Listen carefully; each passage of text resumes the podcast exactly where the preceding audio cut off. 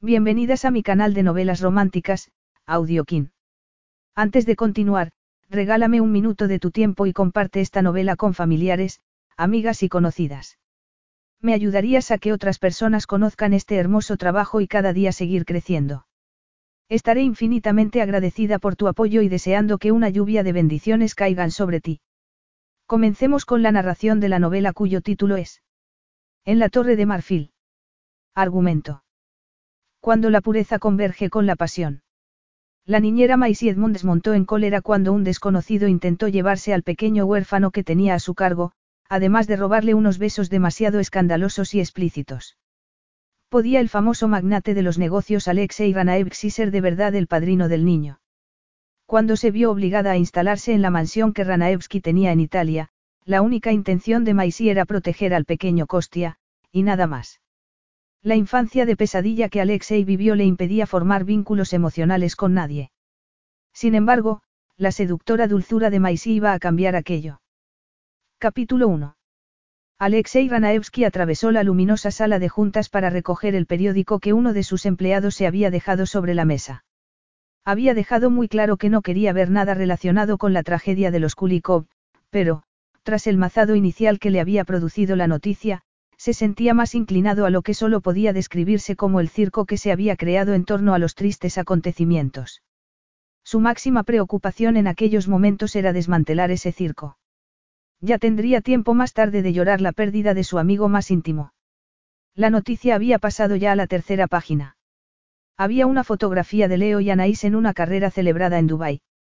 Leo reía, con la cabeza echada hacia atrás y el brazo rodeando la esbelta cintura de Anaís. Una pareja perfecta. A su lado, estaba precisamente lo que Alexei no quería ver, una fotografía del amasijo de hierros en el que se había convertido el coche. El Aston Martin de 1967, el que Leo más apreciaba. La destrucción del vehículo era tal que los cuerpos de Leo y Anaís no habían tenido oportunidad alguna. El breve comentario que había bajo la fotografía hacía referencia a la belleza de Anaís y al trabajo de Leo para las Naciones Unidas. Alexei lo leyó rápidamente y contuvo el aliento. Constantine Kulikov.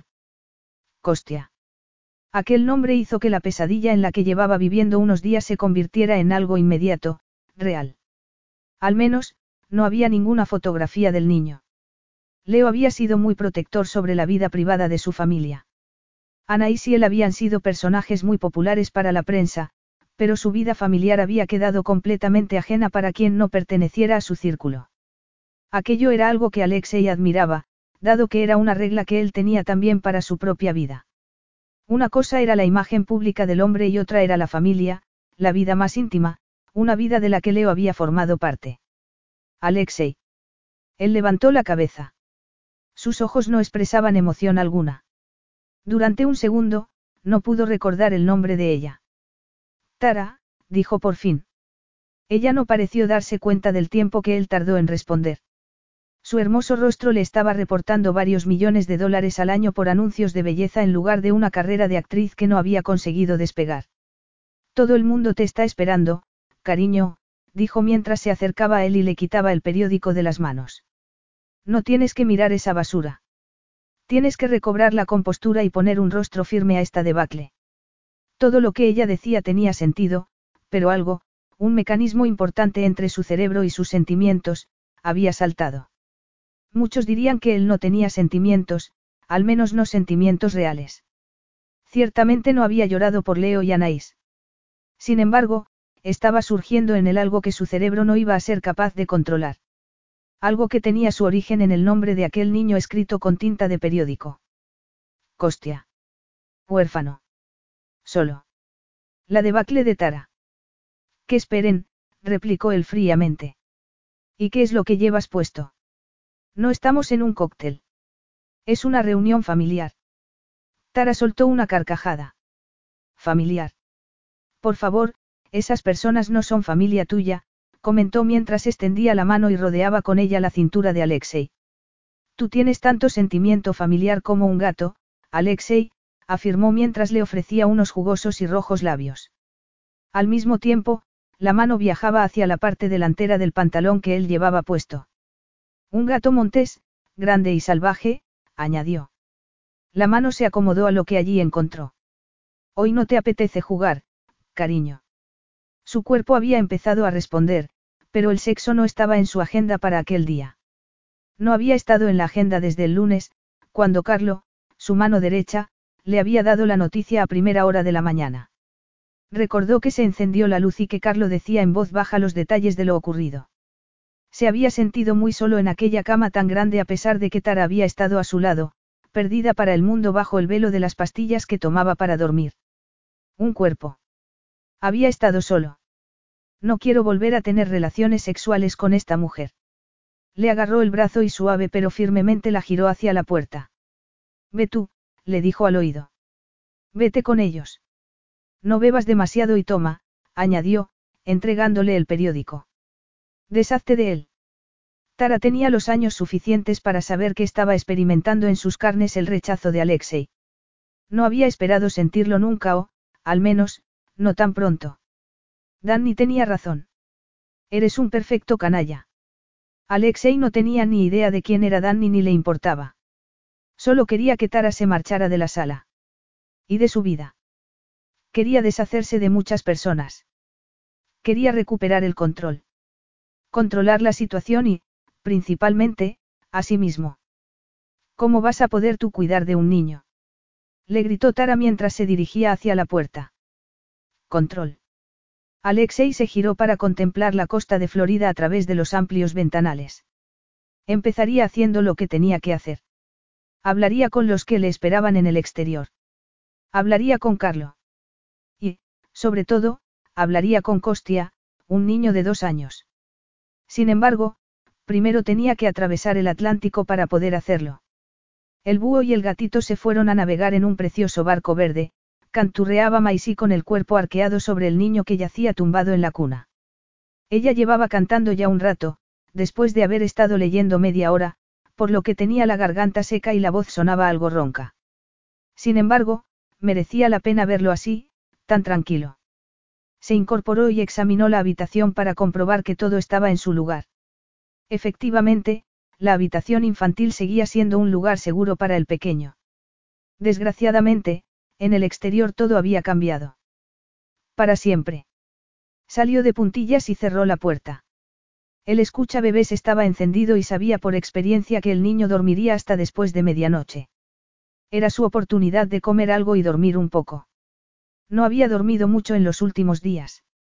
Dos plantas más abajo, en la cocina, Valerie, el ama de llaves de los Kulikov, le había dejado un plato de macarrones con queso en el frigorífico. Maisie se lo agradeció profundamente mientras lo metía en el microondas. Aquella semana, Valeria había sido un regalo de Dios. Cuando llegó la noticia del accidente, Maisie estaba en su habitación, haciendo las maletas para unas vacaciones que debía empezar el martes siguiente. Recordaba haber colgado el teléfono y haber tenido que sentarse durante unos minutos sin que pudiera ocurrírsele qué era lo que iba a hacer a continuación. Entonces, llamó a Valeria y la vida recuperó el movimiento. Las dos mujeres habían esperado que las familias de Leo y Anaí se presentaran en la casa, pero la vivienda, en una tranquila plaza de Londres, había permanecido vacía. Valerie trabajaba sus horas y regresaba a su casa por las noches mientras que Maisie cuidaba del pequeño y esperaba temblorosa la súplica que aún no había escuchado. Quiero a mi mamá. Los reporteros llevaban dos días frente a la casa. Valerie tenía echadas las cortinas y Maisie solo había sacado a Costia una vez al parque privado que había al otro lado de la calle. Llevaba trabajando para los Kulikov desde que nació Costia y vivía en la casa con ellos. Leo y Anaís viajaban mucho y Maisie estaba acostumbrada a estar sola con Costia durante semanas. Sin embargo, aquella noche, la casa estaba demasiado silenciosa, demasiado vacía. Maisie se sobresaltó con el sonido del microondas. Sacó los macarrones con manos temblorosas. Venga, se dijo mientras llevaba la comida a la mesa. No se molestó en encender las luces. Aquella penumbra le resultaba reconfortante. Debería tener hambre. Debería comer algo para tener fuerza, pero no hacía más que revolver la comida. Aún podía ver a Anaís en la cocina hacía una semana, riéndose con un dibujo que Costia había hecho sobre el suelo. Era una jirafa con la cabeza de su mamá. Anaís medía casi un metro ochenta y tenía unas piernas larguísimas, que habían sido el centro de su carrera como modelo. Resultaba evidente cómo su hijo la había visto desde su corta estatura. Maisie recordaba perfectamente la primera vez que vio a Anaís. Maisie había sido la empollona bajita y regordeta a la que la directora había elegido para que explicara a la delgada y altísima Anaís Parkerstone las reglas de Saint Bernice. Anaís no había sabido entonces que Maisie estudiaba en aquel exclusivo colegio femenino gracias a un programa del gobierno para personas sin recursos. Cuando lo descubrió, la actitud de Anaís no había cambiado.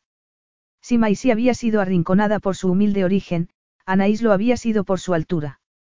Durante dos años, las dos chicas habían sido muy amigas hasta que Anaís dejó el colegio a los 16 para comenzar su carrera de modelo en Nueva York. Dos años más tarde, era famosa en todo el mundo. A medida que Maisie fue madurando, fue perdiendo kilos, ganando cintura y más longitud en las piernas. Sus curvas se convirtieron en uno de sus mejores rasgos. Se marchó a la universidad, pero lo dejó al poco de empezar. Su único contacto con Anaís había sido a través de las revistas en las que Anaís aparecía. Cuando Maisie se encontró con ella en Arrods, Anaís se puso muy contenta al verla. La había abrazado y se había puesto a saltar como una adolescente. Como una adolescente embarazada. Tres meses después, Maisie estaba en Lantern Square con un niño recién nacido en brazos y una Anaís completamente abrumada, que no dejaba de llorar y amenazaba con matarse y que trataba de escapar de la casa en cuanto podía. Nadie le había explicado nunca que la maternidad no era algo temporal, sino que era algo para toda la vida. Desgraciadamente, había resultado ser una vida muy corta. Maisie suspiró y dejó de fingir que iba a comer. Apartó el plato. Había llorado por su amiga. Había llorado por el pequeño Costia. Había creído que aquellas lágrimas terminarían por secarse. Parecían haberlo hecho en aquel mismo instante. Tenía una serie de consideraciones más urgentes. Cualquier día, un abogado de los Kulikov, aunque más probablemente de los Parkerstone, se presentaría en la casa. Alguien se llevaría a Costia. Maisie no sabía nada de los Kulikov, aparte de que Leo era hijo único y que sus padres habían muerto. Sin embargo, recordaba a Arabella Parkerstone, que había visto a su nieto en una ocasión, unos pocos días después del nacimiento del niño. Había sido una breve visita, en la que se produjeron duras palabras entre Anaís y ella. La odio, la odio, había sollozado Anaís después contra un cojín mientras Maisie tenía a Costia en brazos. Arabella había disgustado a todo el mundo. Sin embargo, la cabeza le había empezado a fallar y, en aquellos momentos, se encontraba en una residencia. Evidentemente, Costia no iba a ir a vivir con su abuela. Maisie no sabía si iba a poder entregarle a Costia a un desconocido. El día anterior se le había pasado por la cabeza secuestrar al pequeño. Le había parecido algo posible, pero, ¿cómo iba a conseguir salir adelante? No tenía trabajo y lo único que sabía hacer era cuidar de los enfermos, los ancianos y los niños. Su vocación era amar al niño que dormía dos pisos más arriba. Costia se había convertido en su familia. Era suyo. De algún modo, encontraría la manera de quedarse con él. Seguramente, quien se hiciera cargo de él necesitaría una niñera, ¿acaso no sería cruel separarlos? Respiró profundamente y se apartó el cabello del rostro. Volvió a acercar el plato y, tras apoyar la cabeza sobre una mano, comió un poco de pasta. Un movimiento, y no un sonido, la sacó de sus tristes pensamientos. Algo se movió a un lado y la hizo levantar la cabeza. Había alguien en la casa. Se quedó completamente inmóvil escuchando atentamente. En aquel momento, dos hombres entraron en la cocina. Mientras ella trataba de sobreponerse, tres más bajaron rápidamente por las escaleras y otros dos entraron por la puerta del jardín. El hecho de que todos fueran ataviados con trajes no reconfortó en modo alguno a Maisie. La cuchara se le cayó de la mano y se levantó precipitadamente. El más bajo de los hombres se dirigió hacia ella y le dijo. Ponga las manos detrás de la cabeza. Al suelo. Un hombre más corpulento, más alto, más esbelto y más joven apartó al primero y le dijo algo bruscamente en un idioma extranjero. Maisie contemplaba la escena boquiabierta. El shock de lo ocurrido le impedía reaccionar o gritar. Inglés, Alexei Fedorovich, dijo otro de los hombres, de una altura y una corpulencia casi aterradoras. Dios santo, es la mafia rusa. Aquel pensamiento histérico coincidió con el movimiento que el hombre más joven hizo hacia ella. El cuerpo de Maisie reaccionó por fin para protegerse. Agarró la silla y se la arrojó con todas sus fuerzas. Entonces, gritó. Capítulo 2. Alexei, dijo una voz a su lado, tal vez deberíamos esperar. Alexei ni siquiera miró a Carlos Santini. Él no esperaba.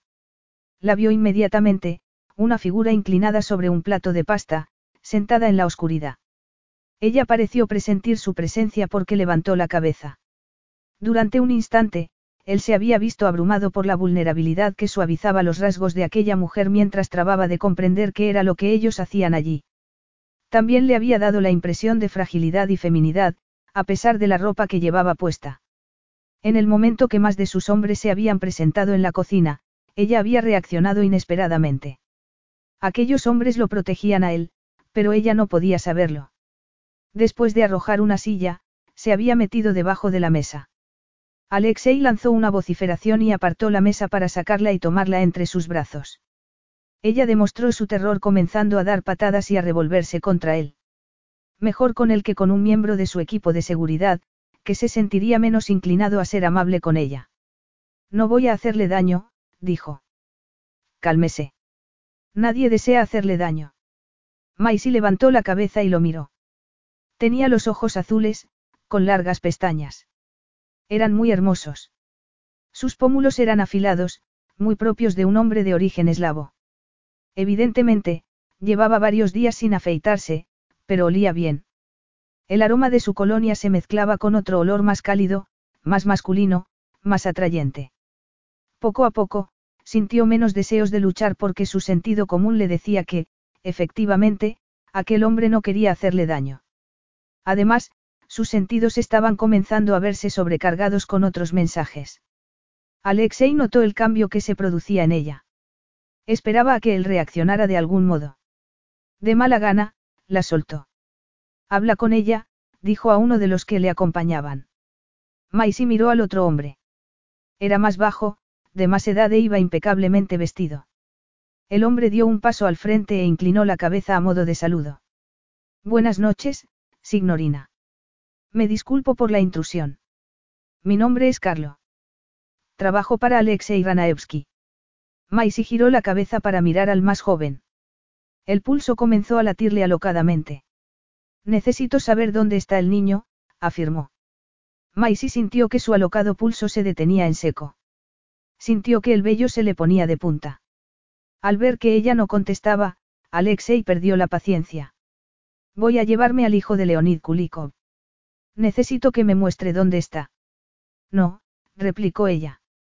No. No. Repitió él con incredulidad. No voy a dejar que se acerque usted al hijo de los Kulikov. ¿Quién se cree usted que es? Aquella gatita parecía capaz de arañar. Muy a su pesar, Alexei sintió que su libido comenzaba a despertar. Soy Alexei Ranaevsky, su tutor legal. La mirada de Maisie recorrió involuntariamente el ancho torso y hombros de Alexei Ranaevsky. Entonces, se prendió en su rostro. Tenía el cabello oscuro, rizado y muy corto. Su imagen era lo más cercano a la perfección que Maisie había podido contemplar nunca. A pesar de que debería haberse sentido aliviada, se le hizo un nudo en el estómago. Aparentemente, Alexei había dicho todo lo que iba a decirle porque se dio la vuelta y se dirigió a la escalera. Espere. Le gritó Maisie con ansiedad, pero no consiguió detenerlo. Subió las escaleras corriendo detrás de él mientras le decía que no debía despertar a Costia, pero él la ignoró completamente. Cuando él llegó a la planta en la que se encontraba la habitación del niño, ella se lanzó sobre él para detenerlo. Por favor, deténgase. Alexei se detuvo al sentir que los brazos de aquella mujer le rodeaban la cintura y lo agarraban de la chaqueta. Ella tenía la respiración muy acelerada y algunos de los rizos de su cabello se habían soltado. Con aquel rubor que le cubría las mejillas, resultaba mucho más misteriosa de lo que le había parecido a primera vista. También, parecía estar muy preocupada. No voy a permitir que usted vea a Costia hasta que me diga lo que está pasando. Ya sabe todo lo que tiene que saber, replicó él con una voz más fría aún que sus ojos. Soy su tutor legal. Apártese. ¿O qué? Hará que me aparte uno de sus matones. Le desafió Maisie. Se sentía furiosa por la actitud engreída de aquel hombre. Aquella no era su casa. Costia no era su hijo. Y ella, ciertamente, no era un felpudo para que él pudiera pisarla. ¿Cocina usted aquí? Limpia. Le espetó él. Porque, francamente, yo no explico mis actos a los sirvientes. Soy la niñera, replicó ella. Él lanzó una vociferación y la miró con suspicacia. ¿Por qué no lo ha dicho antes? No estaba segura de lo que estaba pasando. Quiero que me explique exactamente qué es lo que tiene intención de hacer, afirmó ella, irguiéndose todo lo que pudo para sacarle el máximo partido a su metro sesenta y cinco. Sin embargo, él no parecía dispuesto a explicarle nada.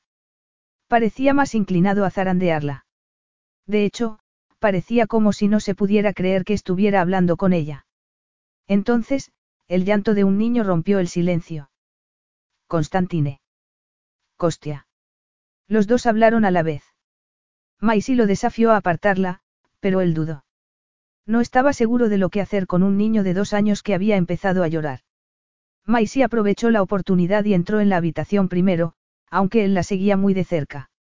Entonces, dudó y se dio la vuelta. Su nariz rozó el amplio torso de él.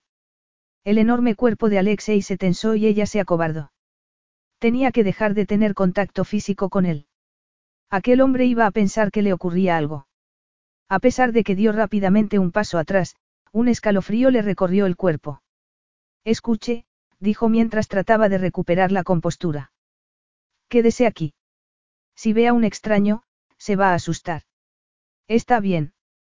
Maisie entró en la habitación, que estaba iluminada muy débilmente con una luz de acompañamiento que había cerca de la cuna.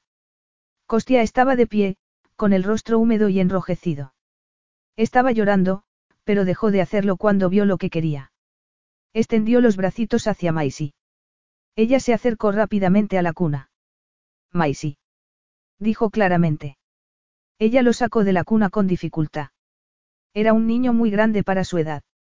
Se sentó en el sillón y acunó al pequeño entre sus brazos. Alexei entreabrió la puerta y los observó desde el umbral. No había esperado sentirse conmovido en modo alguno por ver a una mujer con un niño en brazos. Ella parecía sentirse cómoda con la situación de un modo que él sabía que jamás lo estaría con un niño tan pequeño. Suponía que el instinto maternal era algo innato para algunas mujeres, porque ciertamente no lo había sido para ninguna de las que él había conocido. Este hecho era algo que él tenía en común con todas ellas. Nunca había sentido interés alguno por los hijos de sus amigos. De hecho, era el padrino de Constantin y solo lo había visto en una ocasión, en el día de su bautismo en la Iglesia Ortodoxa rusa de Londres. No sabía que sería tan, pequeño, dijo en voz muy baja para no asustar al niño. Maisie acarició la cabeza de Costia cuando el niño se giró para ver quién había hablado. Maisie se dio cuenta de que aquella voz se parecía mucho a la de su padre. Tal vez era algo más profunda, pero con el mismo modo de pronunciar las palabras, lo que denotaba que el inglés no era su idioma materno. Papá, susurró el niño. No, no es papá, dijo Maisie, con un nudo en la garganta. Alexei se acercó muy lentamente y se agachó al lado del sillón para que ni su altura ni su corpulencia asustaran al pequeño. Hola, Kostia. Soy tu padrino, Alexei Ranaevsky. De repente, aquellas palabras hicieron recordar a Maisie. El padrino de Kostia. ¿Cómo había podido olvidarse? El día del bautizo de Kostia, ella había estado en cama con fiebre, pero la Aupair le había descrito con todo detalle a Alexei Ranaevsky. Usted le dormirá y yo la esperaré fuera. Aquella orden iba acompañada de una voz aterciopelada. A pesar de todo, Maisy se preguntó si Alexei Ranaevsky alguna vez pedía permiso para algo. Cuando salió de la habitación, la casa parecía estar de nuevo vacía. El personal de seguridad de Alexei Ranaevsky parecía haberse evaporado, aunque ella dudaba que estuvieran muy lejos. Se detuvo en lo alto de la escalera para escuchar. Estoy aquí, dijo una voz desde el otro lado del pasillo. Maisie siguió la voz hasta llegar a su propio dormitorio. Dudó antes de entrar. Alexei estaba junto a la ventana y parecía llenar la habitación con su presencia. En medio de aquella decoración tan femenina, parecía estar completamente fuera de lugar. Siéntese, le ordenó él.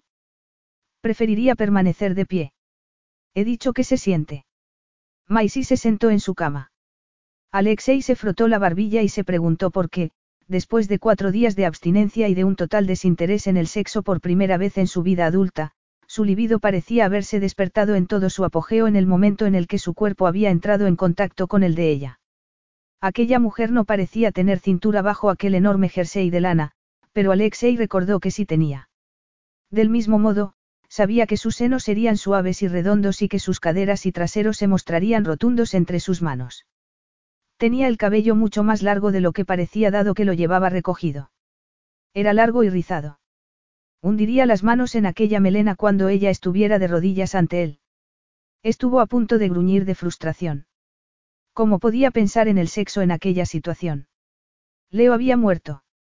El hijo de Leo era su responsabilidad, una responsabilidad para toda una vida, y él se tomaba sus responsabilidades muy en serio. Sin embargo, el sexo con una mujer de verdad, no una modelo o actriz maquillada, depilada y muy arreglada, además, ella no necesitaba nada de aquello. Tenía una piel preciosa y aquel cabello. De repente, ella se puso de pie. Señor Ranaevsky. Alexei, por favor. Alexei. Ella respiró profundamente y Alexei comprendió que estaba a punto de hacer un discurso. Eso no era bueno. No me he quedado con tu nombre. Maisie, Maisie Edmonds. Siéntate, Maisie. No, necesito decir esto de pie. Es muy importante. Quiero acompañar a Costia. No sé cuáles son tus circunstancias ni lo que tienes organizado, pero quiero quedarme con él hasta que esté a gusto. Y él no lo sabe todavía. Cuando se lo digan, necesito estar presente. Alexei frunció el ceño. No sabe que sus padres han muerto. Maisie negó con la cabeza. No tenía intención alguna de dejarte aquí, añadió. ¿Tienes el pasaporte en regla? Sí. ¿Por qué? Haz las maletas. Nos vamos dentro de 20 minutos. Pero. Alexei le dedicó una mirada casi ofendida. No tengo por costumbre explicarme a. Maisie comprendió que se había interrumpido para no decir, a los empleados. Se mordió los labios para no responder. Alexei comprendió su frustración, pero decidió que no era nada comparable a la de él. Tenía que salir de allí antes de que cometiera una estupidez. Momentáneamente, se había olvidado de quién era aquella mujer. Era una futura empleada y él no se acostaba con los que trabajaban para él. Se marchó de la habitación y bajó rápidamente la escalera para alertar a sus hombres del cambio que se había producido en la situación. Maisie tardó 20 minutos en recoger las cosas que Costia necesitaría para una semana. Asumió que podrían recoger el resto más adelante. Afortunadamente, ella no había deshecho la maleta que había preparado para marcharse a Francia hacía cinco días. Decidió que antes de salir por la puerta se iba a dar una ducha. En la planta de abajo, Alexei consultó su reloj por tercera vez. Media hora. No es que no estuviera acostumbrado a esperar a una mujer, pero Maisie Edmonds no era una cita y no tenía tiempo para aquello. Jamás trataba personalmente con los empleados, pero su libido le ardía de tal modo que lo empujaba a tenerla a su lado. Al menos, las chispas que saltaban de él lo mantenían despierto y funcionando. La puerta del dormitorio estaba ligeramente abierta. La empujó esperando encontrarla rodeada de ropa. En vez de eso, se encontró con una mujer desnuda, envuelta en una pequeña toalla blanca, con unos rizos húmedos que le caían en cascada por la espalda. El deseo se apoderó de él y borró todo pensamiento racional. Ella no protestó ni gritó, ni hizo ninguna de las cosas que una mujer escandalizada haría en una situación similar. Nada que hiciera que él se diera la vuelta y la dejara en paz. Se limitó a mirarlo con la boca abierta, aferrada a la toalla y con los ojos abiertos de par en par. Él cruzó el espacio que los separaba, la agarró por una estrecha cintura y la pegó a su cuerpo medio arrancando la toalla al mismo tiempo. Oyó que ella lanzaba un sonido instantes antes de que le besara apasionadamente la boca, invadiendo con la lengua la dulzura que había en su interior. Ella se quedó rígida entre sus brazos, para luego agarrarle los bíceps y comenzar a empujarlo. Sin embargo, el resto de su cuerpo se mostraba dispuesto y manejable. Ella era todo lo que deseaba en aquel instante. Femenina, de curvas rotundas, suaves y cálidas. Podría hundirse en ella y olvidarse de todo lo que había ocurrido y de todo lo que iba a ocurrir. Maisie apenas podía pensar. La sorpresa se había convertido en humillación al sentir que podía perder la toalla y de que, en cualquier momento, podría estar completamente desnuda en brazos de un desconocido. Aquel hombre la estaba besando con una pasión que iba más allá de la habilidad, como si su boca, su lengua y sus caricias estuvieran buscando algo en ella. De repente, Maisie se encontró respondiendo.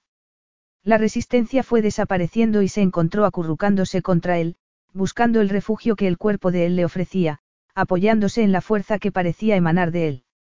El corazón de Maisie latía sin control. Los brazos que la rodeaban eran demasiado poderosos, demasiado posesivos. Se opuso ligeramente, pero solo para que él se inclinara un poco más sobre ella. Sintió que él reía contra su boca. La había levantado y la tenía acorralada contra la puerta. Maisie sintió que la mano de Alexei comenzaba a recorrerle el interior del muslo. La agarró con fuerza y susurró. No. La boca de él bajó hasta la base de su garganta y comenzó a lamérsela como si fuera un enorme felino. Su lengua era áspera y cálida. Ay, señor, no puedo hacer esto. No estoy lista para hacer esto, pensó ella a pesar de que tenía el cuerpo ardiendo.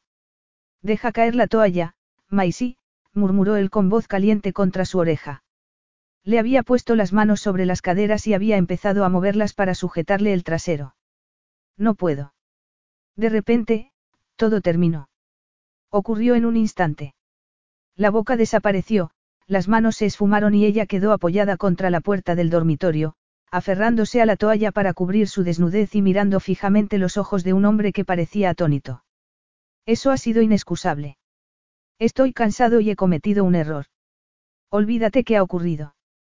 Los ojos castaños de Maisie le escocieron de rabia. Un error. Que olvidara que había ocurrido.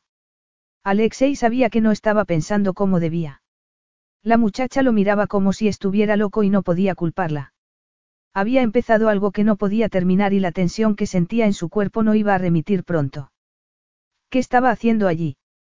Tenía doce miembros de su seguridad en la casa, un coche esperando y un avión sobre el asfalto de Heathrow.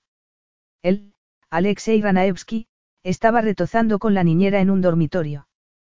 Con la niñera. Alexei la miró fijamente. Tienes que apartarte para que yo pueda salir, le dijo. Y, por amor de Dios, ponte algo de ropa. Maisie se tensó, pero no se movió. Quería desesperadamente estar lejos de él, estar detrás de la puerta del cuarto de baño, pero sabía que en el momento en el que se apartara perdería su oportunidad, probablemente ya lo había hecho. Parecía tan enojado con ella que seguramente había cambiado de opinión. No debería haber respondido. Debería haber recordado que Costia era lo primero. Has cambiado de opinión sobre el hecho de que yo pueda acompañar a Costia. No, no he cambiado de opinión, musitó él. Que Dios me ayude, pero no he cambiado de opinión.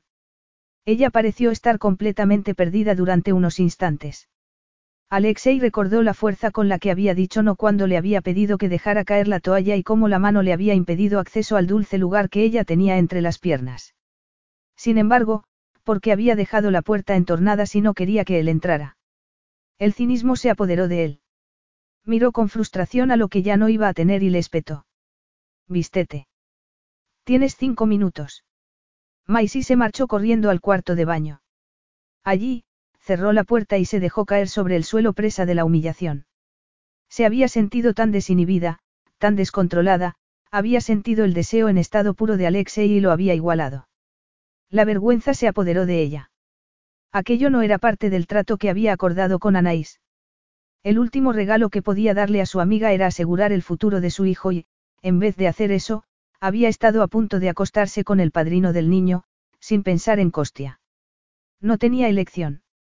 Debía levantarse, lavarse el rostro, vestirse, bajar y enfrentarse con él, con aquel hombre volátil e impredecible que iba a convertirse en el padre de Costia en todos los sentidos.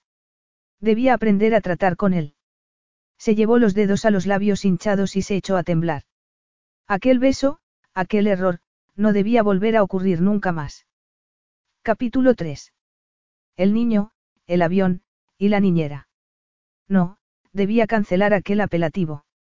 La gata de cabello rojizo que se había acurrucado en su asiento fingía dormir. Llamó a uno de los miembros de la tripulación, un joven llamado Leroy. Alexei ya no contrataba mujeres para su avión privado. Solían perder la concentración en su trabajo. Leroy, dijo. Llévate a la señorita Edmonds. No la quiero dentro de mi campo de visión. Leroy la miró un instante y volvió a mirar a su jefe. Alexei sabía lo que el hombre estaba pensando, pero que jamás se atrevería a decir, por lo que añadió. No está dormida. Está fingiendo. Maisie apretó los dientes. Había escuchado todo lo que Alexei había dicho desde que se sentaron allí hacía una hora. Normalmente en ruso. No se había dirigido en modo alguno a ella. Era simplemente como si ella hubiera dejado de existir, pero, aparentemente, lo estaba distrayendo. Levantó la cabeza cuando sintió que Leroy se acercaba. Señorita Edmonds. Lo sé, dijo Maisie con una resignada sonrisa. Recogió la manta de angora con la que se había estado cubriendo y se levantó del lujoso asiento. Miró a Alexei, que se había quitado la chaqueta y observaba atentamente su ordenador portátil. Él ni siquiera la miró.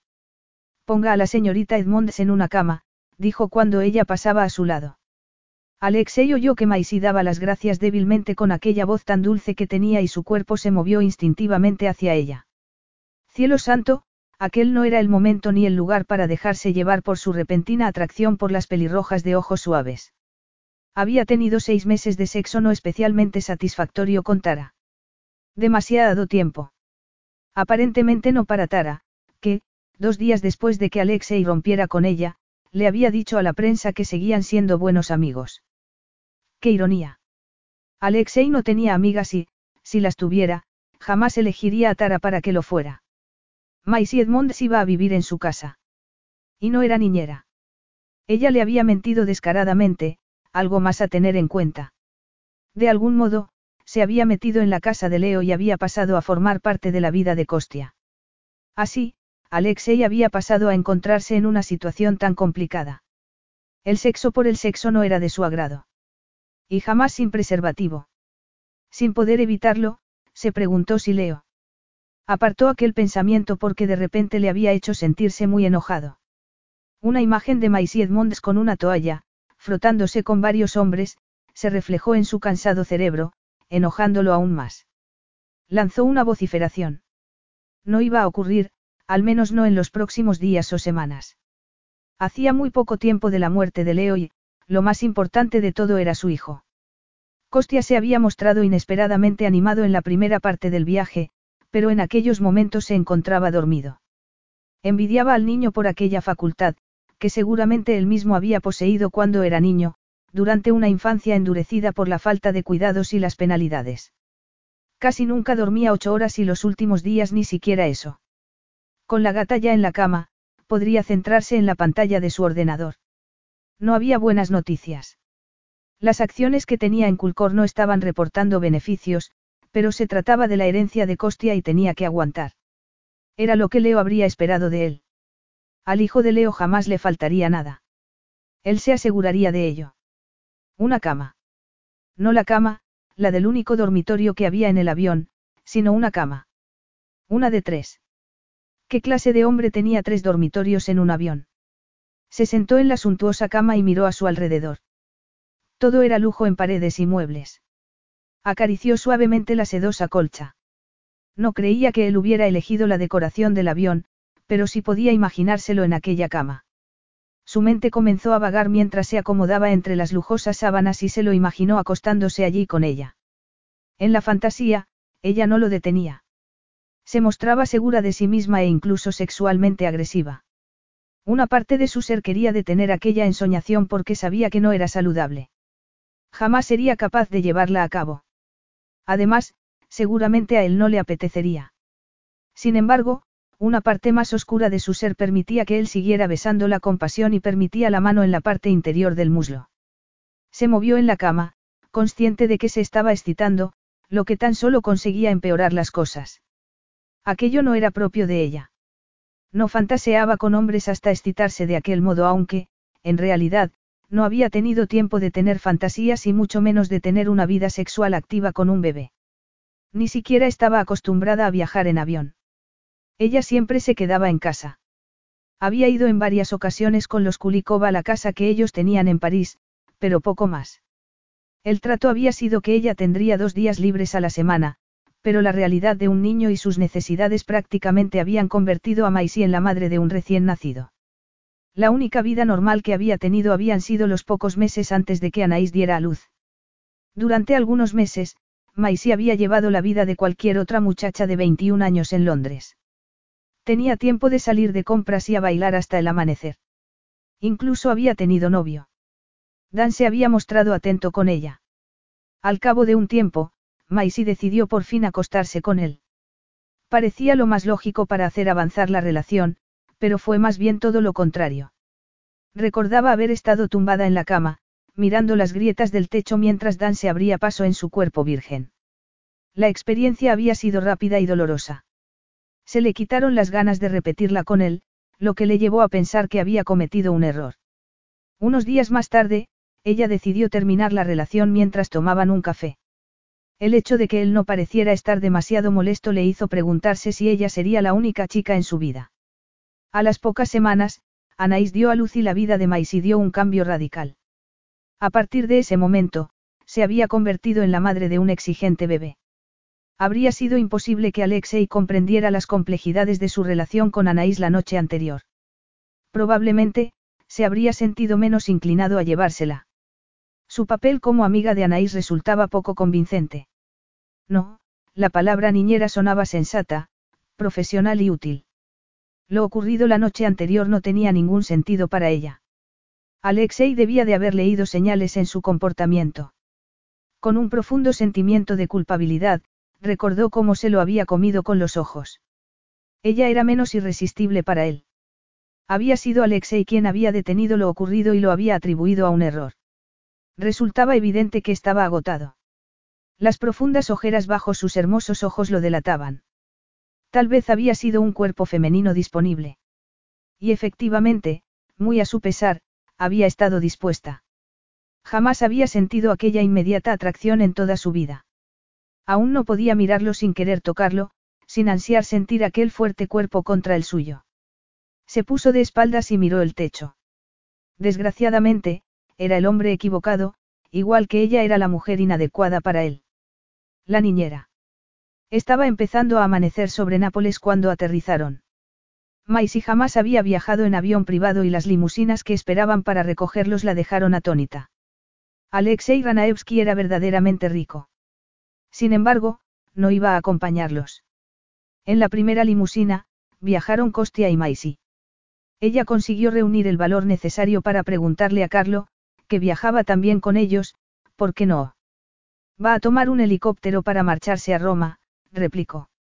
Londres ha retrasado varias reuniones importantes. Carlos se refería a la visita de Alexei a Lantern Square. Sin poder evitarlo, Maisie sintió un gran enfado hacia Carlo y Alexei. Kostia no era un retraso para nadie, sino solamente un niño pequeño que había perdido a sus padres. No creía que Alexei no hiciera eso y más para ir a acoger al niño. Carlo la miró algo pensativo. No te preocupes, Bella. Regresará. Te cansarás de verlo. Maisie se tensó ante la familiaridad que suponía la palabra Bella y sus implicaciones. De repente, ella se preguntó si Alexei habría hablado con Carlo y le habría contado lo ocurrido entre ellos. No podía soportar pensarlo. Apretó los puños y todo su cuerpo se puso en estado de alerta. Entonces, giró la cabeza hacia la ventana y no dijo ni una palabra más. Así que allí era donde él vivía. Villa Vista Mare, con su fachada del siglo XVI, contaba con un interior moderno, con cristal por todas partes y brillantes superficies blancas. Era como entrar en el futuro. Maisie, que estaba acostumbrada al elegante desorden de la mansión de Lantern Square y la cálida comodidad de la residencia de los Kulikov en la Ley de la Cité de París, se sintió algo turbada por tanta modernidad y el dinero que se habría necesitado para conseguirla. Allí era donde se iba a desarrollar la vida de Costia a partir de entonces. En un lugar con estilo, dinero y glamour, pero que no parecía extender los brazos y acoger a sus habitantes con la calidez propia de un hogar. Siete días más tarde, Maisie seguía esforzándose para acomodar allí a Costia. No podía encontrar fallo alguno a la habitación infantil. Tal y como había esperado, no le faltaba detalle. Todas las personas que vivían en la casa adoraban a Costia. María, el ama de llaves, una hermosa mujer de unos 50 años, se volvía loca con él. Sin embargo, todas las mañanas Maisy se despertaba con la esperanza de que Alexei llegara aquel día a la casa y todos los días terminaba desilusionada. No comprendía aquel comportamiento. Había hablado claramente de la responsabilidad que sentía hacia Costia, pero sus actos dejaban muy claro el lugar que ocupaba el niño en su vida. Dentro del recinto de la habitación de Costia, había otro dormitorio. Era práctico y tenía una vista de la pared del patio. Maisie trataba de no pasar demasiado tiempo allí y tan solo iba a dormir, lo que hacía bastante. Alexei había contratado a una persona para que se ocupara del niño por las noches, lo que significó que Maisie pudo dormir durante la noche por primera vez desde que Costia nació. Seis noches de sueño ininterrumpido y se sentía cien años más joven. Todos los días bajaba con Costia a la playa por las mañanas y leía libros en la terraza por las partes mientras él dormía su siesta. Por las noches, le habría gustado cenar con María, pero el ama de llave solía marcharse a las siete, después de dejarle la cena preparada. El resto de los empleados parecían invisibles. Era como si estuviera viviendo en un hotel ella sola. En el séptimo día, le preguntó a María si podría disponer de un coche para bajar a la ciudad. No quiero nada especial, se apresuró a añadir. Solo un vehículo sencillo en el que pueda moverme. María se echó a reír. Puedes tomar el mío prestado, Maisie. Está asegurado y tiene una silla para bebés en el asiento trasero. Yo la uso para mi nieta. Encantada ante la perspectiva de salir de la casa, Maisie salió corriendo escaleras arriba para cambiarse de ropa. Se quitó la camiseta y los pantalones cortos que llevaba puestos y se puso un vestido de flores verdes y rosas que había comprado para el viaje a París que nunca realizó. Tenía un escote modesto y le llegaba por encima de las rodillas, pero dejaba toda la espalda al descubierto. Se soltó el cabello y se sacudió los rizos para peinarse. Inmediatamente después, preparó a Costia y lo sentó en el coche. Después, arrancó y tras despedirse muy alegremente de María, se marchó de la casa para tomar la carretera que la iba a conducir a Rabello. Tenía algunos asuntos específicos de los que ocuparse, como organizar fondos de la cuenta que tenía en Inglaterra, comprar un sombrero más adecuado para proteger a Costia del sol italiano y comprar algunos libros de lectura. Sin embargo, la belleza de la ciudad era tal que no pudo evitar verse atraída por ella.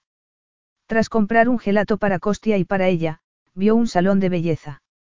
La cálida brisa acarició sus piernas desnudas y le recordó que necesitaba desesperadamente depilarse a la cera.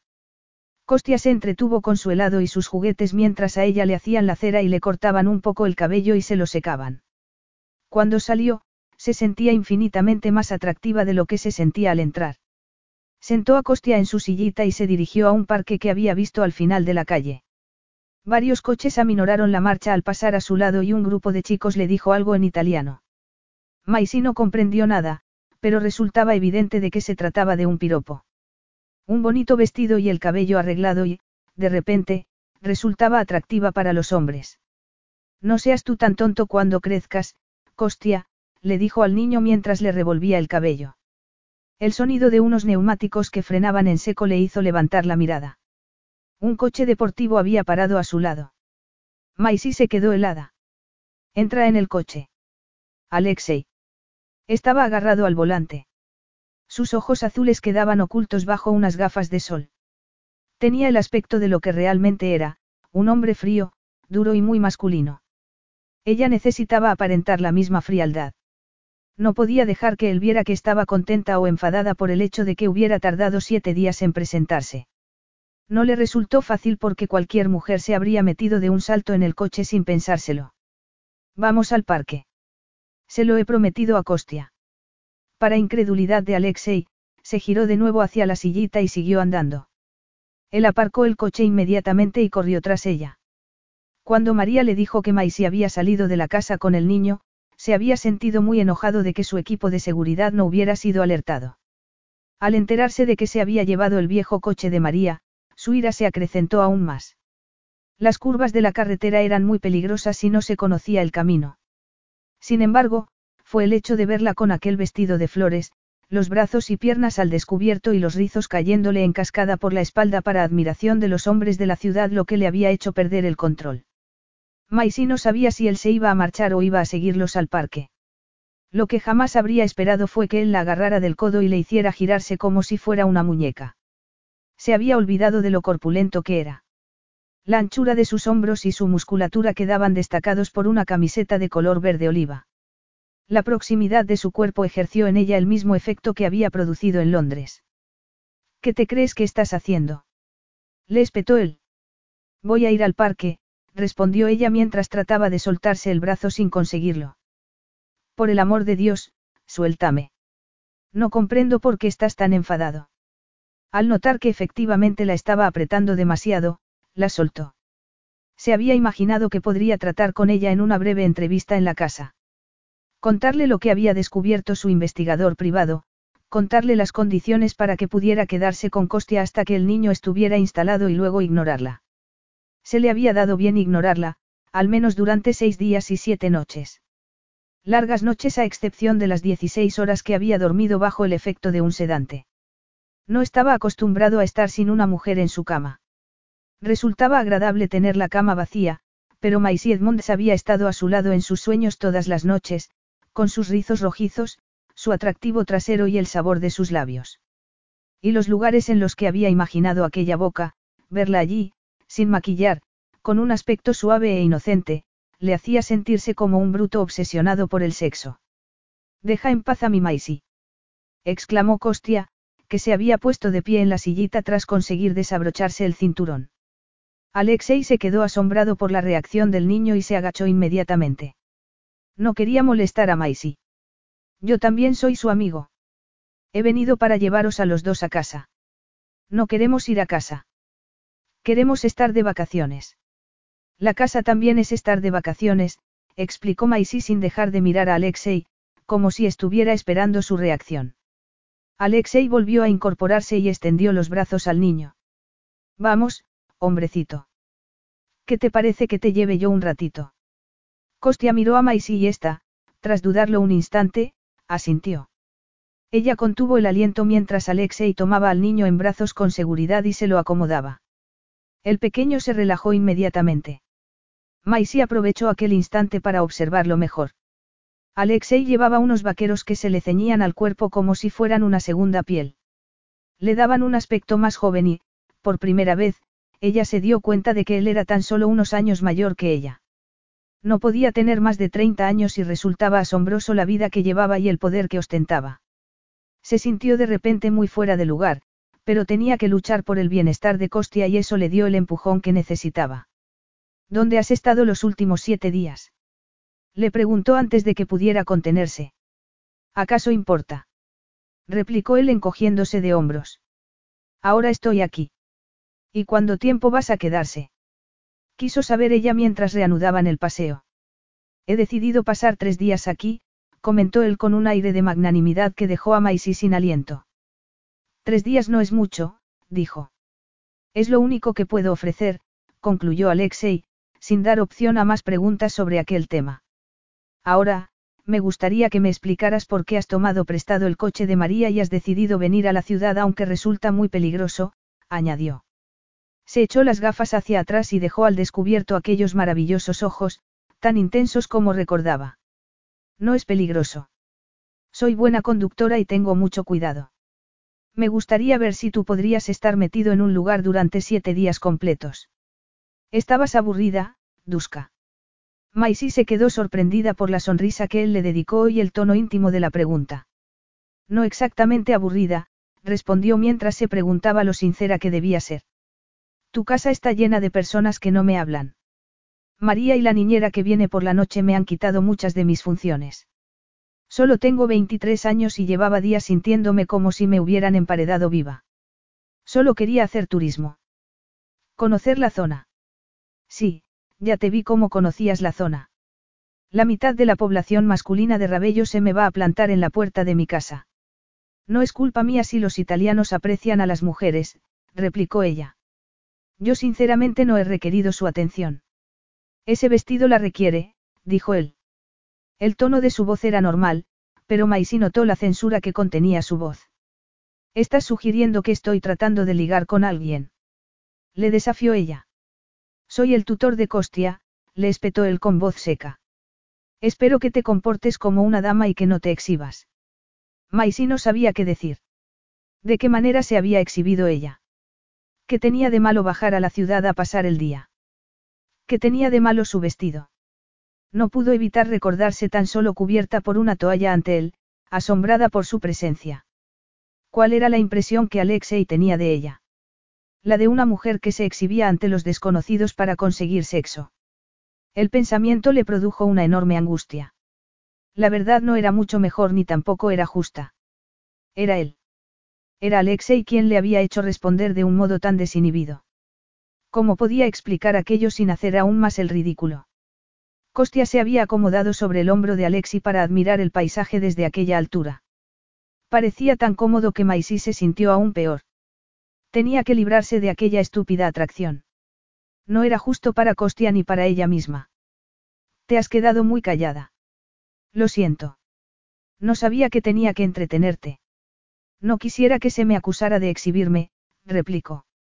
Se quedó asombrada por el tono de amargura que había acompañado su voz. Alexei la miró de arriba abajo de un modo demasiado íntimo. Puedes tener vida social aquí, Maisy. Simplemente no quiero que lleves hombres a mi casa. ¿Qué hombres? replicó ella. Los únicos hombres que he visto en los últimos siete días han ido vestidos de uniforme y casi no se han molestado ni en darme la hora. Y por eso has tenido que salir a darte una vueltecita, dijo él. Creo que ya has dejado muy claro la opinión tan baja que tienes de mí. No creo que debiera tener que defenderme cuando no he hecho nada malo. De repente, Alexei se sintió como un imbécil. Sabía que estaba siendo demasiado duro con ella, pero Maisy lo había provocado. Resultaba encantadora incluso vestida con un saco de patatas, por lo que nunca podría evitar que los hombres la miraran. ¿Por qué le molestaba tanto eso? ¿Por qué la desea así?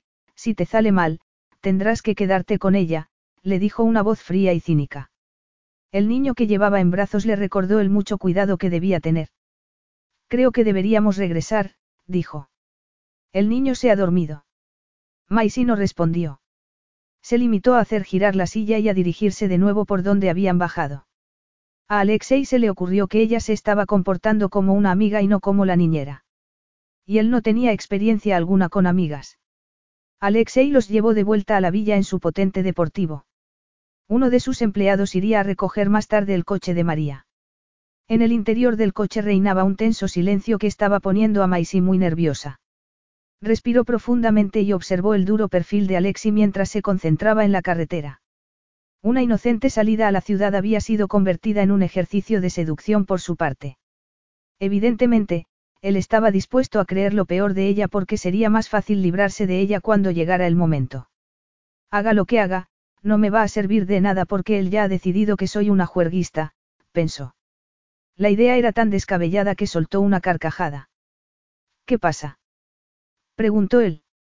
Maisy miró por encima del hombro y vio que Costia seguía profundamente dormido. Simplemente estaba pensando que si todos los hombres de Rabello están locos por mí, voy a necesitar algunas tardes libres para poder salir con todos. ¿Qué te parece los viernes y los sábados? Había sido un comentario estúpido, pero quería demostrarle lo ridículas que eran las ideas que tenía sobre ella. Sin embargo, no tardó en darse cuenta de que sus palabras habían sido un error. El coche se detuvo a un lado de la carretera. Alexei se quitó el cinturón de seguridad y miró hacia el asiento de atrás. Maisy se encogió hacia la puerta. De repente, tuvo miedo de lo que sus palabras pudieran haber provocado. ¿Qué? ¿Qué estás haciendo? Necesito hacer una llamada, respondió sin mirarla. Entonces, abrió la puerta y salió del coche. Se colocó las manos en la nuca y comenzó a caminar para quemar su frustración. Ella era una mujer muy joven y muy provocadora. Estaba defendiéndose porque él la había ofendido. No quería provocarlo, pero lo había hecho. Alexei no podía conducir con seguridad hasta que se hubiera calmado. Recordó que él había comenzado a hablar de todos los hombres de Rabello. Evidentemente, Maisy no era más promiscua de lo que lo era él.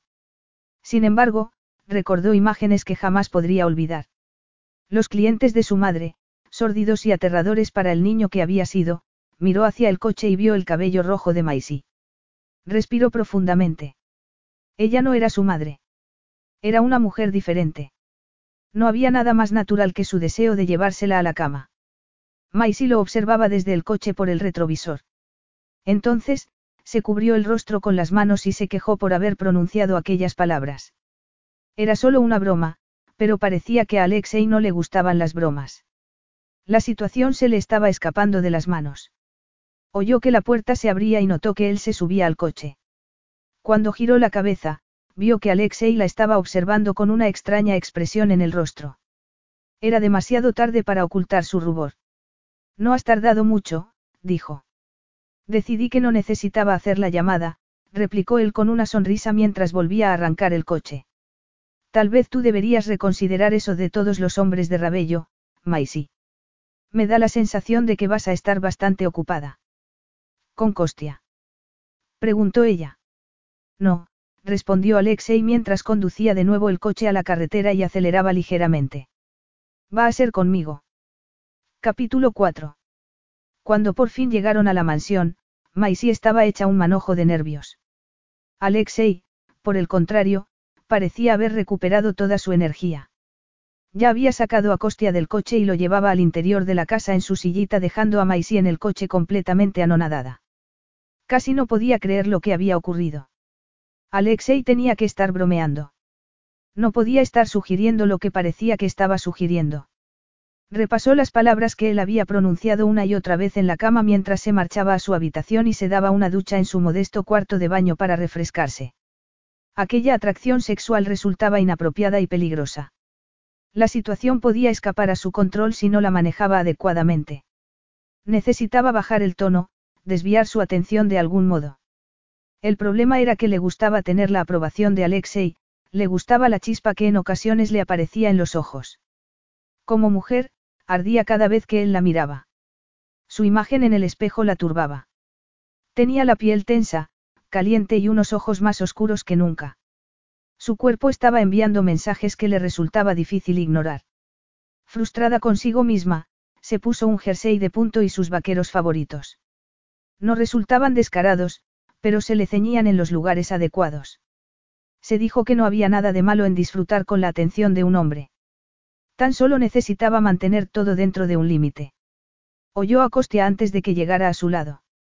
Alexei estaba tumbado en el suelo con el niño en el cuarto de juegos. Al verlos, Maisy dudó. Estaban realizando construcciones con bloques y cada vez que Alexei conseguía apilar ocho, Costia se los tiraba al suelo con un grito de alegría. No puedo ganar, dijo él con voz alegre. Evidentemente, este niño tiene mucha experiencia en la demolición. Tal vez debería darle un trabajo. Maisy entró en el cuarto. Nunca lo había visto tan relajado y el cambio era espectacular. Mientras Costia recogía los bloques, Alexei examinó a Maisy. El jersey de punto se le ceñía suavemente a los redondos pechos y se le ajustaba sobre las caderas. Tenía la forma de un reloj de arena, algo que no había apreciado demasiado hasta aquel momento.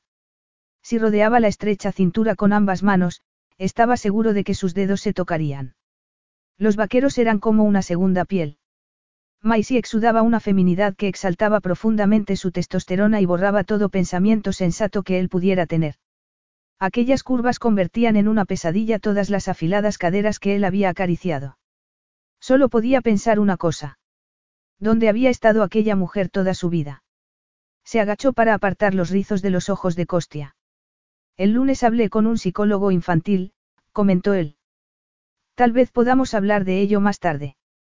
Puede que Costia sea pequeño, pero tiene buenas antenas. Además, ha llegado la hora de darse el baño, de leer un cuento y de marcharse a la cama. Eso lo puedo hacer yo, afirmó Alexei. Se puso de pie y tomó a Costia en brazos. El niño comenzó a gritar de excitación. No, no, lo vas a estimular demasiado. Alexei la miró y pensó que eso de estimular demasiado estaba en el aire. Era tan sexy, trató de no fijarse en la hermosa boca y se limitó a seguirla a la habitación del niño. No pudo evitar admirar el movimiento del trasero, sabiendo que iba a terminar aquella noche con las manos sobre él y los gloriosos rizos de maíz extendidos sobre la almohada. Aquella certeza lo acompañó durante toda la rutina de Costia para marcharse a la cama. Maisy no hacía más que mirarlo cuando se creía que él no se daba cuenta. Alexei sabía leer muy bien la excitación sexual de una mujer y era capaz de sentirla de Maisy hasta los mismísimos huesos. Solo necesitaba que él la empujara en la dirección adecuada. ¿Vas a cenar conmigo? Le preguntó mientras ella le colocaba el pañal a Costia. Es una excusa para marcharte de aquí y no echarme una mano. Te aseguro que puedo poner un pañal. La cuestión es si lo harás en el futuro o si vas a contratar a una docena de personas para que se ocupen de ello en tu lugar. La crítica dio en el blanco. Maisie se alegró al comprobar que él se tensaba. Mostraba que él comprendía lo que Costia necesitaba. El hecho de que estuviera allí en aquellos momentos, ayudándola, había servido mucho para tranquilizar sus temores. También había conseguido no tocarlo, ni mirarlo ni decir nada que pudiera ser malinterpretado. De hecho, se había comportado como un ser completamente asexual. Perfecto. Cenamos juntos, Maisie. Normalmente ceno en el comedor a las siete, dijo ella. ¿Te reunirás conmigo entonces? Alexei la miró con incredulidad y diversión a la vez. Creo que podemos hacer algo mejor que eso, Duska. La cena. Maisie se cubrió el rostro con las manos. Iba a acostarse con él. Tal vez. Estaba bien ser claro sobre ciertas cosas. No pensaría sobre la semana próxima ni sobre el mes siguiente ni el año posterior. Iría por todas sin importarle las consecuencias. Otras mujeres lo hacían constantemente. Ella era una chica moderna. Sabía lo que las chicas modernas hacían. Se estaba engañando. Lanzó un gruñido y se dejó caer sobre la cama.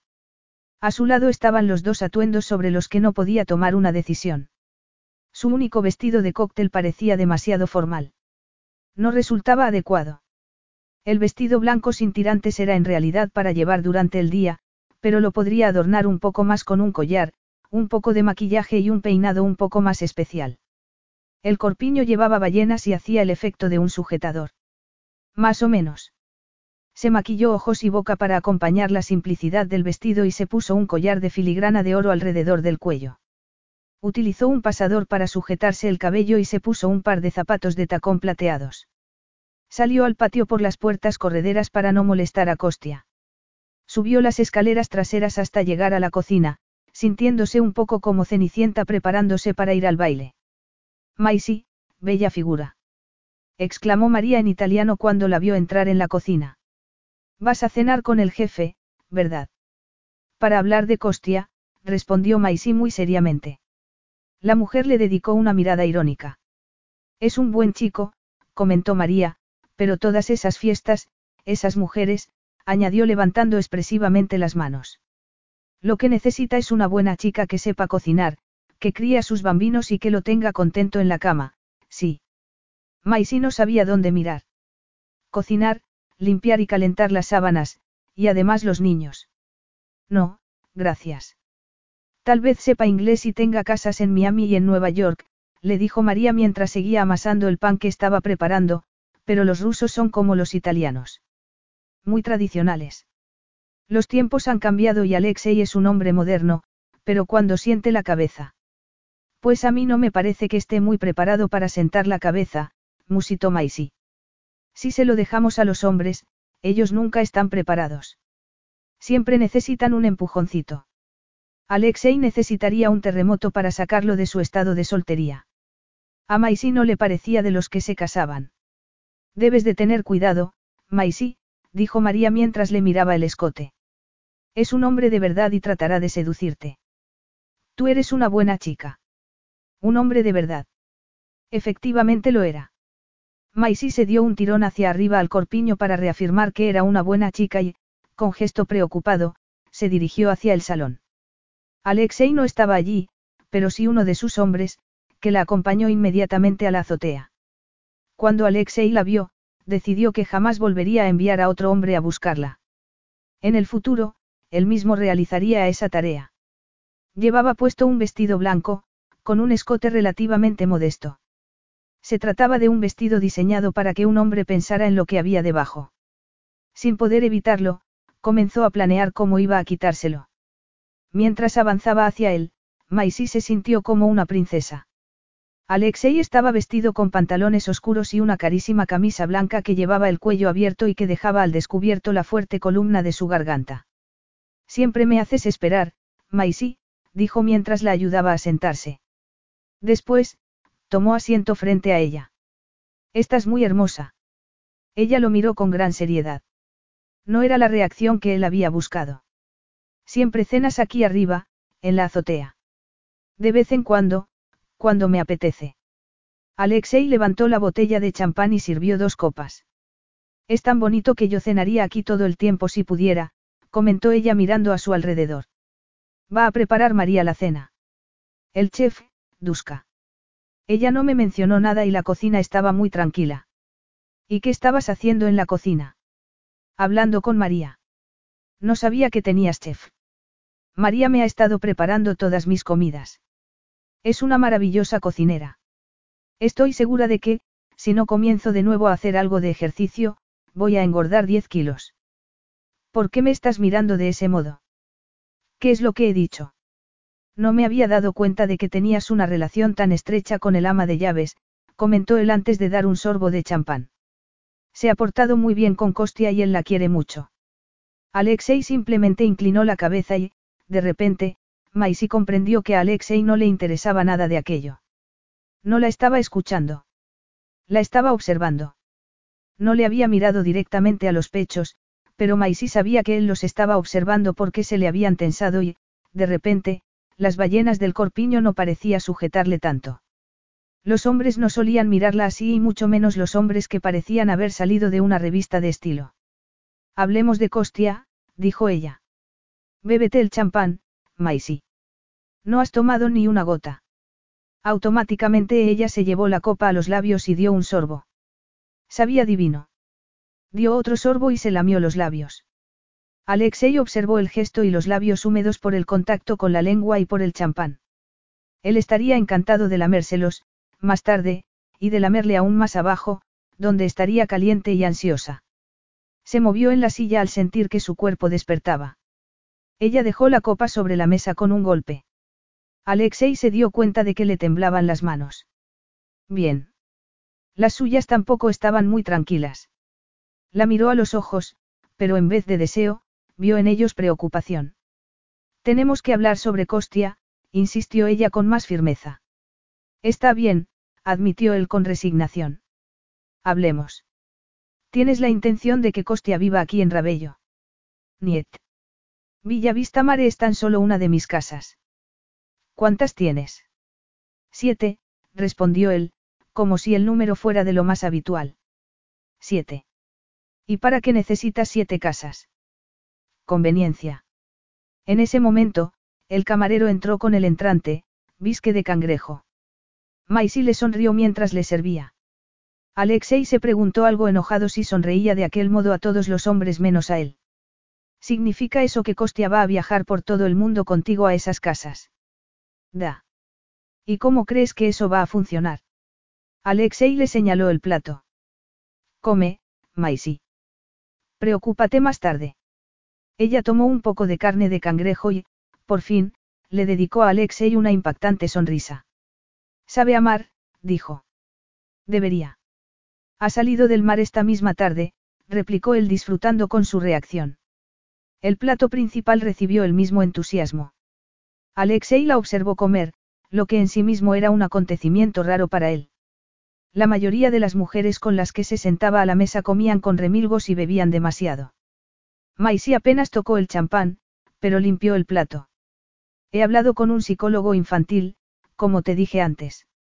Me ha dicho que Costia necesita estar seguro aquí antes de que se le diga lo que les ha ocurrido a sus padres. Estoy completamente de acuerdo. Estoy temiendo que llegue el momento, confesó ella. No ha preguntado por sus padres. Quiso saber Alexei. No. Se produjo un largo silencio. Evidentemente, él estaba esperando una explicación, pero Maisy no sabía por dónde empezar sin ser desleal a Anaís. No sé cómo es en Rusia, pero en Inglaterra, en las familias acomodadas, los niños no reciben toda la atención que deberían. ¿Me estás diciendo que Leo era un padre poco atento con su hijo? Le preguntó Alexei. Depende de lo que se entienda por poco atento. Era un hombre muy ocupado, ya lo sabes. No siempre estaba en la casa. Costia es un niño muy pequeño. Es natural que su madre sea la persona que le cuide. Anaís tenía algunas dificultades, confesó Maisy. Era muy joven. Solo tenía 21 años cuando tuvo a Costia. Ella no tenía una relación muy estrecha con su propia madre. Resulta difícil de explicar, pero Anaís no pasaba demasiado tiempo con su hijo. Ya estaba. Ya lo había dicho. Levantó la mirada y vio que Alexei lo estaba observando. ¿Qué es esto, Maisy? Estás tratando de hacerme creer que Leo Kulikov no era un buen padre. No estoy diciendo eso. Solo estoy tratando de hacerte comprender lo que está pasando en la cabecita de Costia. Yo no te necesito a ti para eso, Duska. Para eso ya tengo a un psicólogo infantil. Lo que me interesa más es por qué quieres hacerme pensar lo peor. Eso no es cierto, protestó Maisy. Tú querías saber. Sé lo mucho que Leo quería a su hijo, la interrumpió Alexei con una voz que no admitía discusión. Maisy apartó su plato. Ya no tengo hambre, dijo en voz baja. Escúchame, Maisy. No quiero oír estas historias. No te dan crédito alguno. No te lo iba a decir, pero tengo algunas preguntas sobre tu pasado que me gustaría que me aclararas antes de que siguiéramos progresando. ¿Sobre mi pasado? Sí hija de una madre soltera sin trabajo, aunque recibiste educación en un colegio privado. Nunca has tenido trabajo hasta que apareciste en la casa de los Kulikov hace dos años. Maisy se encogió físicamente. Alexei había evocado tantos recuerdos que había esperado dejar atrás. No los quería allí aquella noche, sobre aquella maravillosa azotea. Quería ser la mujer en la que estaba empezando a convertirse.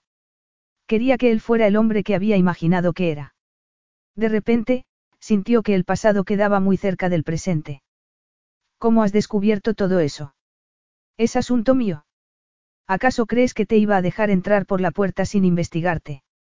Me lo podrías haber preguntado a mí. Sí, pero, te habría creído. La injusticia de aquella acusación le dolió. Probablemente no. Pareces pensar que soy una mentirosa, pero no sé por qué. Dime, dijo Alexei muy tranquilo, ¿por qué crees que te he invitado a cenar conmigo aquí esta noche? ¿Acaso creías, Maisy, que íbamos a hablar sobre tu contrato de trabajo con ese vestido y bebiendo champán? ¿O acaso creías que te iba a llevar a la cama y tratarte del modo al que estás acostumbrada? Efectivamente, todo lo que Alexei acababa de decir era cierto. Había querido acostarse con él. Se había puesto su mejor vestido y las bragas que tenían más encaje. El futuro de Costia había ocupado un segundo lugar, tras su deseo de estar con Alexei. Por primera vez en su vida, se había antepuesto al niño e iba a pagar por ello. Alexei le había tendido una trampa. No era adecuada para cuidar de las necesidades de un niño pequeño. Tragó saliva y levantó los ojos para mirar el desprecio que había en los de Alexei. Su dignidad estaba hecha pedazos. ¿Me vas a pedir que me marche? Le preguntó. No seas ridícula. Costia te necesita. Maisy frunció el ceño. Lo había dicho como si aquella idea fuera desagradable para él, como si ella fuera todo lo que él decía que era. Esto le dio fuerzas para apartar la silla y levantarse. Si tu estúpido detective hubiera hecho un trabajo mejor, sabría que yo jamás trabajé para los Kulikov. Fui al colegio con Anaís. Éramos amigas. Yo habría hecho cualquier cosa por ella y no permitiré que tú arruines la vida del niño. Estoy segura al 100% de que si Anaís hubiera sabido leer el futuro, me habría nombrado a mi tutora legal de Costia. A ti te eligió Leo. Leo cometió el error.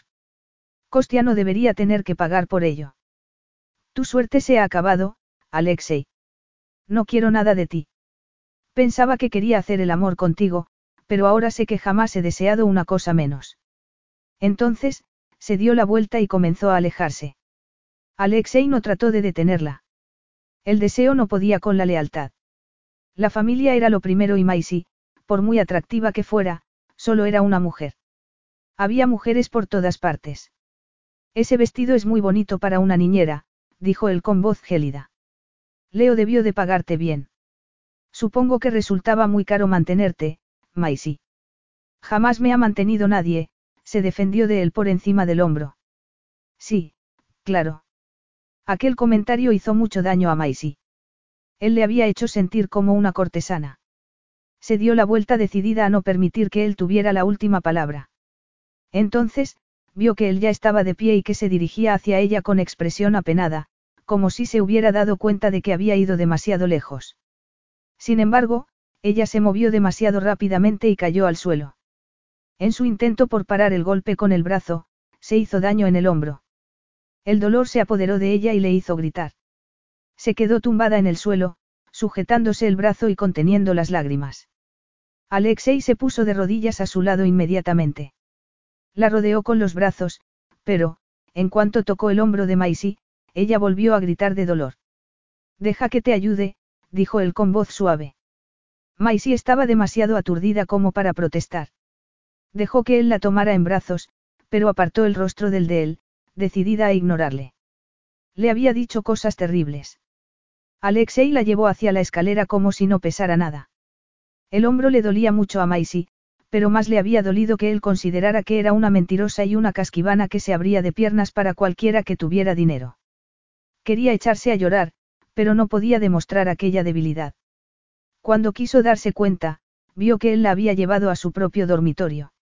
A pesar del dolor, los latidos del corazón se le aceleraron. La cama era grande y muy masculina, cubierta con ropa de cama de color azul. Inmediatamente, recordó todo lo que él le había dicho y supo con cada centímetro de su piel que no deseaba estar allí. Resultaba demasiado humillante. Comenzó a resistirse. Déjame en el suelo. Déjame en el suelo. Alexei se vio obligado a hacerlo. Ella se puso de pie sujetándose el brazo contra el pecho. Le dolía mucho, pero no tenía intención de hacerse la víctima. Él no dijo ni una sola palabra. Se limitó a llamar por teléfono. Va a venir un médico a la casa, dijo tras terminar la llamada. ¿Dónde te duele? No lo sé.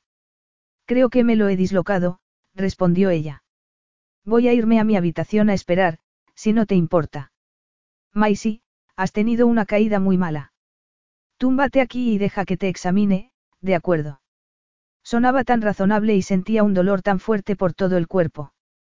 Al final, el dolor ganó. Maisie se sentó en la cama y Alexei hizo algo sorprendente. Se arrodilló sobre una pierna y le quitó los zapatos. Verlo así la empujó a decir. No es culpa tuya que me haya caído. Lo hice yo sola. ¿Cómo tienes el brazo? Preguntó él, sin moverse. Creo que se me está entumeciendo. Has caído muy mal, dijo él. Entonces, levantó la mano y, tras dudar un instante, le apartó suavemente los rizos que le cubrían el rostro. Maisie tragó saliva. Te daría un analgésico, pero creo que deberíamos esperar a que llegara el médico. Está bien. El médico era un hombre de cierta edad que, evidentemente, conocía a Alexei. Se mostró escrupulosamente cortés con Maisie mientras le examinaba el hombro. Le recetó unos analgésicos, que le entregó a Alexei junto con la posología. Afortunadamente, no había nada roto. El descanso y el tiempo la curarían. Menos mal que no tengo nada roto, comentó ella. Alexei se sentó a su lado en la cama. Tómate esto, Maisie, le dijo mientras le colocaba dos píldoras blancas contra los labios. Ella no podía soportar más proximidad física. Abrió la boca y rozó suavemente los dedos de Alexei con los labios. Entonces, se sonrojó. No quería que él pensara que se le estaba insinuando. Alexei la ayudó a tomar un poco de agua para que pudiera tragarlas. Maisie obedeció. Se sentía muy cansada y dolorida. Además, las ballenas del vestido se le clavaban y le hacían daño. Necesito quitarme el vestido, dijo, algo incómoda. No puedo dormir con él. Está bien, afirmó él. Acercó las manos a la espalda y comenzó a desabrocharle los minúsculos botones. Le rozaban suavemente la piel y Maisie cerró los ojos deseando que todo fuera diferente. Ese es el problema con la alta costura. No hay cremalleras. Me lo regaló Anaís. No sabía que era de alta costura. No me había molestado en mirar.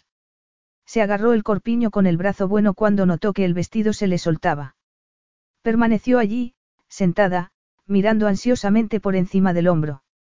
Si te das la vuelta, me puedo poner de pie y dejarlo caer para luego volver a meterme en la cama, explicó con cierta incomodidad. Suponía que él iba a responder con alguna puya, pero no fue así. Por supuesto, dijo con voz suave. Alexei se comportaba de un modo tan formal que resultaba increíble. Maisie se levantó de la cama y dejó caer el vestido. Tímidamente, se lo quitó y le dio una patada antes de volver a meterse bajo las sábanas y taparse hasta la garganta. Gracias, susurró ella incómodamente. La almohada era una delicia bajo la cabeza. Sentía que los analgésicos estaban empezando a surtir efecto. Alexei recogió el hermoso vestido. Ahora te dejo descansar, dijo con aquel tono formal tan extraño. Si necesitas algo, solo tienes que llamar. Estoy en la habitación que hay al otro lado del pasillo. Maisie cerró los ojos y vociferó las lágrimas que se le habían empezado a formar en ellos. Notó el instante en el que las luces se apagaron. No fue así como imaginé el final de nuestra velada juntos, oyó que él decía desde el otro lado de la estancia. Lo sé, pensó ella con tristeza. Capítulo 5. Maisie abrió los ojos. Sentía un ligero dolor de cabeza y un gran arrepentimiento tras recordar lo ocurrido la noche anterior. Metió la cabeza debajo de la almohada. De la almohada de Alexei. Se sentó como movida por un resorte. El pánico se apoderó de ella cuando se dio cuenta de que no tenía nada de ropa que ponerse. Estaba en la cama de Alexei con tan solo unas bragas de encaje. Después de todo lo que él le había dicho la noche anterior, lo último que quería era ser acusada de buscar sexo. Eso había sido lo que él había dicho. ¿Dónde estaba su vestido? Recordó que Alexei se lo había llevado, pero seguramente tendría algo de ropa en aquel dormitorio. Se cubrió los senos desnudos con los brazos y echó a correr hacia una puerta, que resultó ser un vestidor. Vio las camisas inmediatamente. Agarró la más cercana y deslizó su brazo herido con mucho cuidado en la manga para luego hacer lo mismo con el otro. Le costó abrocharse los botones, pero terminó consiguiéndolo. La camisa le llegaba prácticamente hasta las rodillas. A continuación, se dirigió al cuarto de baño y se lavó el maquillaje que le quedaba en el rostro. Después, se peinó el cabello con la mano. Tenía que admitir que no tenía tan mal aspecto, considerando todo lo ocurrido. El dolor que tenía en el brazo era tan solo una molestia que desaparecería en un par de días. Lo que de verdad había resultado dañado la noche anterior había sido su orgullo. Alexei le debía una disculpa. Se miró en el espejo. Iba a conseguirla. Aquella mañana, mientras se ponía unos vaqueros y nada más, Alexei se sentía como si fuera un verdadero canalla. Había estado tan centrado en la conquista sexual que casi no había apreciado la compañía de Maisie, pero una larga noche acompañado solo de sus pensamientos le había hecho arrepentirse de muchas cosas. Prácticamente le había dicho que era una cortesana sin nada que apoyara aquella acusación. De hecho, estaba empezado a sospechar que la sexualidad de Maisie era tan carente de artificio como el resto de ella. No vendía nada y él no quería comprarla.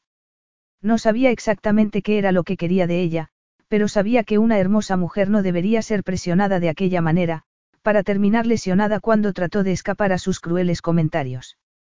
En aquellos momentos, estaba tumbada en su cama, dolorida, porque él no había podido controlarse.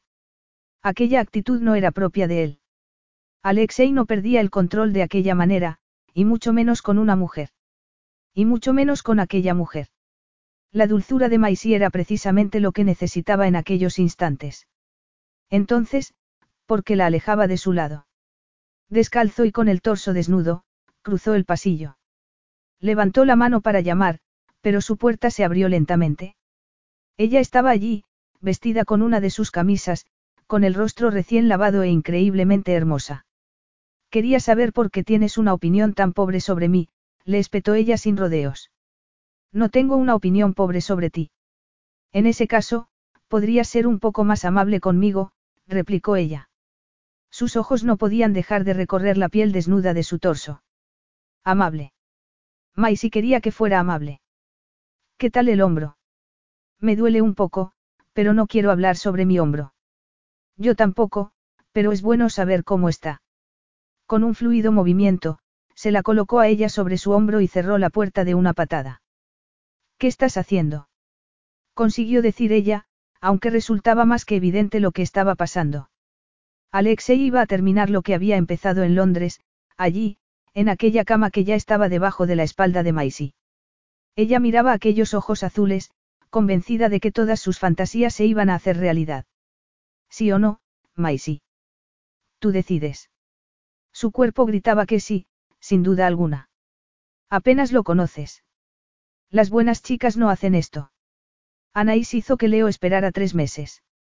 Entonces, él deslizó los pulgares sobre la parte interna de las muñecas de Maisie y se llevó una de las manos de ella a la boca, para aplicar los labios donde habían estado los dedos. Maisie emitió un suave sonido cuando él le hizo levantar los brazos para que sus pechos se levantaran también y el cuerpo se le estirara. Se tumbó sobre ella, apoyando el pecho sobre los antebrazos. Abrumándola con el tamaño y la fuerza de su cuerpo. Se sentía muy menuda, suave y femenina. Ansiaba tocarle tan desesperadamente que las palmas de las manos le ardían. ¿Qué es lo que deseas, Maisie? Lo deseo todo, confesó ella. Te deseo a ti. En los ojos de Alexei se reflejó algo que le produjo un fuerte tirón en la pelvis. Ella se medio levantó para encontrarse con él cuando Alexei se dispuso a besarla. Lo hizo larga y lentamente, con una profunda satisfacción, como si tuvieran todo el tiempo del mundo. Sin embargo, seguía inmovilizándole los brazos, de manera que ella se sentía muy vulnerable en aquella posición. Los senos se frotaban ligeramente contra el torso de Alexei. Los pezones se erguían y se apretaban contra él sin rubor alguno. Las sensaciones eran increíbles. Alexei comenzó a profundizar el beso, excitándola cada vez más. Entonces, de repente, la soltó. Atónita, Maisie se quedó sola en la cama mientras él se levantaba. Durante un momento, ella no comprendía lo que estaba pasando hasta que la luz del sol comenzó a entrar a raudales en la estancia. Alexei había activado las persianas de las ventanas, dejando que la luz del día entrara en el dormitorio. Maisie parpadeó cuando los rayos del sol le dieron en la cara y bajó los brazos. Con la ayuda de su brazo bueno, se incorporó en la cama. Se sentía confusa y se preguntaba exactamente qué era en lo que se estaba metiendo. Alexei se colocó delante de ella.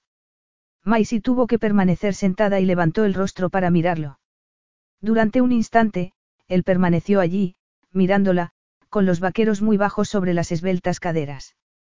Tenía el abdomen tan musculado que ella ansiaba deslizar los dedos para notar cada músculo. Y estaba tan cerca, el vello oscuro le cubría el torso antes de desaparecer en forma de flecha debajo del pantalón. Entonces, se dio cuenta del bulto que tenía en el pantalón. Era aquello lo que deseaba. En aquel instante. Debía ella empezar a confesar todo lo que no sabía sobre el cuerpo de un hombre. Deja de pensar, Maisie. Déjame sitio, Duska. Maisie se colocó en el centro de la cama. Se sentía fuera de lugar, torpe. Se preguntaba si debería decir algo, si se suponía que había algo que una mujer más sofisticada haría en aquel momento. Sin embargo, él estaba tumbando encima de ella, y, de repente, lo único que Maisie podía ver y sentir era él. Alexei deslizó los labios sobre los de Maisie.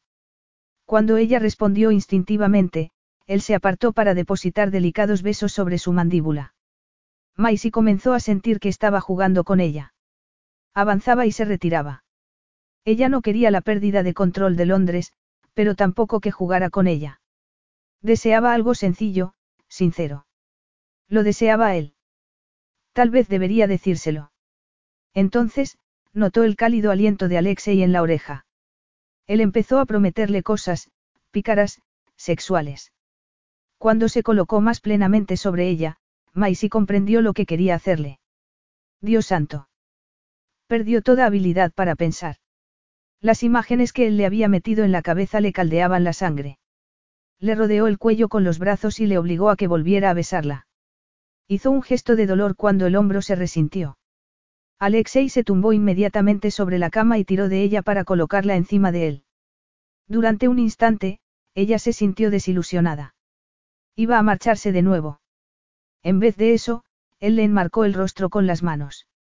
Es mejor para tu hombro, musito. Una agradable calidez recorrió el cuerpo de Maisie al pensar que él estaba cuidando de ella. Estar encima le permitía marcar el ritmo. Unió la boca a la de él, saboreando sus labios mientras le revolvía el cabello con las manos y le deslizaba la lengua en el interior de la boca. No sabía lo que estaba haciendo.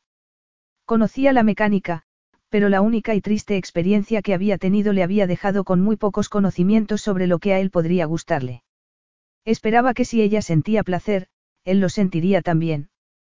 Le colocó las manos en la espalda y buscó la parte inferior de la camisa para subírsela. Él deslizó los dedos por la espalda y le colocó las manos sobre el pequeño trozo de encaje que le cubría el trasero. Entonces, se lo apretó con fuerza y Maisie, instintivamente, dejó caer las rodillas a ambos lados de las caderas de él. La impresionante erección que estaba atrapada en los vaqueros quedó colocada en el lugar más adecuado para ella. Alexei gruñó de placer cuando ella se meneó ligeramente y se volvió a acomodar sobre él. Alexei le colocó las manos sobre las caderas y la hizo moverse rítmicamente sobre él. Maisie comenzó a jadear. Alexei creyó que aquel sonido bastaría para desatarlo. Era increíble, se sentía como un adolescente, casi incapaz de controlar su cuerpo. El tacto, el olor, la imagen de ella y el modo en el que utilizaba su cuerpo para satisfacerse, algo había cambiado al inicio de aquel encuentro y él había perdido la delantera, si es que alguna vez la había tenido. Comenzó a pronunciar su nombre y sintió cómo los muslos de Maisie se apretaban contra él. La profunda voz de Alexei siempre tensaba los músculos internos de su cuerpo y, combinada con la fricción del cuerpo de él contra el de ella, hizo que el cuerpo de Maisie se tensara y que el centro de su feminidad se disolviera en líquidos rayos de sol.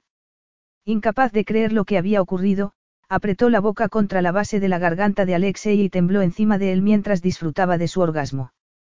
Alexei la obligó a que se sentara, por lo que ella estaba colocada sobre él a horcajadas.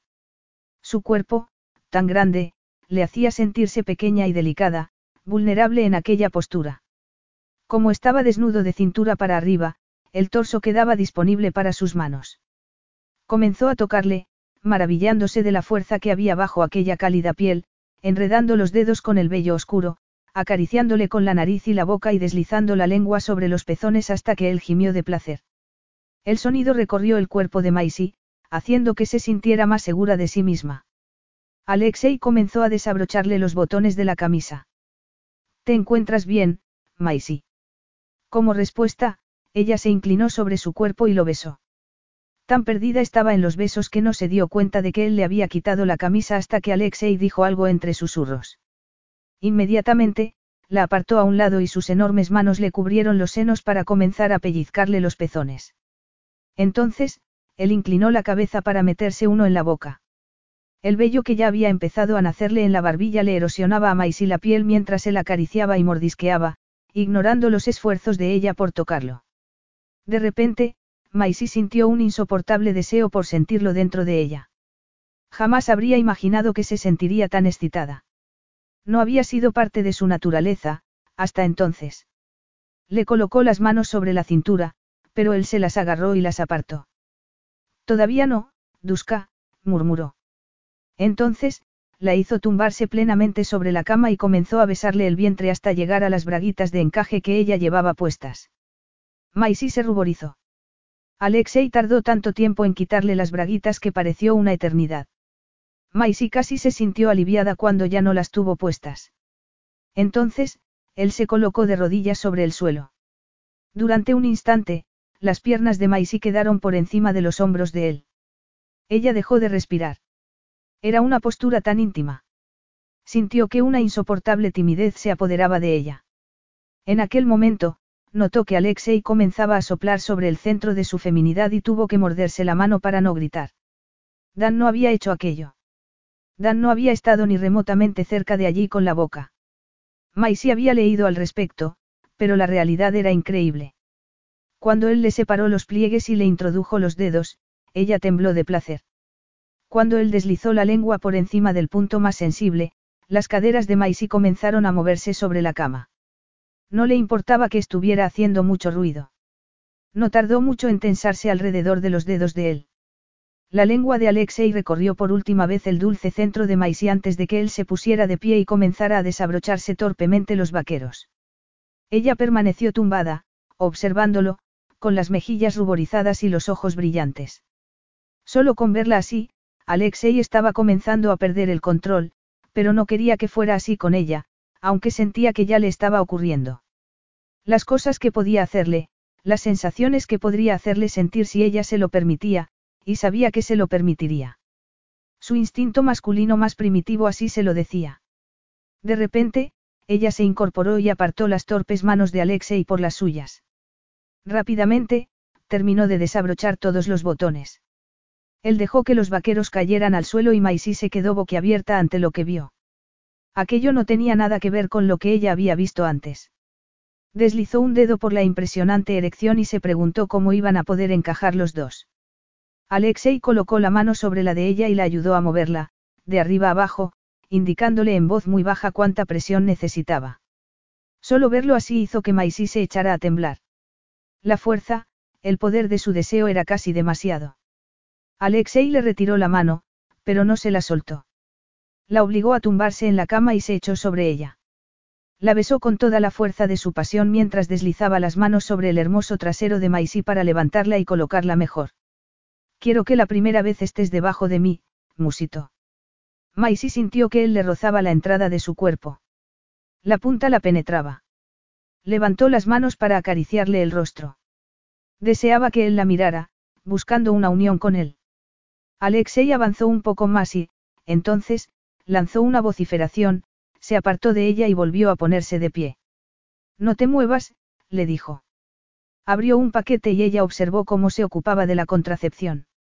Se colocó el preservativo con rapidez, tanta que ella no pudo evitar pensar que había hecho aquello en muchas ocasiones. Y yo solo una, pensó. Alexei volvió a tumbarse encima de ella. Comenzó a besarla de nuevo y, entonces, se hundió suavemente en ella, muy lentamente. Maisie levantó las caderas para animarlo y abrió los ojos de par en par cuando lo sintió dentro completamente. Entonces, Alexei la miró con la expresión de un hombre que sabía totalmente lo que estaba haciendo. Bien, Maisie. Era la segunda vez que se preocupaba por cómo se encontraba y eso le gustó a ella, tanto que le pareció que el pecho iba a explotarle de dicha. Aquel hecho mostraba que se preocupaba por ella. Como respuesta, ella le rodeó el cuello con su brazo bueno y lo obligó a besarla. Su cuerpo había despertado. Las dudas que experimentó con Dan se hicieron pedazos cuando Alexei estuvo por entero dentro de ella. Aquel era su hombre, el hombre adecuado. Sabía exactamente lo que hacer y, por consiguiente, su cuerpo respondía plenamente. Él la condujo cada vez más alto, hasta que se sintió colgada en el borde del abismo con tan solo las yemas de los dedos. Cuando cayó, Alexei la acompañó.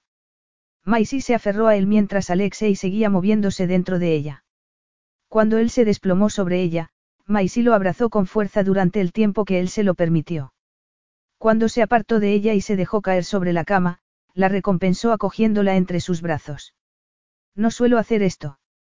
Alexei era incapaz de pensar, lo que no era extraño dado que aún estaba recuperándose de un orgasmo increíble.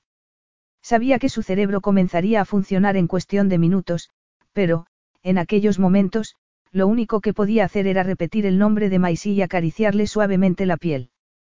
Ella tenía la cabeza sobre su torso. La pierna descansaba sobre el muslo de él y sentía el cálido centro de su feminidad apretado contra su cadera. Había tantas cosas que deseaba hacerle, solo pensar en las semanas que tenía por delante le caldeaba la sangre. Maisie le estaba diciendo algo. Se había sentado y se había cubierto con la sábana. ¿Qué es lo que no sueles hacer? Preguntó él, después de que ella repitiera sus palabras. Esto.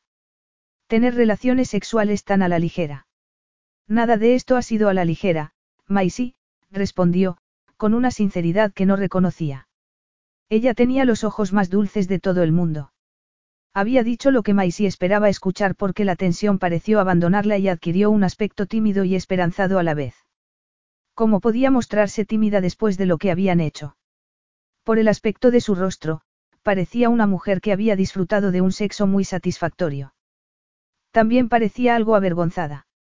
Resultaba tan encantadora, Alexei la tomó entre sus brazos y ella se dejó abrazar. Exactamente lo que Alexei esperaba de ella. Le colocó la mano entre las piernas y se la separó mientras los dedos buscaban la parte más sensible de su cuerpo y comenzaban a entrar y salir de la ardiente feminidad. Sus ojos jamás dejaron de observar la expresión del rostro de Maisie mientras fue construyendo un orgasmo de entre los restos de lo que ambos habían compartido antes. Capítulo 6. Tuve sexo salvaje y desinhibido a plena luz del día.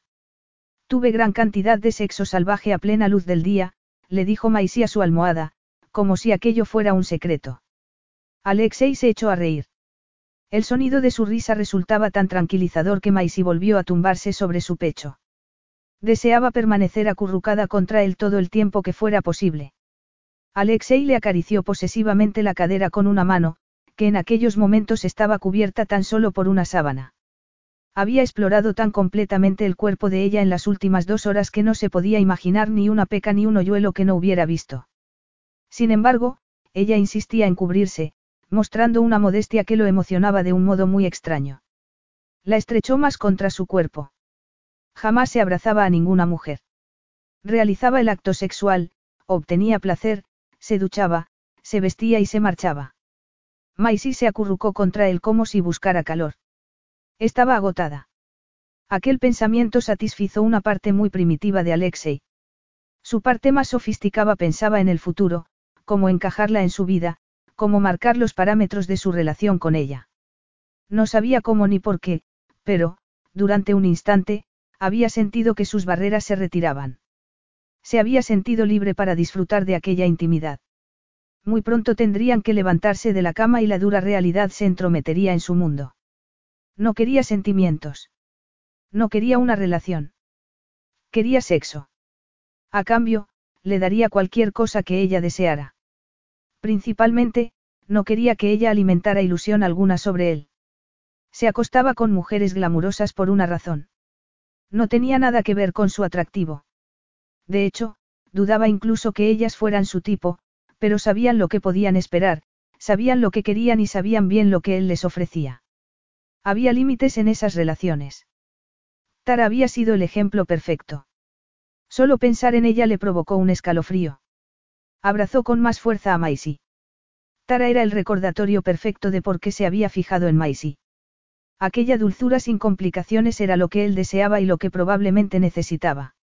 Maisie se había presentado ante él sin nada más que su maravilloso y cálido cuerpo. Sentía paz, tanta que la hizo ponerse de espaldas y se tumbó sobre ella, colocándole la cabeza en el vientre. Sería bueno para los dos. Evidentemente, ella no había vivido mucho por lo que le había contado. Alexei podría ofrecerle lujos, viajes y una amplia variedad para su repertorio sexual. A cambio, Alexei obtendría dulzura y alegría en la cama. Y él no se permitiría ser débil y confundirlo con otra cosa. Apartó ese pensamiento y se limitó a gozar con el tacto del cuerpo de Maisie. Era como volver a nacer. Necesitaba seis meses de Maisie. Olía tan bien, piel cálida y femenina, con el suave aroma del jabón que utilizaba, y sexo. No había salido corriendo para lavarse, lo que resultaba muy agradable. Era delicioso estar tumbado allí con ella, sintiendo cómo respiraba bajo su cabeza, sabiendo que no iba a ir a ninguna parte. De repente, ella se incorporó. Costia, dijo. Tranquila, María lo levantará. Siempre lo levanto yo, protestó Maisie. Sacó las piernas de la cama y trató de llevarse la sábana, pero Alexei no tenía intención de moverse. Vuelve a la cama, Duska. María puede cuidarlo hoy. Alexei no tardó en comprender la desaprobación de Maisie. Ella se estaba poniendo la camisa frenéticamente, cubriéndose tan rápidamente como podía. No decía nada y, cuanto más se prolongaba aquella situación, más enojado se sentía Alexei. El niño estaba bien. Era él quien necesitaba un poco de atención. ¿A dónde iba ella? Maisie. exclamó. Ella se volvió para mirarlo como si la hubiera ofendido. Por favor, vuelve a la cama. No puedo. Está bien. Alexei se levantó de la cama y se dirigió al cuarto de baño. Iba a ducharse para empezar el día. Maisie tenía que ver quién estaba al mando. ¿A dónde vas? Le preguntó ella. El entretenimiento ha terminado. Voy a ducharme y a afeitarme, le espetó. Maisie palideció. Su ansiedad por bajar a la habitación de Costia se redujo al sentir el impacto de aquella palabra. Entretenimiento. Se sentía como si él le hubiera dado una bofetada. Alexei no podía decirlo en serio. Ella quería exigirle que retirara aquella expresión, pero no había tiempo. Costia.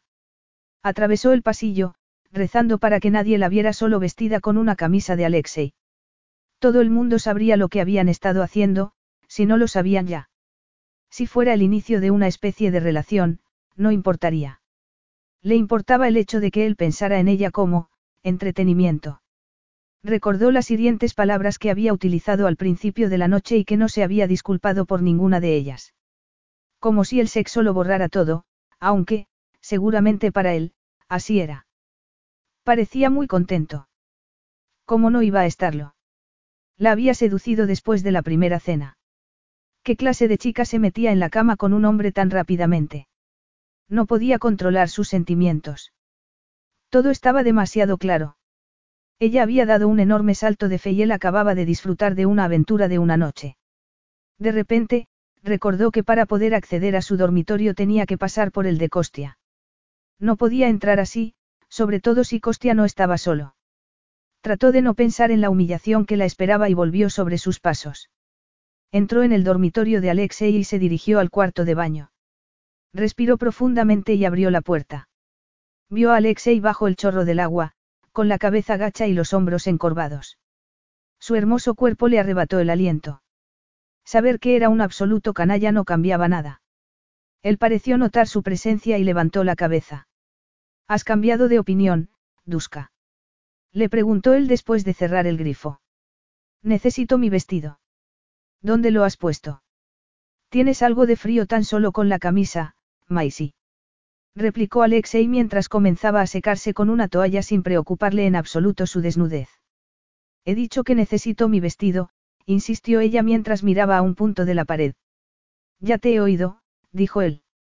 Se enrolló la toalla alrededor de las caderas y la anudó. Ya puedes mirar, Duska. Aunque no sé qué es lo que no quieres ver. Yo creo que ya lo has visto todo. Maisie sintió deseos de abofetearlo. Se acercó a él. El hecho de que Alexei pareciera expectante, como si pensara que ella iba a lanzarse entre sus brazos después de todo lo que él le había dicho y hecho, la animó a hacerlo.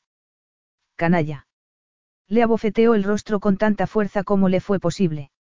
La cabeza de Alexei se giró de nuevo para mirarla. Maisie dio un paso atrás. Alexei se llevó una mano a la mandíbula y se la frotó. ¿Te sientes mejor? No. Iré por tu vestido. Todo había terminado. Maisie aún podía sentirlo dentro de ella y, sin embargo, todo había terminado. No podía creer que hubiera sido capaz de abofetearlo. Alexei era frío, arrogante y egoísta, pero... Los minutos fueron pasando. Ella comenzó a perder la paciencia. María ya estaría con Costia, como lo estaba todas las mañanas. De repente, lo comprendió todo. Su reacción había sido exagerada. Había estado tumbada en aquella cama. De repente, se había sentido aterrada de lo que le esperaba, de lo que significaba aquella nueva intimidad y había preferido salir huyendo antes de enfrentarse a ello. De algún modo, se había convencido de que sin el sexo, él no la querría en la cama y, por eso, había salido huyendo. Alexei había reaccionado bastante mal, pero al menos había ido por su vestido. Dan ni siquiera le había pagado el taxi para marcharse a su casa. Decididamente, los hombres no se le daban bien, pero ya mejoraría. De repente, él la abrazó por detrás de un modo que hizo que Maisie se deshiciera por dentro. Lo siento, le susurró al oído. Maisie se dio la vuelta y se abrazó a él con fuerza. El alivio que sintió le había hecho perder las fuerzas. Reconoció que había sido un gesto magnánimo. Él no estaba acostumbrado a hacer sitio en su vida para otras personas, pero lo estaba haciendo por Costia. Y tal vez a ella también le estaba haciendo un hueco. De repente, ella levantó el rostro y frunció el ceño. ¿Qué le voy a decir a María si me pregunta dónde he estado? Mi vida sexual no es asunto de María. No estoy hablando de ti, sino de mí. Maisie, fui detrás de ti a Rabello ayer. Luego cené contigo en la azotea. Todo el mundo lo sabe. Ella se sonrojó. Alexei recordó que había ciertas cosas que ella no hacía, ni siquiera cuando él había querido llevarla por ese camino. No le había importado. Le había encantado estar con ella. Era poco probable, pero tenía que preguntárselo. Maisie, eras virgen. No me puedo creer que me hayas preguntado eso. Después de pronunciar estas palabras, Maisie se sonrojó y trató de ocultar su rostro entre el cabello. ¿Cuántos hombres, Maisie? Sabía que debería haberle hecho la pregunta de un modo mucho más sensible, pero a él no le iba la sensibilidad. ¿Cuántas mujeres, Alexei? replicó de repente ella. Demasiadas, dijo. La respuesta lo sorprendió hasta él mismo. ¿Cuántos, Maisie? Solo uno, una vez. Se ha notado. Preguntó ella al ver que él no comentaba nada al respecto. Alexei le apartó el cabello de los ojos. Creo que tengo mucha suerte. Evidentemente, había sido la respuesta que ella esperaba. Maisy lo abrazó con fuerza. Se sentía muy feliz. Alexei había hecho que Maisy fuera feliz por primera vez desde que se levantaron de la cama y todo se había estropeado. Costia, susurró ella. Iré yo. Alexei no sabía por qué se había ofrecido, pero estaba empezando a comprender que solo podría pasar más tiempo con Maisy si ella dejaba de ocuparse tanto de Costia. Además, ya iba siendo hora de que comenzara a construir una relación con el niño. Maisy se estaba poniendo su vestido blanco cuando alguien llamó a la puerta. Ella se quedó completamente inmóvil. Señorita Edmonds. Maisy reconoció la voz y fue a abrir la puerta. Se trataba de una de las muchachas que trabajaba en la cocina. Simplemente le entregó ropa limpia y su bolsa de aseo y se marchó. Maisie aceptó lo que la muchacha le había dado sin decir palabra. Se limitó a darle las gracias. Vaqueros, una camiseta y ropa interior de algodón. Alexei no había elegido aquellas prendas para ella. Maisie también comprendió que él no iba a ser discreto sobre lo que había entre ellos. Abrió la bolsa de aseo y encontró un frasco de gel de baño. Un baño. Iba a darse un baño. Llenó la enorme bañera de Alexei. Colgó cuidadosamente su vestido y se sumergió en la cálida y espumosa agua. Se sintió mucho mejor. Por primera vez en mucho tiempo, se sintió joven y deseable, libre de responsabilidades. Estiró las piernas y dejó descansar los brazos a ambos lados de la bañera. El cuerpo le dolía de un modo poco familiar, pero muy satisfactorio. Alexei se había comportado como si no pudiera dejar de tocarla y ella había gozado con el modo en el que él disfrutaba con su cuerpo. También se había mostrado muy tierno con ella, aunque recordó lo que él había dicho sobre él, entretenimiento. No podía olvidarlo. Sentía que, por mucho que él la deseara, el instinto de Alexei era apartarla de su lado. Por muy tierno que hubiera sido con ella en algunas ocasiones, sentía que él no buscaba la cercanía que ella deseaba. Aunque la abrazara tiernamente, Maisie sabía instintivamente que aquello era lo único que él iba a ofrecerle. Tenía que tener mucho cuidado. Necesitaba proteger su corazón. Costia se puso muy contento al ver a Maisie. Se levantó y fue corriendo hacia ella para abrazarla. Después, insistió en que ella lo soltara para volver a jugar con su coche de pedales. Alexei lo observaba atentamente. Mientras cuidaba del niño, había estado pensando en lo que Maisie le había dicho sobre la ausencia de Leo y la incapacidad de Anaís para cuidar de él. A pesar de todo, Costia parecía un niño equilibrado.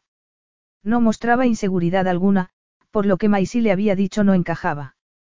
Una parte de Alexei se sintió aliviada, pero le preocupaba que ella hubiera podido mentirle.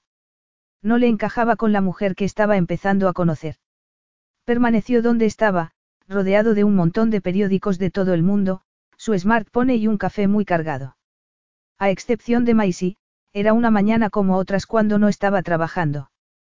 Ella se había recogido el cabello en una coleta y llevaba vaqueros y una camiseta. No le gustaban las mujeres pegajosas, pero Maisie se estaba comportando de la manera más distante posible. Interesante. Decidió no hacer nada y esperar a ver cómo reaccionaba ella. Siguió trabajando. Maisie se sirvió un zumo de naranja del buffet y se acercó a la mesa, esperando que Alexei levantara la cabeza y le dijera algo. También estaba pendiente de María, que debía de saberlo todo. Antes de que ella se sentara, Alexei se levantó de la silla. Sus modales estaban tan presentes en el que, a pesar de no estar haciéndole caso alguno, se comportaba como un caballero. Maisie se acomodó y esperó a que él se dirigiera a ella. Nada. Miró a su alrededor. María estaba recogiendo el buffet y Costia jugaba. Sin embargo, el poco interés que Alexei mostraba hacia ella hizo mella en su confianza. Era exactamente como cuando se acostó con Dan. En aquella ocasión, mientras se vestía, él se había puesto a responder sus correos electrónicos. Sin embargo, en el caso de Alexei era peor aún. Con Dan ya había decidido que no le interesaba y que no quería repetir la experiencia, pero Alexei, se moría de ganas por sentársele en el regazo, pero él estaba más interesado en su teléfono móvil. Todas sus inseguridades volvieron a adueñarse de ella. Tal vez había cambiado de opinión. Aunque se sentía atraído por ella, Maisy no podía sujetarle a su lado. Trató de encontrar algún fallo en el sexo que habían compartido. Había hecho ella algo que no le había gustado. No se había mostrado lo suficientemente insinuante. Él había querido que ella le hiciera sexo oral, pero Maisy no se había sentido suficientemente segura para hacerlo. Tal vez aquella era la razón. Trató de tomarse su zumo, pero se sentía tan tensa que se atragantó y comenzó a toser. Alexei levantó la mirada al tiempo que ella se ponía de pie sin mirarlo siquiera. ¿A dónde vas? Le preguntó él. Parecía verdaderamente sorprendido. Te estoy molestando. Me voy. Pero si no has desayunado. Se había dado cuenta. Maisie había creído que él ni siquiera se había percatado de su presencia. No tengo hambre, susurró mientras se disponía a marcharse de la terraza. Entonces, oyó la voz de Costia. Maisie. Eso le impidió marcharse. Por mucho que estuviera sufriendo, ella era lo único que tenía el niño e, igualmente, él era lo único que ella tenía también. Cuando se dio la vuelta, el niño se acercó corriendo a ella con los brazos extendidos para que ella lo abrazara y lo tranquilizara. Maisie le sonrió y le dedicó unas palabras para que se calmara. Tal vez fuera una fracasada con los hombres, pero sabía muy bien cómo ser una buena madre con Costia. Hoy tienes que dejarlo conmigo, le dijo Alexei. Maisie levantó la mirada. Aún tenía las pestañas húmedas.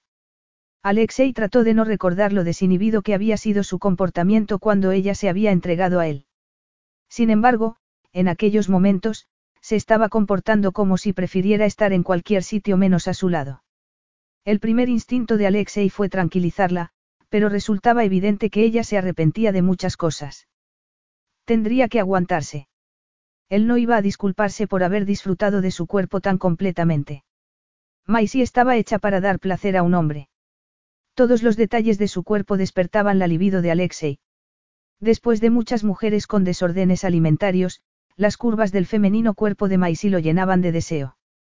Tenía la intención de tenerlo a su lado y de disfrutarlo una y otra vez.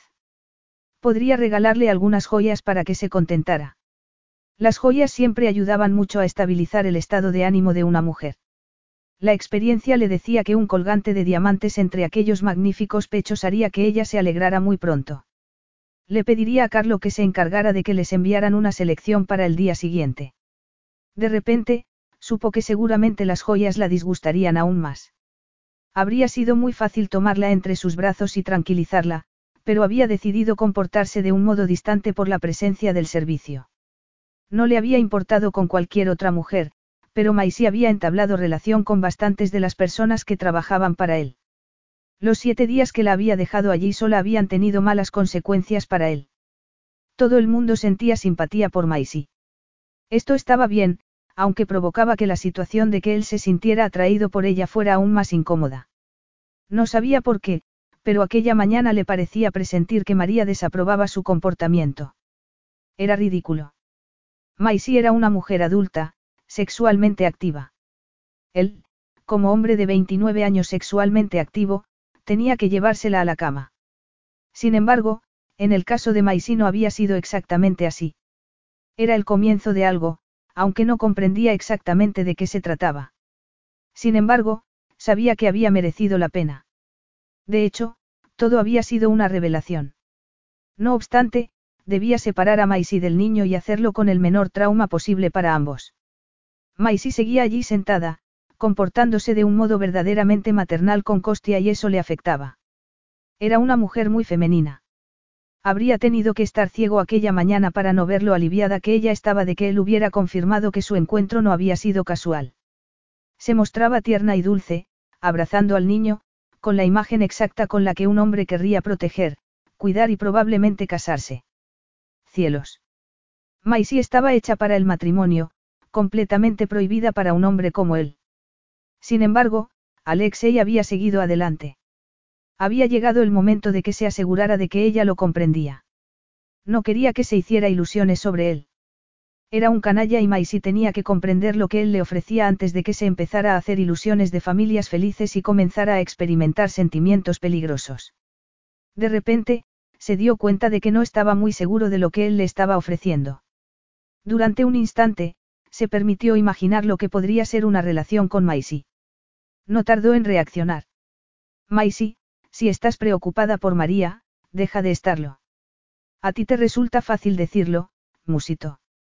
María está acostumbrada a que las invitadas bajen a desayunar con mucha menos ropa de la que tú llevas en estos momentos, Duska. No debes preocuparte por eso. Maisie trató de sobreponerse. ¿Cómo iba a poder quedarse allí con él y fingir que todo aquello le parecía bien? Una vocecita le recordó que él no estaba tratando de insultarla. Simplemente le estaba recordando cómo eran las cosas. Sabía que Alexei no vivía como un monje, pero el hecho de que él le dijera que era la última de una larga fila había sido probablemente lo más duro que tendría que escuchar de sus labios. Hasta que él le dijera adiós, lo que, evidentemente, ocurriría tarde o temprano. Sin embargo, aquella mañana no deseaba la verdad. Quería afecto, algo de cariño. Como sabía que no lo iba a conseguir, decidió tranquilizarse. Vas a pasar el día con Costia. Le dijo con la voz más serena que pudo encontrar. ¿Por qué no lo pasas tú con nosotros? Había sonado más afectuoso, pero Maisino se atrevió a mirarlo. Se sorprendió cuando él se acercó a tomar a Costia en brazos y sintió un enorme vacío cuando el niño se marchó con el encantado. No sabía qué hacer. Se sentía incómoda sentada allí, a sus pies, con las imágenes de las intimidades que habían compartido viciando el ambiente entre ellos. No podía hacerlo. Creo que quiero estar sola durante un rato, dijo. Idiota, idiota. Se puso de pie y atravesó la terraza lo más rápidamente que pudo sin saber a dónde se dirigía. Solo sabía que ansiaba poner distancia entre ella misma y las rocas contra las que había naufragado. Capítulo 7. Alexei observó cómo se marchaba. ¿Por qué había tenido que abrir la boca y hacerle daño a Maisie de aquella manera? Lo suyo acababa de empezar y él ya lo estaba destruyendo. Quiero a Maisie, aulló Costia mientras se le agarraba a él a la camisa. Yo también quiero que venga, Malenki Chelovek. Ella había llegado al final de la terraza. Entonces, dudó y miró a su alrededor para buscar la salida. Aquella terraza no llevaba a ninguna parte y las puertas de cristal estaban cerradas con llave. Durante un instante, Alexei observó cómo ella trataba de abrirlas. Ya era suficiente. Se dirigió hacia ella. Observó cómo ella levantaba el rostro, que estaba pálido y tenso. Él era el responsable de aquella tensión. No había tenido intención de hacerle tanto daño. Solo había tratado de poner distancia con ella cuando lo único que sentía era pasión hacia ella. Ciertamente, no había querido herirla. Maisie, necesitamos hablar. Le entregaré a Costia a María y luego tú te vas a venir conmigo, le dijo. Le tomó la mano, pero ella la apartó con los ojos llenos de ira. Demasiado tarde, Alexei, le espetó. No quiero oír nada de lo que tú tengas que decirme. Costia comenzó a llorar y trató de irse con Maisie. Ella lo tomó en brazos y miró con desprecio a Alexei. Mira lo que has hecho. Si quieres que hablemos delante del niño, bien. Este es el trato, Maisie. Lo de esta mañana ha sido increíble. Quiero repetirlo. A menudo. Te quiero en mi vida. Te queda lo suficientemente claro. Resuelve eso el problema. Increíble. Alexei la quería en su vida. Maisie estaba segura de que él se estaba preguntando por qué no estaba aplaudiendo de la alegría. Sin embargo, aquellas frías palabras habían despertado la ira en ella.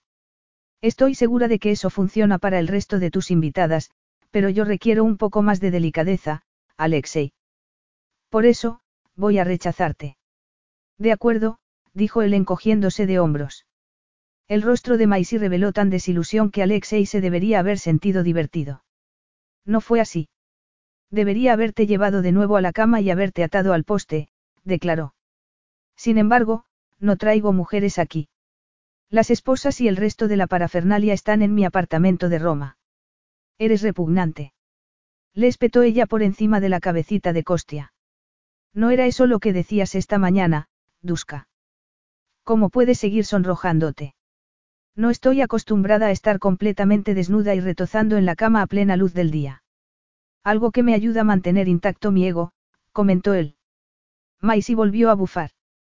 Él la miró completamente prendado de ella. Eres adorable, Maisie. De repente, ella comprendió las palabras que él acababa de decir. ¿Qué había dicho sobre que no llevaba mujeres allí? No podemos tener esta conversación delante de Costia. ¿Dónde está María? Tras dejar al pequeño con María en la cocina, Maisy y Alexei comenzaron a pasear por los jardines. Se detuvieron frente a una estatua de piedra. Podríamos volver arriba, susurró él con voz sugerente. No te voy a responder a eso, replicó ella.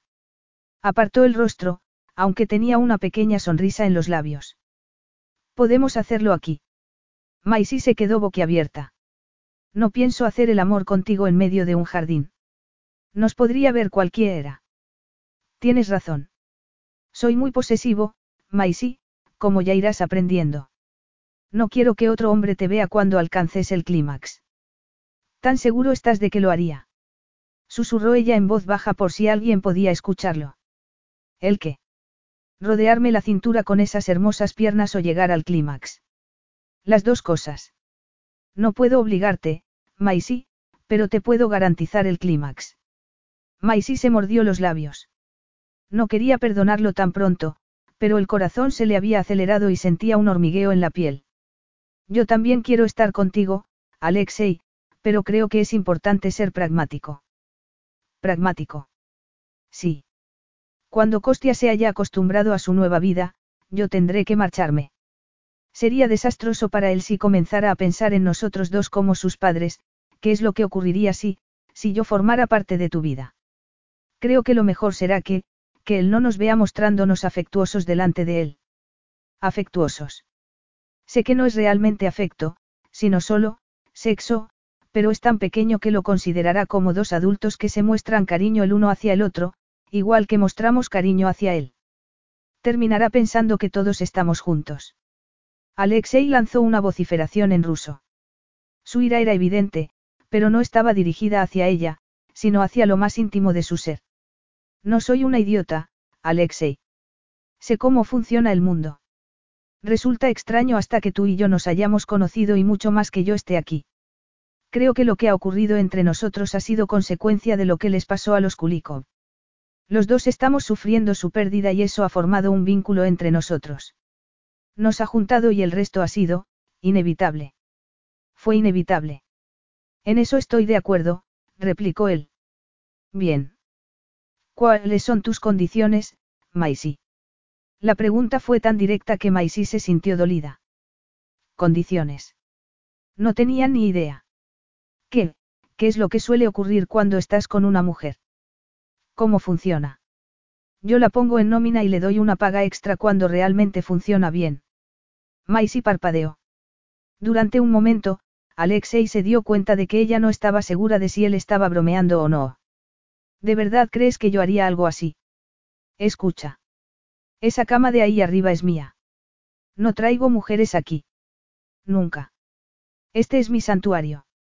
Aquí no vienen invitadas. Solo unas cuantas, pero muy bien acompañadas por sus esposos. Aquí es donde traigo a la familia. Durante un instante, Maisy experimentó una abrumadora alegría, pero no tardó en darse cuenta de que él se refería a Costia. Ella no formaba parte de su familia, pero sí era la primera mujer con la que estaba allí. Entonces, ¿qué se supone que tengo que hacer yo? Preguntó ella, algo preocupada. No tienes por qué inquietarte, Maisy. Yo te facilitaré las cosas. Vivirás conmigo, viajarás conmigo, evitarás a los paparazzi conmigo. Se te describirá como, una misteriosa pelirroja, hasta que lo averigüen todo de ti, y lo averiguarán, lo bueno y lo malo. Debes olvidarte de todo lo quieras mantener oculto. Por lo tanto, me gustaría saber si has robado alguna vez un banco. Maisy lo miró completamente atónita. Estaba bromeando, ¿verdad? Yo no le interesaré a nadie. No soy nadie. Todo lo que yo hago parecer atraer interés. Espero que como tú no eres conocida, pronto perderán el interés. Alexei deslizó las manos por la cintura de Maisy y se sentó sobre el borde de la fuente. Entonces, la colocó entre sus piernas. Costia va a suponer un estorbo para nosotros, bromeó él con una sonrisa. Eso nunca, replicó ella. Es un niño maravilloso. Y te ha tomado mucho afecto. Estoy completamente de acuerdo en que es un niño maravilloso, pero eso de no mostrar afecto delante de él va a ser un rollo. No hay elección. Siempre hay elección, Duska. Tú has ejercido la tuya. Podrás cumplirla. Maisy se apoyó contra él.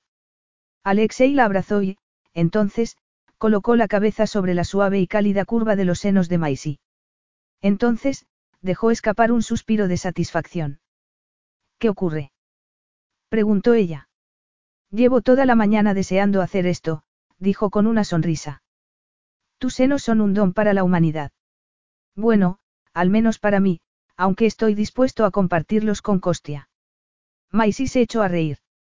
Y ahora han comenzado a menearse. Estoy en el cielo.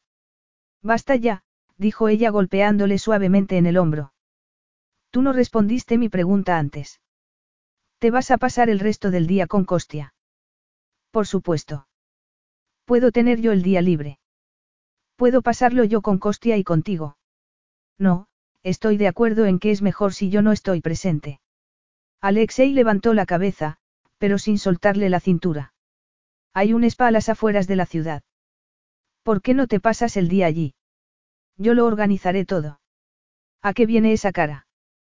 ¿Qué es lo que estás pensando ahora, Maisie? No lo sé, dijo ella.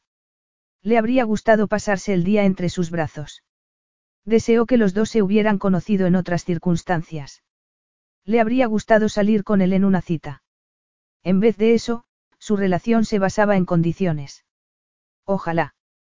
¿Qué? Ojalá pudiéramos estar juntos, los dos solos, pensó. Ojalá tuviera más ropa que ponerme, dijo, algo que también era cierto. Creo que me iré de compras. Alexei la soltó.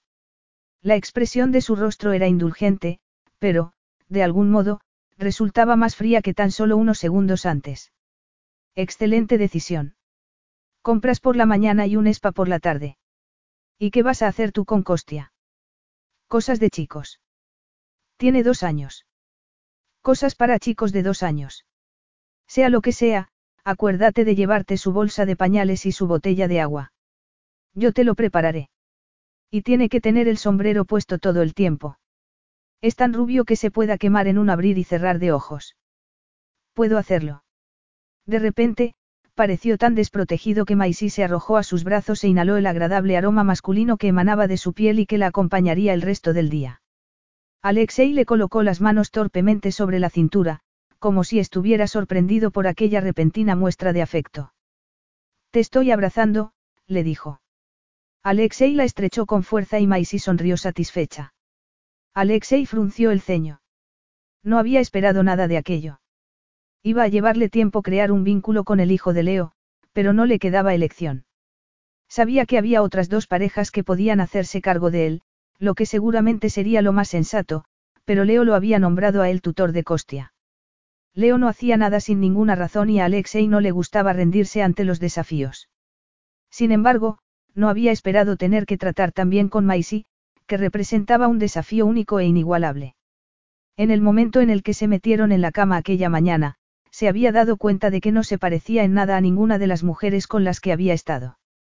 Seguramente tenía que ver con su inocencia, lo que estaba creando el caos en el hombre ruso tradicional que él creía haber dejado atrás hacía tanto tiempo que no había vuelto a pensar ni en el matrimonio, ni en los hijos ni en el futuro.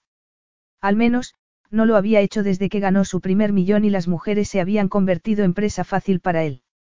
Había atribuido este hecho a que ella parecía más interesada en que él le prestara atención que en su cuenta corriente, pero sabía que tenía que poner el asunto a un nivel mucho más crematístico. Cuando sintiera que la estaba manteniendo, el aura romántica se disolvería y la dulzura y la inseguridad de Maisy desaparecerían gracias a los cheques. Cielos, las sábanas de su dormitorio aún no se habían enfriado y ella ya había decidido irse de compras. Maisie era una mujer muy dulce, aunque apasionada entre las sábanas. Sin embargo, ¿por qué iba a ser diferente de las demás? ¿Y por qué estaba pensando él cómo podrían ser las cosas si ella lo fuera? Sintiéndose como si hubiera corrido un maratón emocional, Maisie bajó las escaleras y miró su bolso. Tarjeta de crédito, pasaporte, los euros que había cambiado el día anterior, estaba preparada para irse de compras.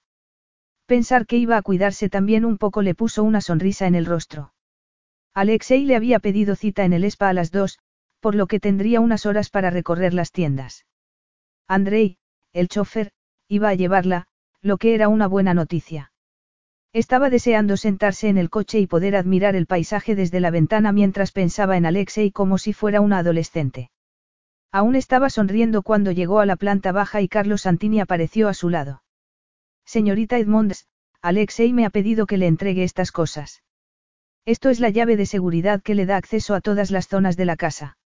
Si necesita alguna vez un coche, como le ocurre hoy, habrá un chofer siempre a su disposición.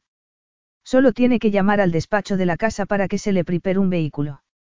Aquí tiene el número grabado. Carlo le entregó un smartphone. Ella lo aceptó de mala gana porque no tenía ni idea de cómo usarlo.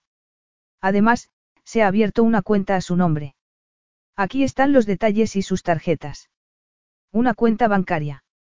Sí, respondió Carlo con una sonrisa que a Maisy no le gustó.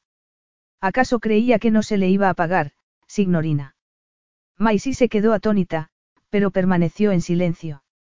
Decididamente, la sonrisa de Carlos Santini no era agradable. No se lo había imaginado. Ahora tiene oportunidad de gastar, señorita Edmonds. El señor Ranaevsky es un hombre muy generoso.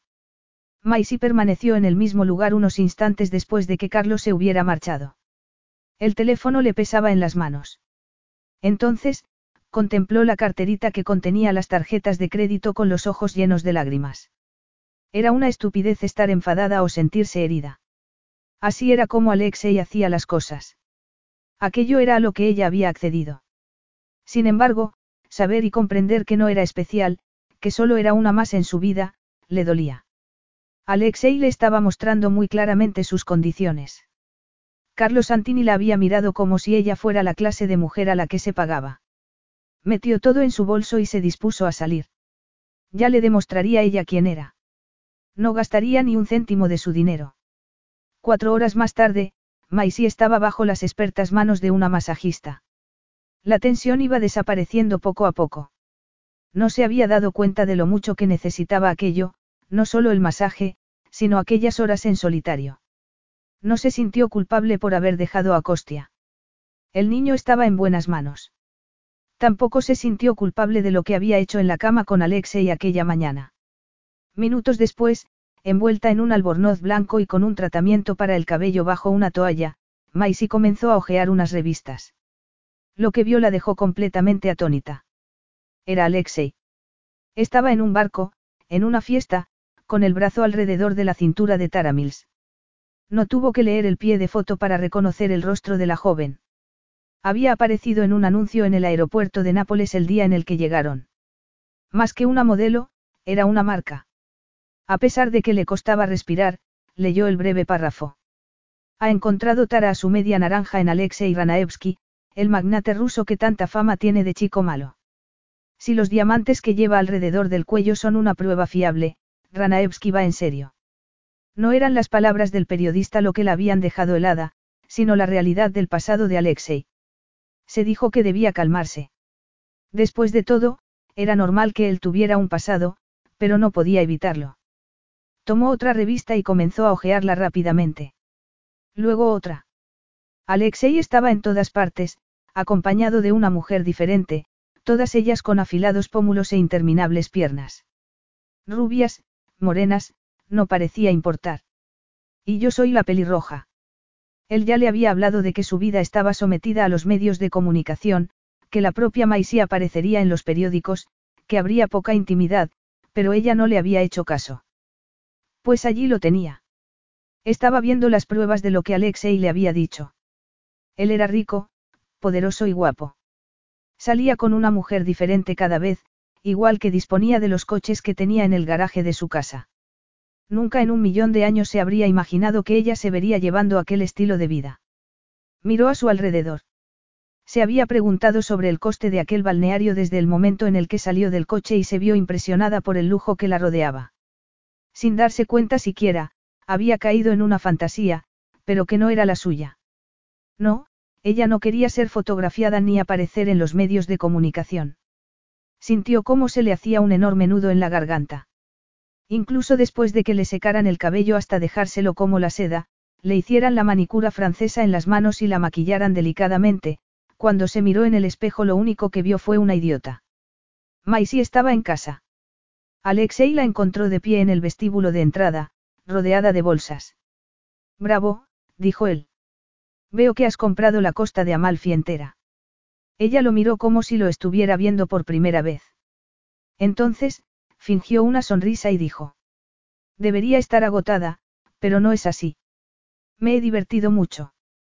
Su entusiasmo era tan claramente falso que Alexei esperó a que ella le dijera lo contrario. No fue así. Maisie comenzó a recoger sus bolsas y Andrei se encargó del resto, lo que le reportó una de las hermosas sonrisas de ella. Alexei decidió echar una mano también mientras decidía allí mismo que en el futuro el chofer de Maisie sería otro empleado diferente. No le gustaba el modo en el que Andrei la miraba. Ella comenzó a subir las escaleras, moviendo el trasero como un péndulo al caminar. Entonces, se dirigió hacia su dormitorio. Parecía estar prácticamente huyendo de él. Te he cambiado de habitación, dijo él. Maisie se volvió lentamente para mirarlo. Parecía claramente turbada. No tenía ni idea de que dormías en un armario. Te he puesto en el dormitorio que hay al lado del mío, en el que yo dormí anoche. Oh. Pero, en realidad, dormirás en mi cama, añadió. Al escuchar aquella parte de la noticia, Maisie se aferró a sus bolsas como si le fuera la vida en ello. ¿Algún problema? No, respondió ella secamente, por supuesto que no. Evidentemente, lo había. No creía que lo hubiera, replicó con voz cortante. Maisie echó a andar en la dirección de su nuevo dormitorio. Si pudiera llegar a él y cerrar la puerta, para poder rearmarse de nuevo antes de volver a verlo, todo saldría bien. Tal y como era de esperar, él la siguió al interior del dormitorio. ¿Podría estar a solas un minuto? Le preguntó. Su voz sonaba ligera y despreocupada. No te he visto en todo el día, Maisie. ¿Acaso no me has echado de menos? Alexei había cerrado la puerta y se había apoyado contra ella. Sin embargo, sus hermosos ojos azules ya no la miraban a ella. Observaban las bolsas. La habitación tenía una pared entera de cristal, que daba a una terraza. Las vistas eran espectaculares. Sin embargo, Maisie se puso de espaldas a ella y dejó las bolsas en el suelo. No he tenido mucho tiempo de echarte de menos, replicó ella con voz seca. He estado tan ocupada, te lo has pasado bien con Costia. Alexei le dedicó una tensa sonrisa y ella se dio cuenta de que su extraño comportamiento estaba teniendo su efecto en él. Se apartó de la puerta y se dirigió hacia ella de tal modo que Maisie dio un paso atrás. Si la tocaba en aquel momento, le pegaría. Alexei se limitó a dejar las bolsas sobre la cama. Ciertamente has estado muy ocupada. ¿Vas a renovar por completo el guardarropa? No, Solo he comprado unos cuantos vestidos. Hice la maleta para París, no para Italia. Hace mucho calor. Pensé que, le he comprado a Costia unos pantalones y un pijama precioso, añadió para tratar de llevar la conversación hacia aguas más neutrales. Sintió que se le cortaba la respiración cuando Alexei tomó una bolsa que contenía lencería. No quería que él viera lo que había comprado. Había adquirido aquellas prendas antes de ver las revistas. Después, su actitud había cambiado radicalmente. Resultaba increíble lo que provocaba verse a la cola de una larga fina de mujeres increíblemente atractivas. No, dijo ella mientras trataba de quitarle la bolsa. Él se lo impidió. No puedes desilusionarme ahora, Duska. Es decir, no creo que esta compra en particular la hayas hecho para ti sola. Alexei dejó caer las prendas íntimas sobre la cama. Lo primero que llamó su atención fue un salto de cama de raso en color marfil con adornos de encaje. Maisie se llevó las manos a las sienes. No podía fingir que no había realizado aquellas compras para él. Después de examinar el salto de cama, Alexei se centró en los conjuntos de braga y sujetador que había sobre la cama. Todos elegantes, en colores pálidos. Nada escandaloso, nada descaradamente sexy, todo parecía querer recordarle que, aquella mañana, la ropa interior de Maisie había sido de algodón. De repente, se dio cuenta de que aquella sutil elegancia solo podría pertenecer a una mujer que había entrado en su vida sin la intención de seducir. Él podría haberle dicho que lo único que tenía que hacer era sonreírle para que fuera suyo. Me gusta esto. No creo que sean de tu talla, replicó ella mientras le quitaba las prendas de la mano. No lo he comprado para ti, sino para mí. Alexei sonrió. Póntelo esta noche, le dijo, más abruptamente de lo que había sido su intención. Ella frunció el ceño. Se trata de una orden o de una petición. Y suéltate el cabello, añadió como si ella no hubiera hablado. Maisie abrió la boca para decirle exactamente lo que pensaba, pero él le agarró uno de sus rizos y le hizo cosquillas con él por debajo de la nariz. No pongas esa cara, Maisie. Es solo sexo. Con eso, se inclinó sobre ella para rozarle los labios con los suyos y, así, silenciarla muy eficazmente. Entonces, Maisie le colocó las manos sobre el torso y lo empujó. Maisie. Le dijo, completamente desconcertado. Pensaba que habíamos solucionado todo esto. Creía que teníamos un acuerdo. Está bien. ¿Cuál es el problema? Preguntó él tras echarse atrás. Desde que hemos subido aquí, pareces muy nerviosa. Me has puesto en nómina. Creía que era una broma, pero no lo es. Has hecho que ese horrible Carlos Santini me dé dinero. No se me permite gastarme dinero contigo. No te estás gastando dinero conmigo. Me estás pagando. Y, para tu información, yo tengo mi propio dinero. No lo dudo, pero la vida va a ser muy cara para ti, Maisie. Ahora estás conmigo. Sí. Maisie lo dudaba. No se sentía como si estuviera con él. ¿Cómo podía estarlo después de un único día? Era solo la chica que había caído accidentalmente en la cama de Alexei Ranaevsky mientras él estaba descansando entre modelo y modelo.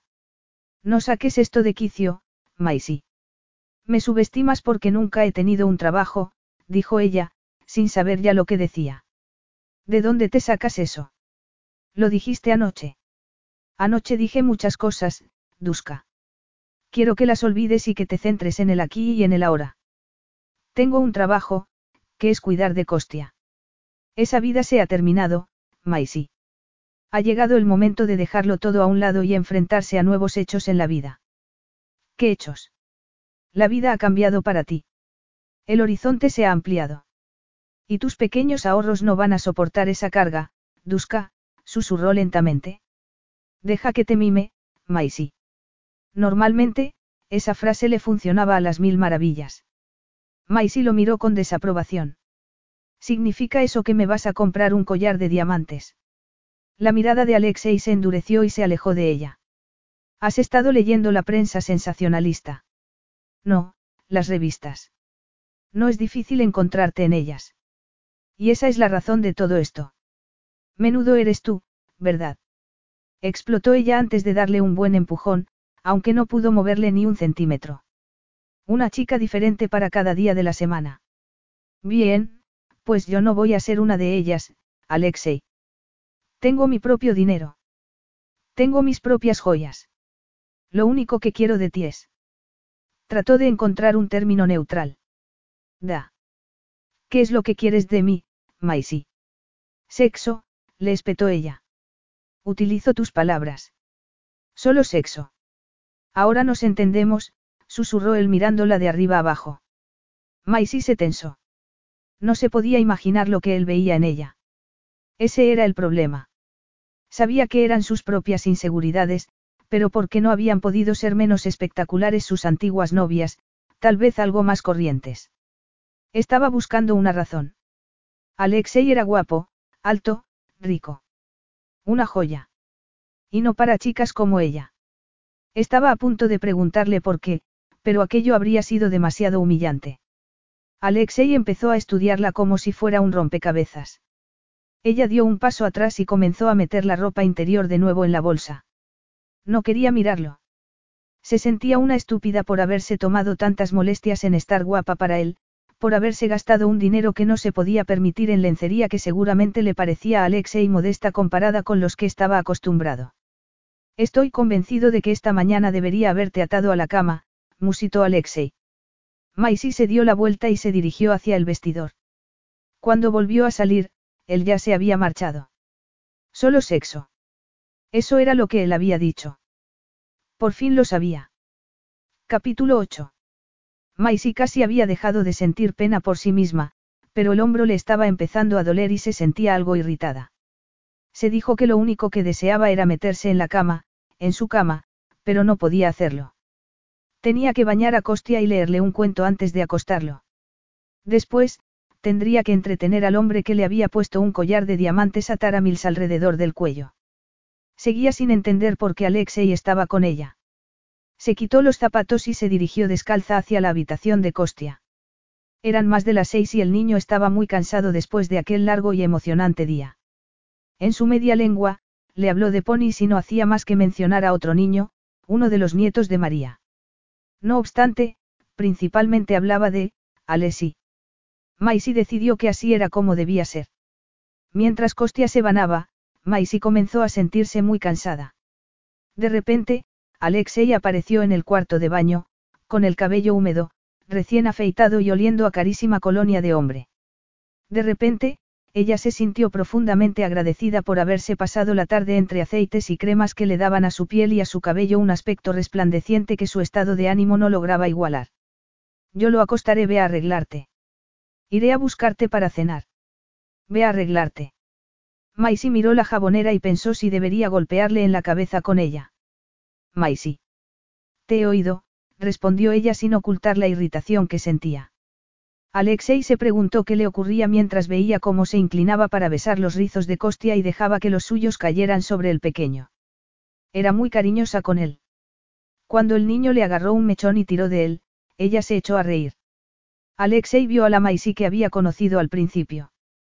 No se había dado cuenta de que aquella había desaparecido hasta aquel instante. Este hecho lo dejó atónito. Había estado tan ocupado justificando su comportamiento que se había olvidado de aquella dulzura, de la calidez que lo había atraído. Quería que regresara aquella Maisie, la que lo había saludado con solo una camisa o la que lo habría abrazado aquella misma mañana en el jardín. Si Costia no hubiera estado, la habría desnudado allí mismo y le habría hecho olvidar todas las discusiones y toda la ansiedad sobre el suelo. Sin embargo, sabía que el sexo no iba a ayudarlo a solucionar el problema con Maisie porque el sexo era precisamente el problema.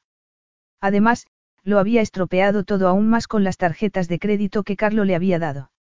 Le había abierto una cuenta. Había hecho todo lo posible para que ella se pareciera al estereotipo que se había construido para poder manejar a las mujeres que entraban en su vida. Para neutralizar sus relaciones. Si hubiera planeado apartarla de su lado, no lo habría hecho mejor. Le agarró la mano. Ella pareció sorprendida. Entonces, Alexei le besó la palma. Era un gesto pensado para tranquilizarla, pero ella abrió los ojos de par en par, como si pensara que él iba a abalanzarse sobre ella allí mismo. De hecho, Maisie retiró la mano como si se hubiera quemado. Alexei suspiró y dijo.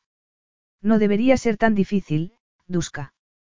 Maisie trató de no cargar de significado sus palabras, pero, mientras se vestía, llegó a la conclusión de que, aquella tarde, había conseguido dañar seriamente el pequeño vínculo que habían construido en la cama aquella mañana. Estaba frente al espejo, mirando cómo le quedaba su nueva ropa interior. Su imagen le resultaba desconcertante. Una Maisie más alta y voluptuosa, la mujer que solo había existido en sus fantasías. Comprendió que no había comprado aquella ropa interior para él, sino para ella. Para darse seguridad. Entonces, tomó el vestido de raso negro y se lo metió por la cabeza. Este se deslizó como agua por su cuerpo, lo que provocó que el pulso se le acelerara mientras su silueta se transformaba con la ayuda de su lencería. Estoy bien, pensó. Se sentía segura. Se peinó y se maquilló. En aquel momento, se sintió tan hermosa como se había sentido aquella mañana, cuando tenía a Alexei dentro de su cuerpo y ella había sido el centro de su atención. Lo echaba de menos y no sabía cómo recuperarlo. Estaba tratando de averiguarlo cuando alguien llamó a la puerta y la sacó de sus pensamientos. Era Alexei. Estaba muy elegantemente vestido con un traje oscuro y camisa. El pulso de Maisy se aceleró.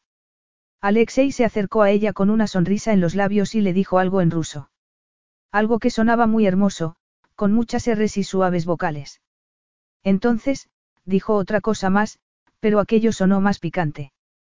De repente, no tengo apetito, dijo por fin en inglés.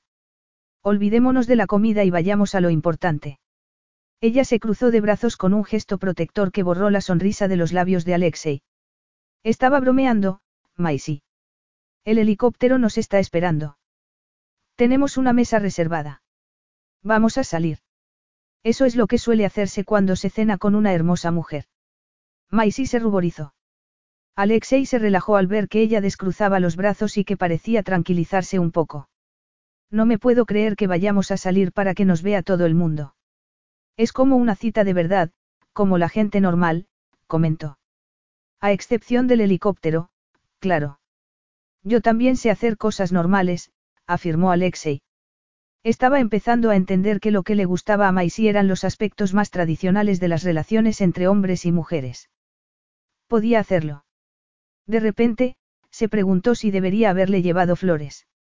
Sin embargo, se dejó llevar por su instinto y le dio un delicado beso en la mejilla antes de tomarle la mano. Maisie se iluminó y pareció salir flotando tras él. De algún modo, encontró el valor para subirse en el helicóptero y se aferró a él en la oscuridad, lo que hizo que su esfuerzo mereciera la pena. Fue una noche mágica. El exclusivo restaurante estaba en Nápoles. Maisie jamás olvidaría que se bajaron de la limusina y que caminaron de la mano a través del centro histórico de la ciudad. Tenían un reservado, pero atravesaron el restaurante, que estaba lleno de comensales. Maisie sintió la emoción de hacerlo del brazo de Alexei. A pesar de todas las emociones del día, tenía mucha hambre e incluso probó el plato de Alexei. Mientras tomaba el postre, supo enseguida lo que tenía que hacer aquella noche para que fuera completamente perfecta. Quiero hacer el amor contigo, replicó ella antes de que pudiera perder el valor. Sintió que a Alexei se le cortaba la respiración al escuchar aquellas palabras. Resultaba gratificante, emocionante. Por primera vez desde que se conocieron, Maisie se sintió como si ella hubiera tomado las riendas. Nos vamos a casa. Sugirió. Alexei no le llevó la contraria. Algo había cambiado en Alexei. Maisie lo notó en el momento en el que entraron en la casa. Alexei atravesó el vestíbulo y comenzó a subir la escalera como si tuviera prisa. Maisie lo siguió. Ya no iba de su mano y se sentía completamente arrastrada por él. Y eso que había pensado que había tomado las riendas. Sin embargo, no le importaba demasiado. Si él quería comportarse como un cavernícola, a ella no le importaba ser lo que él se llevaba a su cueva. Desgraciadamente, Carlos Santini salió a su encuentro cuando llegaron al último piso. Alexei lanzó una vociferación al verlo. Entonces, tras hablar con Santini en ruso, se volvió hacia ella con elaborada cortesía y, ya en inglés, le dijo. Ha surgido una pequeña emergencia, Maisie. Puede que tarde algún tiempo. No la tocó. No la besó. Simplemente se marchó. Completamente desilusionada, Maisie se inclinó y se quitó los zapatos. Descalza, se dirigió a su dormitorio. Se sentía muy excitada, pero no tenía intención de meterse en la cama de Alexei por si él regresaba pronto y quería disponer de ella. El momento había pasado. No sabía por qué, pero ver a Carlos Santini le había recordado la clase de relación que había entre ellos. Alexei tenía su vida, su trabajo y una mujer para divertirse. En aquellos momentos, daba la casualidad de que esa mujer era ella. Se desnudó y sacó su vieja camisola para dormir, una larga camiseta blanca con un ratón de dibujos animados en la parte delantera. La había lavado mil veces. Cuando se la puso, deseó volver a tener una vida sencilla, la vida que había tenido antes de conocer a Alexei. Se acurrucó en la cama y pensó en Anaís durante un rato antes de dormir. Entonces, bostezó y se abrazó a la almohada. La cama le resultaba grande y vacía, pero estaba acostumbrada a dormir sola. Volvió a recuperar la conciencia con un suspiro. Una mano de hombre le acariciaba la cara interior del muslo. Se sobresaltó y se echó hacia atrás, cayendo más plenamente entre los brazos de quien la había despertado. Alexei, me has asustado, musitó, aún medio dormida. Perdóname, Duska. No quería despertarte, susurró él, pero comenzó a besarle el cuello del modo que sabía que a ella le gustaba. No puedo hacer esto, protestó ella, pero Alexei ya le estaba levantando la camiseta. Ella se revolvió y se apartó de él. No, para. Necesito dormir. ¿Dormir? Preguntó él con incredulidad. Sí. Y creo que tú también. Maisie ansiaba que él la tomara entre sus brazos y la obligara a cambiar de opinión, pero Alexei se levantó de la cama. ¿A dónde vas? Le preguntó ella. Necesito una ducha, si te parece bien. Fría. Maisie se tapó de nuevo, pero, a medida que fueron pasando los minutos, sintió que se echaba a temblar. Oyó que él abría el grifo de la ducha y que se cerraba. En cualquier momento, él volvería a salir. Oyó que la puerta se abría y se cerraba.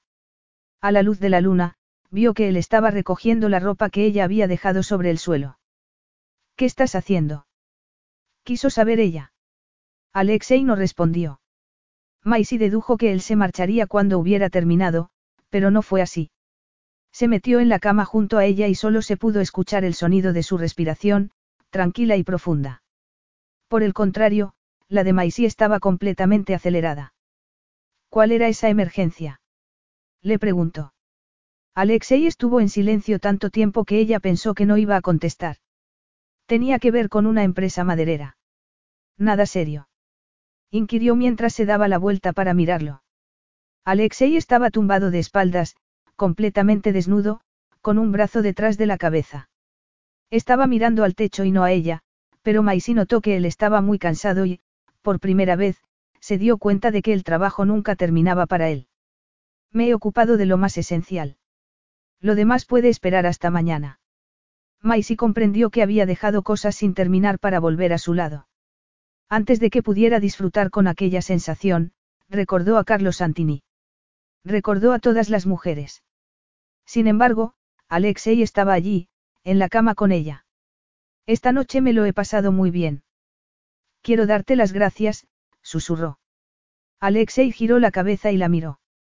Estabas muy contenta. Ahora estás temblando. Entonces, su cuerpo se movió. Levantó la ropa de cama y la tomó entre sus brazos. A pesar de la ducha fría, su cuerpo estaba tan caliente como el sol. Emanaba calor y suavidad, pero ella no podía relajarse. Háblame, le susurró él. Cuéntame cómo acabaste con los Kulikov. ¿Conociste a Anaís en el colegio? Sí. Anaís entró en Saint Bernice cuando teníamos 14 años. Ella era alta y delgada y yo era una empollona regordeta. Erais íntimas amigas. A mí me acosaban porque no provenía de la familia adecuada y Anaís me defendía. Siempre le estaré agradecida por ello. ¿Qué ocurrió cuando terminasteis el colegio? Anaí se hizo modelo y yo. Maisie respiró profundamente.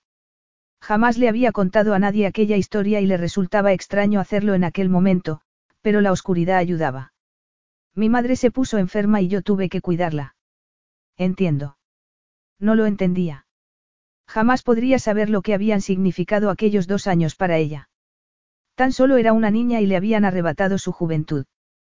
Tu madre está muerta, dijo él, de repente. ¿Cómo lo sabes? Ah, el detective. No, no hice que llegaran tan lejos. Lo sé porque no has llamado a Inglaterra. Todas las chicas llaman a sus madres alguna vez. Aunque mi madre estuviera viva, seguramente tampoco la llamaría. ¿Qué ocurrió? Era madre soltera. Solo tenía 16 años cuando yo nací. Siempre me decía que yo le arruiné la vida. Entonces, enfermó de cáncer y me necesitaba. Alexei le acarició suavemente el cuello. ¿Qué ocurrió después? Me encontré con Anaís en unos grandes almacenes de Londres tan solo unas semanas después del entierro de mi madre. Yo estaba, desconcertada. Y, de repente, allí estaba ella. Estaba embarazada de Costia y me dijo que quería que me fuera a vivir con ella para que la ayudara. No tenía hermanas y no se llevaba bien con su madre. Eso lo teníais en común. Y te quedaste con ella. Maisie guardó silencio. No sabía qué decir. Alexei se estaba acercando a terreno peligroso. Jamás pensaste en volver a estudiar. Después de que mi madre muriera, pensé en ir a la universidad. Había conseguido plaza, pero no pude ir por mi madre. Entonces, Anaís apareció y tomé mi decisión. No lo lamento. Estoy seguro de que Leo te podría haber conseguido un trabajo en una de sus empresas. Sé que eres una mujer inteligente, Maisie. Bueno, tenía que cuidar al bebé. Eso no te da mucho margen para tener vida social y menos para tener un trabajo. Háblame de tu único amante, dijo Alexei mientras le acariciaba suavemente el cabello. ¿Tenías una relación con él? Sí. Mira, en realidad no quiero hablar de eso, susurró ella. Ocurrió. Ya está. ¿Te parece normal el hecho de tener una relación con un hombre, perder la virginidad con él y que no se repita la experiencia? Yo lo dejé. ¿Cuánto tiempo estuvisteis juntos? Seis semanas. Una relación tan larga. Maisie perdió la paciencia. Está bien, ya sé lo que piensas. No soy sofisticada y tuve una única relación sexual patética con un tipo patético en un apartamento patético, pero mira, ahora he progresado. Mejor sexo con un muchacho mejor en una cama mejor. Mejor sexo. Repitió él, riendo. El sexo es fantástico, Duska. El mejor del que yo he disfrutado nunca. Maisie lo miró fijamente. Había hablado en serio. Y, para tu información, añadió él. Yo no soy un muchacho. Soy un hombre. Esa es la diferencia. Maisie lo sabía. Alexei le había dejado clara la diferencia desde el primer día. Ojalá te hubiera conocido entonces, susurró él. No me habrías dado ni la hora. Eso no es cierto. Te habría llevado a un lujoso hotel y te habría quitado la virginidad con mucho más cuidado que ese tipo del apartamento patético, afirmó. Maisie apretó la sien contra su torso. Durante un instante, se permitió creer aquellas palabras. Alexei la estaba acariciando. Sus manos se deslizaban por la cintura, la espalda y las caderas de Maisie con movimientos circulares, pero no con intención sexual. Solo la estaba haciendo entrar en calor. Alexei. Sí. Ojalá hubiera sido tú, confesó ella. Sé que solo estamos teniendo una aventura, pero me habría gustado que fueras tú. Las manos de Alexei dejaron de moverse. De hecho, pareció que él había dejado también de respirar. Es lo que siento, añadió ella muy nerviosa. Se preguntaba qué significaba aquella inmovilidad. Alexei le hizo levantar la barbilla con un gesto de su enorme mano y la besó apasionadamente. De repente, sus manos desaparecieron bajo la camisola que ella llevaba puesta y le cubrieron los senos. Maisie sintió que el cuerpo se le aceleraba sin que pudiera evitarlo. Seguía temblando, pero era imposible no responder a Alexei. Seguía siendo suya.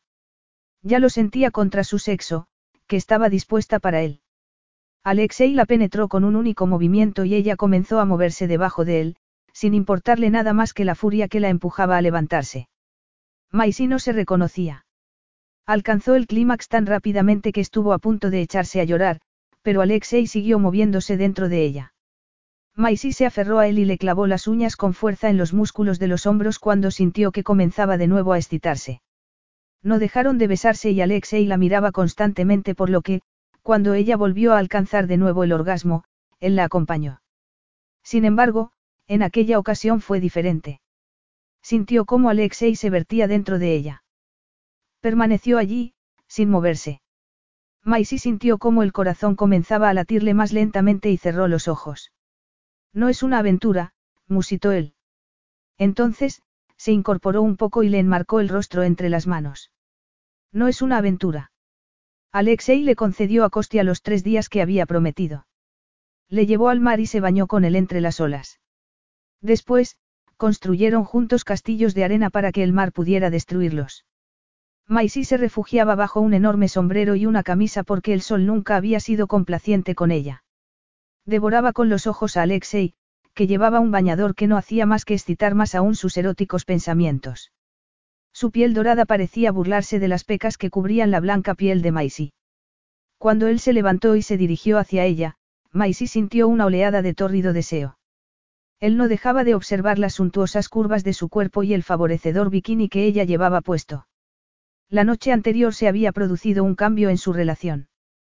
Las tensiones entre ellos parecían haberse evaporado y, en aquella playa privada, Maisie se sintió feliz. Era como si su cuerpo se hubiera despertado por fin de un largo sueño como la bella durmiente. Su apuesto príncipe parecía devorarla con la mirada. Habían decidido que no se mostrarían afecto delante de Costia, pero Maisie había comenzado a arrepentirse de haber accedido a aquello, sobre todo cuando Alexei se tumbó en una hamaca al lado de ella. Su cuerpo relucía por el agua del mar, sus húmedas pestañas enmarcaban perfectamente sus maravillosos ojos. La estaba observando y parecía relajado y feliz. El serio y frío Alexei había desaparecido. Costia se colocó bajo la sombrilla y comenzó a jugar con una pala sobre la arena. Alexei extendió la mano y ella le dio la suya, rompiendo así la regla. La paz y la serenidad del momento los envolvió a ambos. Tengo que volar a Ginebra el viernes, dijo él de repente. Quiero que vengas conmigo. Creo que Costia y yo deberíamos quedarnos aquí, respondió ella de mala gana. Él está empezando a sentirse cómodo aquí y creo que estaría mal romper ese proceso. María puede cuidar de él. Solo serán dos días y una noche. Es demasiado, respondió ella muy a su pesar. No puedo dejarlo, Alexei. ¿Te importa? Claro que me importa, pero lo comprendo, dijo mientras le acariciaba la palma de la mano con el pulgar. Leo no tuvo padres durante los primeros ocho años de su vida. Podría explicar el hecho de que no dedicara a su hijo el tiempo que debería haberle dedicado. Yo no cometeré ese error. Maisie lo miró. Ella desconocía aquel detalle, pero la admisión de Alexei sirvió para curar la herida que sus palabras de la otra noche habían abierto. Él la creía o, al menos, estaba dándole el beneficio de la duda. Sin embargo, viajó mucho, Maisie. Costia va a tener que acostumbrarse a eso. Ella trató de no prestar atención al hecho de que no la había mencionado a ella en aquella frase. Se trataba de la vida de Costia, no de la suya. Tal vez dentro de unas semanas, cuando se encuentre más seguro. Una semana. Le doy una semana. Entonces, te quiero conmigo. Yo no puedo detener mi vida, Maisie. No puedo. Además, tú te volverás loca aquí sola. Me necesitas para que te entretenga. ¿Cómo me vas a entretener si estás trabajando? Nueva York, París, Roma, Praga, no quieres ver esas ciudades. Quiero estar contigo, dijo ella sencillamente. Y era verdad. Alexei no respondió, pero no le soltó la mano. Maisie sintió que no se la soltaría mientras durara lo que había entre ellos. No quería pensar en cómo se sentiría cuando él por fin se la soltara. Capítulo 9. Hueles también. Estaban en el apartamento que él tenía en París. Tenía unas vistas espectaculares del Sena y de las torres de Entredame. Era la primera vez que Maisie iba allí y se sentía completamente abrumada por lo que veía. Había esperado muebles modernos, acero y cristal, pero la decoración era de estilo Luis XVI, en dorado y crema. Era como entrar en la mansión parisina del siglo XVIII. A ella le encantaba. No llevo perfume. Lo que sea, susurró Alexei mientras le mordisqueaba el cuello. Solo uso jabón de mandarina. Eso es probablemente lo que hueles. Te huelo a ti, Maisie, le gruñó el al oído. Sus grandes manos le cubrían la cintura mientras la tomaba entre sus brazos. Tú también hueles muy bien, admitió ella. Loción para después del afeitado y jabón. Nada del otro mundo. Sin embargo, todo en él era de otro mundo. Maisie se sentía completamente adorada entre sus brazos. Alexei gritaba su riqueza, su poder y su buen gusto a los cuatro vientos, pero, cuando estaba con ella, en la cama, se ponía al mismo nivel que Maisie. Se despojaba de todo hasta quedarse en solo lo esencial. Solo era un hombre, un igual para ella, la mujer que él deseaba. Las curvas que le habían hecho caer en la desesperación en Londres eran lo único que él quería en la cama. Nada de lo que ella decía o hacía con él en la cama estaba mal. Los halagos que él le decía acrecentaban su confianza. Sin embargo, el resto del tiempo, Maisie no se sentía bien. Iban constantemente de un sitio a otro. Nápoles, Roma, Moscú, Madrid, Maisie estaba siempre en una limusina, sola o con Costia, entrando en las suites o en los apartamentos que él tenía en muchas ciudades. En algunas ocasiones, iban a cenar a lugares íntimos. Ciertamente, él no exhibía su relación. Otras veces, ella cenaba sola. Alexei afirmaba que Maisie se aburriría en las cenas de negocios. Aquel día en París, con Alexei en reuniones y con Costia con los niños de unos amigos de los Kulikov, que estuvieron encantados de volver a ver al pequeño, Maisie salió a la calle con unos cómodos zapatos planos y se fue de compras. Cuando regresó a las siete, se sentía ligeramente deprimida y le dolían los pies. La experiencia no había sido tan divertida como ella había anticipado. Alexei había quedado desconcertado cuando llegó a casa temprano con la intención de sorprenderla y se enteró de que ella había salido. Observó las bolsas que había sobre la cama como si fueran extraterrestres. Ella sacó un par de vaqueros y unas cómodas camisetas y las colocó en un ordenado montón. Entonces, sacó el precioso vestido de seda fucsia que había sido su compra más importante del día. Se lo mostró a Alexei. Los desfiles son la próxima semana, Duska, comentó. Te llevaré. Maisie se aferró a su vestido. Aquello era lo único que se le ocurría decir. No me puedo permitir la alta costura. Sé que tú quieres que me vista así y te lo agradezco, pero hoy quería comprarme algo mío. Resulta raro llevar siempre ropa prestada. Maisie, esa ropa te pertenece. Yo las compré para ti. Todo es tuyo. Oh, susurró ella mientras se sentaba en la cama sin soltar el vestido. La mayoría de las mujeres estarían encantadas. Lo de, la mayoría de las mujeres, fue la gota que colmó el vaso. Es así como funcionabas en el pasado. Vestías a las mujeres con las que estabas. Aquella era la primera vez que Maisie sacaba el tema desde la conversación de Rabello. No. Tara Mills, Frances Fielding, Kate Bernier, dijo ella sin mirarlo. Supongo que a ellas también las vestías. ¿Cómo has conseguido esos nombres? Los he leído en las revistas. No importa, Alexei. Todo el mundo tiene un pasado. No me gusta que me hayas investigado, Maisie. Si quieres saber algo sobre mi vida, solo tienes que preguntármelo a mí, comentó.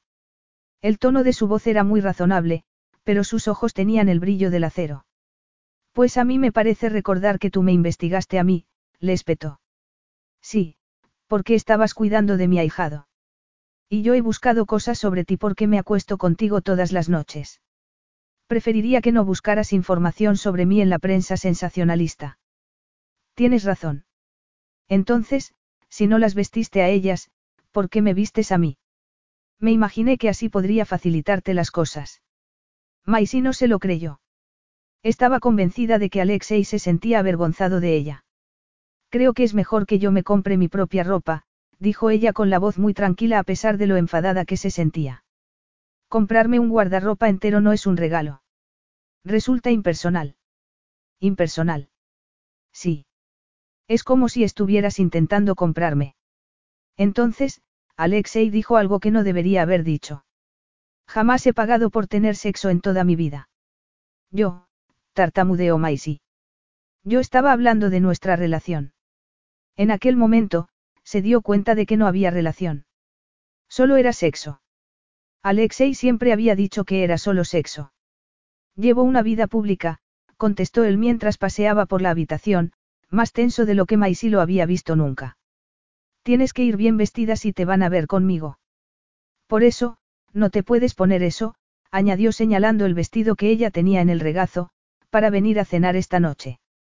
Maisy no había pensado ponérselo. Era un vestido de día. Se sintió completamente furiosa. Este vestido no tiene nada de malo. Te quiero con el vestido de seda color champán que te pusiste en Roma. No. Bien. Alexei se apartó de ella y se quitó el reloj y los gemelos. Tras dejarlos sobre la mesilla de noche, se dirigió al vestidor. ¿A dónde vas? Él no respondió. Reapareció un minuto más tarde, completamente desnudo. Voy a darme una ducha. Te repito que voy a ponerme lo que yo quiera ponerme, insistió ella. Haz lo que quieras, replicó. Ya no hay invitación. Maisie lo miró boquiabierta. ¿Qué quería decir con eso? Que no iban a salir a cenar. No se podía creer lo que acababa de ocurrir. Se había enfadado con ella porque se había comprado su propia ropa y se negaba a ponérsela de él. Oyó que el grifo de la ducha se abría. Permaneció sentada, pensando. Había sido un día muy largo. Decidió que lo mejor era que utilizara unos minutos para tranquilizarse. Entonces, tomó su cepillo y su bolsa de aseo y entró en el cuarto de baño. Alexei se estaba secando con una toalla. Pareció sorprendido de verla, pero Maisy lo ignoró. Se soltó el cabello y comenzó a peinárselo con fuertes movimientos de cepillo. Me gustaría tener un poco de intimidad, Maisy. Mala suerte, replicó ella mientras tomaba su acondicionador en spray y lo pulverizaba. Alexei se puso una toalla alrededor de las caderas y se marchó. Maisy siguió peinándose. Se realizó un elegante recogido y luego se maquilló. Cuando salió del cuarto de baño, Alexei se había puesto ya los pantalones y se estaba abrochando la camisa. Comprendió que él iba a salir. Sin ella. ¿A dónde vas? Cuando él no respondió, Maisy le arrojó el cepillo que aún tenía en la mano a las piernas, aunque falló estrepitosamente. Entonces, sin saber muy bien lo que estaba haciendo, se quitó la sencilla camisa que había estado llevando puesta todo el día, se desabrochó el sujetador y se quitó las braguitas. Estaba de espaldas a él. Nunca antes se había desnudado delante de él a lo largo de todas aquellas semanas. Lo consideraba un acto muy íntimo, que le hacía sentir vulnerable. Otra cosa era estar en la cama con él y desnudarse allí. Vació la bolsa de ropa interior que se había comprado y tomó un sujetador y unas braguitas transparentes que le habían costado más que su bonito vestido. Ninguna de las dos prendas era en absoluto práctica para ponerse en ningún otro sitio que no fuera el dormitorio y para seducir a un hombre. Cuando terminó de colocarse los pechos en la copa del sujetador, miró a Alexei por encima del hombro. No había avanzado nada con los botones de su camisa. Ven a ayudarme, le dijo. Él no lo dudó, lo que acrecentó la seguridad que ella tenía en sí misma. Cuando él estaba muy cerca, se dio la vuelta y desató el lazo que llevaba el sujetador entre las copas. El peso de los senos hizo que éstas se separaran. Atámelo. Alexei movió obedientemente las manos, aunque para deslizarlas por debajo de la tela. Comenzó a acariciarle los pezones con los pulgares. Eso no me está ayudando, susurró ella. Tú lo has empezado. Yo lo voy a terminar. El deseo se apoderó de ella. Le agarró la cinturilla de los pantalones y trató de desabrocharle los botones sin ser capaz de conseguirlo. No importó. Él la levantó y dejó que Maisy le rodeara la cintura con las piernas. En vez de utilizar la cama, la empujó contra la pared y le apartó las braguitas. Tras comprobar que ella estaba más que lista para recibirle, la penetró. Maisie echó la cabeza hacia atrás. Alexei ocultó el rostro en el cuello femenino y comenzó a hundirse en ella con poca delicadeza y un gran grado de energía. Maisie no podía contener los sonidos que se le escapaban de los labios y que indicaban claramente el inmenso placer que estaba sintiendo. La sorprendió que pudiera ser así. Entonces, cayó en la cuenta de que no se había puesto preservativo. Tal vez él se dio cuenta al mismo tiempo, porque pareció hacer ademán de apartarse de ella. Sin embargo, su impetuoso deseo pareció ganar la batalla. No obstante, la hizo deslizarse por la pared y, en cuanto los pies de Maisy tocaron el suelo, se apartó de ella y se vertió sobre el vientre desnudo de Maisy. A ella le pareció que jamás había visto algo tan hermoso. Se sintió como una diosa. La ira había desaparecido al ver la esencia de Alexei sobre su piel. Él se disculpó y se inclinó sobre ella. Tenía la cabeza baja y la respiración agitada. A Maisy le encantaba ver lo que era capaz de hacerle. Alexei aún tenía la camisa puesta. Se había quitado los calzoncillos y los pantalones. Tú no has tenido un orgasmo, le susurró al oído. No importa, le dijo mientras lo abrazaba. Necesitaba aquella cercanía. Puedes ponerte lo que quieras para salir a cenar. Podemos cenar aquí. Lo que tú quieras. Maisy se aferró a él. Su instinto le decía algo que no quería escuchar en aquellos momentos. Resultaba más fácil tomarle la palabra. Aquel era el poder que tenía sobre él. Acababa de manipular una situación con el sexo, algo que jamás hubiera hecho antes. La relación con Alexei la estaba cambiando. Los estaba cambiando a ambos. No quería ser esa mujer. No quería ser de aquel modo con Alexei. Quería una relación sincera y real. Quería que él la amara. Aquel pensamiento hizo que, por primera vez, viera las cosas con claridad. Estaba enamorada de él. Quería que él la amara a ella igual que ella lo amaba a él. Se había enamorado de él desde el primer momento, cuando había reconocido en él algo que necesitaba desesperadamente. En aquel momento, Todas las señales de peligro estaban en rojo. Cuando regresaron a Rabello, Alexei soñó aquella primera noche con San Petersburgo. Él tenía ocho años y estaba en las calles. Formaba parte de un grupo de chicos que vivían de lo que encontraban. No podía recordar a su padre, pero aún podía ver el hermoso rostro de su madre. Cuando se inclinó sobre él, notó el fuerte olor del alcohol en su aliento. Le prometió que regresaría a buscarlo dentro de unos días, pero jamás lo hizo. Se despertó cubierto de sudor y temblando. Todo estaba oscuro. Maisie se despertó al escuchar un grito. Se sentó en la cama y vio que Alexei estaba despierto. Había muy poca luz como para que pudiera verle el rostro, pero sentía que estaba muy tenso. Él había tenido otro de esos sueños. Extendió la mano en la oscuridad y se la colocó sobre el pecho. Notó que estaba muy caliente y que su respiración estaba muy acelerada. ¿Te encuentras bien? Alexei se dio la vuelta y se puso de espaldas. Maisie no sabía qué hacer. La otra vez que se había despertado en medio de la noche de aquella manera, él había fingido volver a quedarse dormido, aunque los dos sabían que no había sido así. Alexei, háblame, susurró ella. Le abrazó por la cintura para consolarlo. Él le buscó las manos. Las entrelazó con las suyas y se sintió más tranquilo. Costia estará bien, dijo, casi para sí mismo. Maisie se puso en estado de alerta. Algo iba mal. Muy mal. Por supuesto que sí. Habían pasado ya un par de semanas desde que le dijeran al niño que sus padres habían muerto. Habían sido unos días difíciles, durante los cuales Maisie había roto su regla por las noches. Se había llevado a Costia a la cama. Alexei se había ofrecido a marcharse a la otra cama, pero el niño había insistido en que su querido, Alessi, se quedara también. Parecían una familia, todos juntos en aquella enorme cama. Lo protegeré, afirmó Alexei. Lo sé, susurró ella mientras le acariciaba la espalda. De repente, él se apartó de ella bruscamente y encendió la luz. Pero no puedo protegerlo de ti, ¿verdad? ¿De qué estás hablando, Alexei? Estoy hablando de que te vas a marchar, Maisie. Los dos sabemos que hay fecha límite. Ella lo miró fijamente. De repente, sintió un escalofrío en la espalda. ¿Por qué me estás atacando así?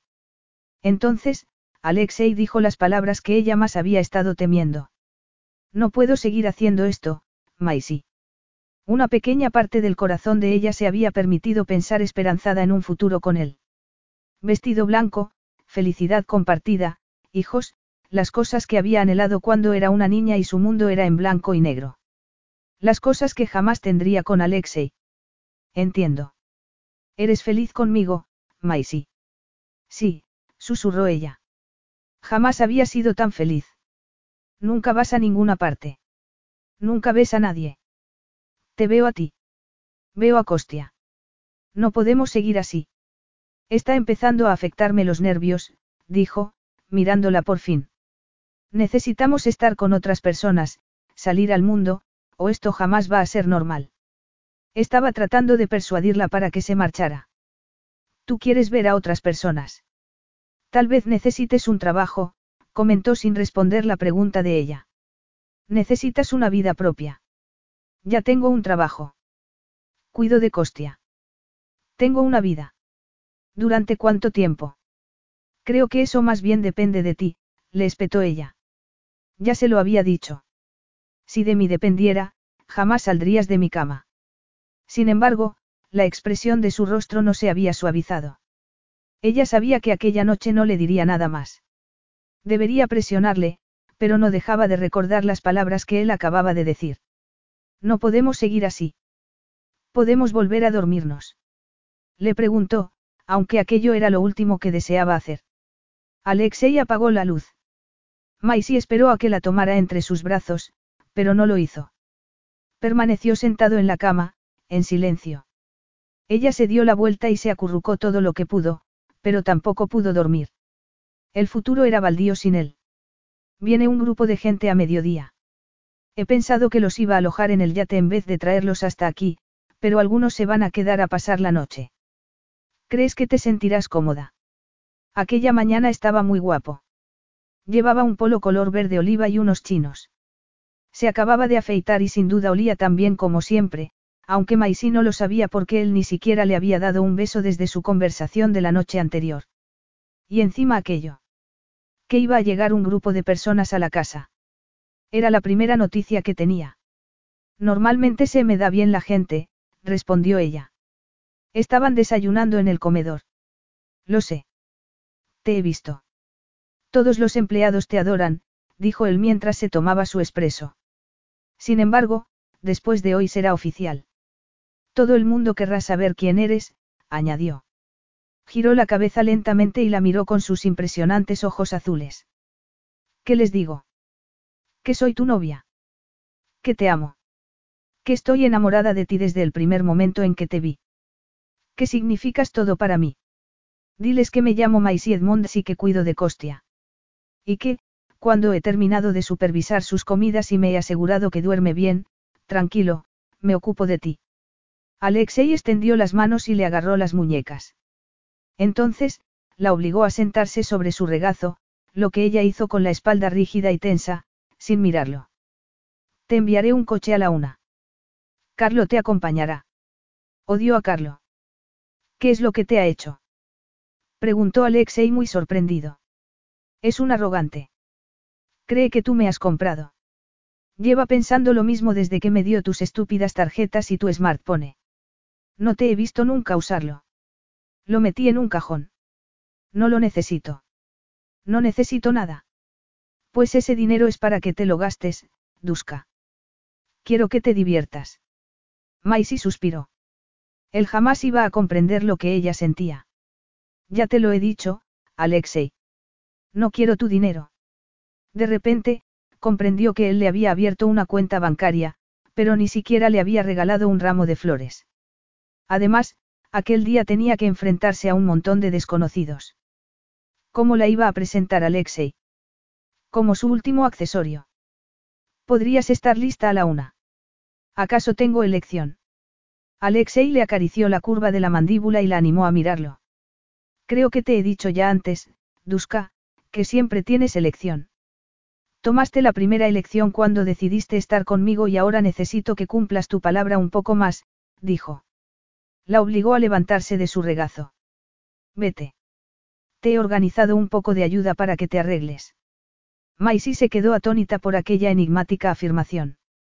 Estaba ordenando la ropa de Costia cuando María le dijo que había llegado una estilista para ayudarla a prepararse para la fiesta. Maisie bajó a recibirla. La estilista la depiló, la masajeó, la maquilló, la cepilló, la desnudó y la obligó a ponerse un vestido de seda y gasa de color rosa con finísimos tirantes que le acariciaba suavemente los senos y le cubría a duras penas las rodillas.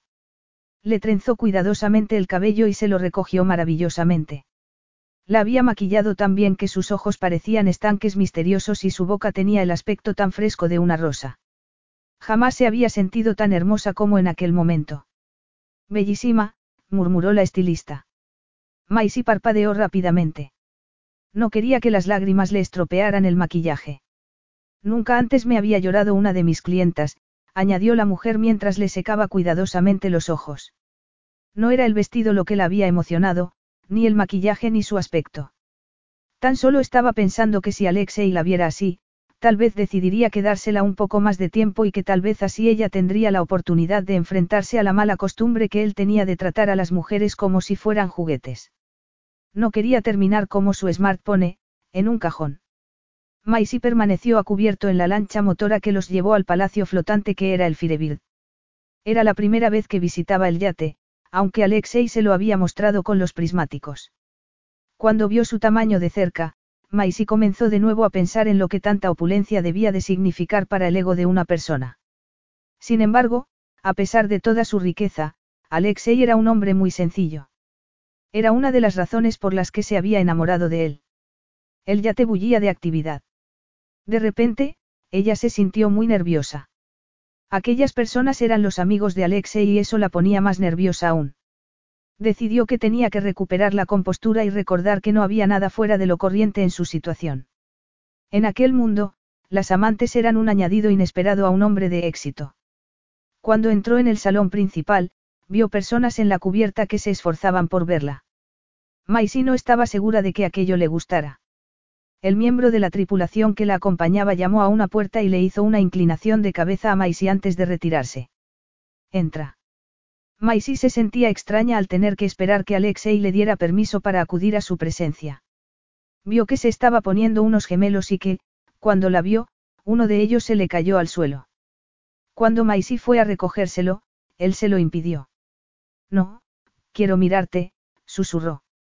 Resultaba evidente que admiraba el aspecto que ella presentaba. Estás tan diferente. Es el cabello y el maquillaje, Pero debajo de todo esto sigo siendo yo. ¿Vas a besarme? Por supuesto, dijo. Le rozó la mejilla con los labios. Desilusionada, Maisie trató de justificar su frialdad por el hecho de que él no quería estropearle el maquillaje. Estás muy guapo, dijo ella, sin poder contenerse. Eso es lo que he dicho yo. No, no había sido lo que había dicho él. Había dicho, diferente. Estoy nerviosa. No tienes por qué. Son solo personas. Son tus amigos. No, Maisie. Principalmente, son invitados. Te divertirás. Te agradecería que no dijeras nada de lo de Costia, si no te importa. La gente tiene curiosidad, pero no es asunto suyo. No comprendo. En sencillo, replicó él mientras recogía el gemelo. No le digas a nadie que eres la niñera.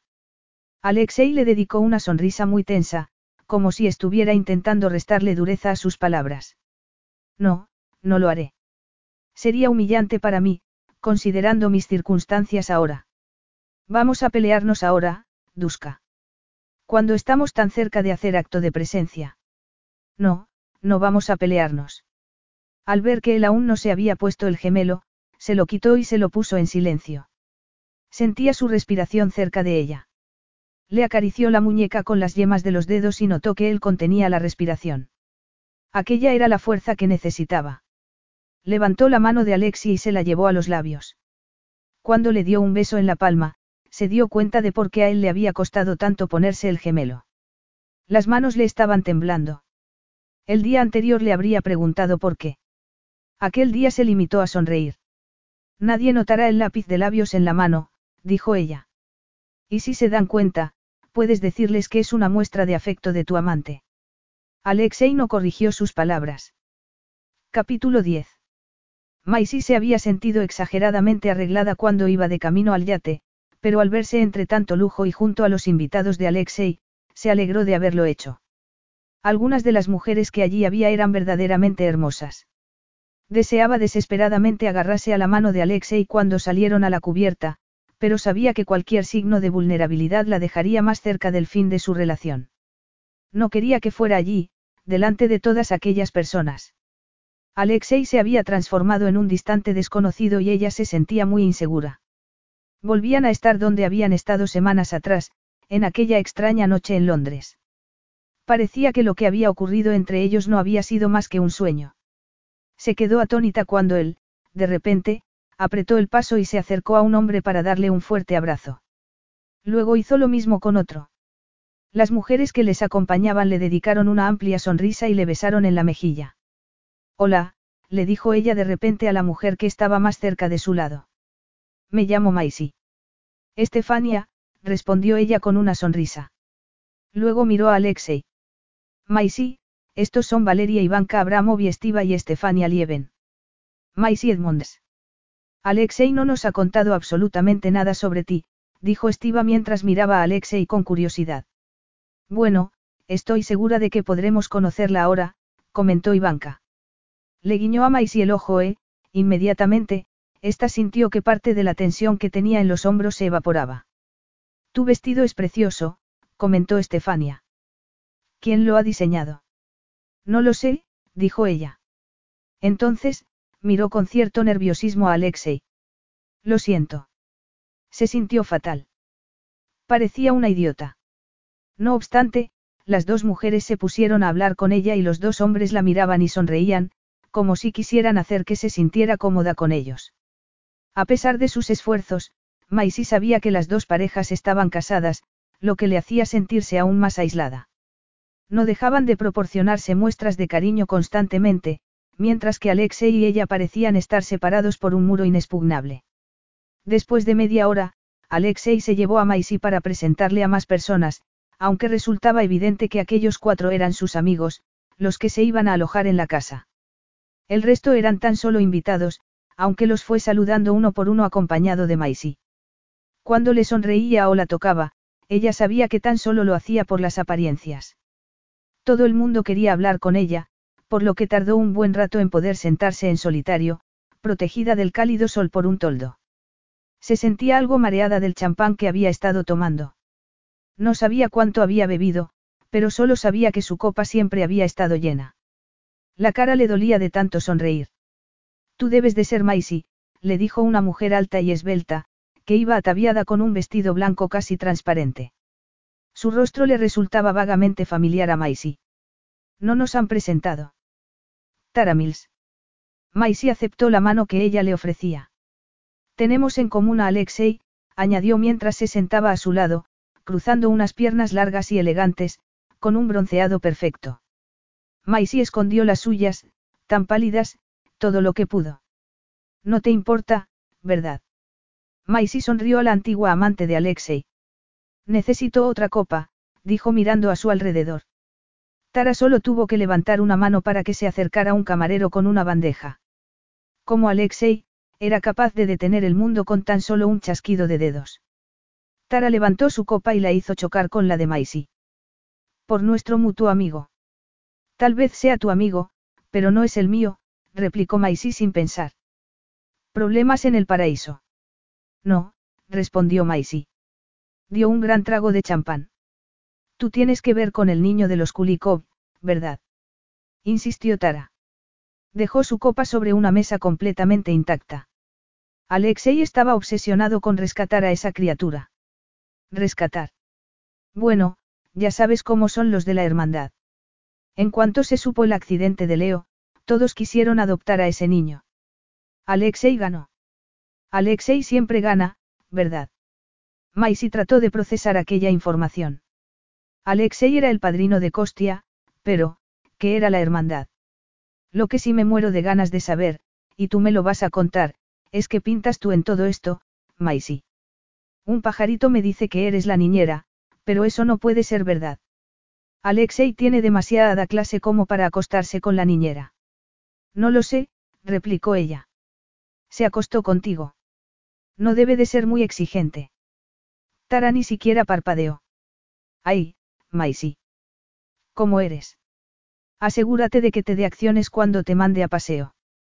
Duran más tiempo, dijo mientras se ponía de pie. Solo quiero que sepas una cosa más, Maisie. Hoy estoy aquí porque él me ha invitado. Maisie derramó el champán y vio cómo le caía sobre el carísimo vestido y convertía su regazo en una oscura mancha. De repente, Ivanka apareció a su lado y le rodeó cariñosamente la cintura. Tenemos que limpiar esa mancha. Vamos. Maisie agradeció el fuerte brazo de Ivanka y el hecho de que ella conociera tan bien el yate.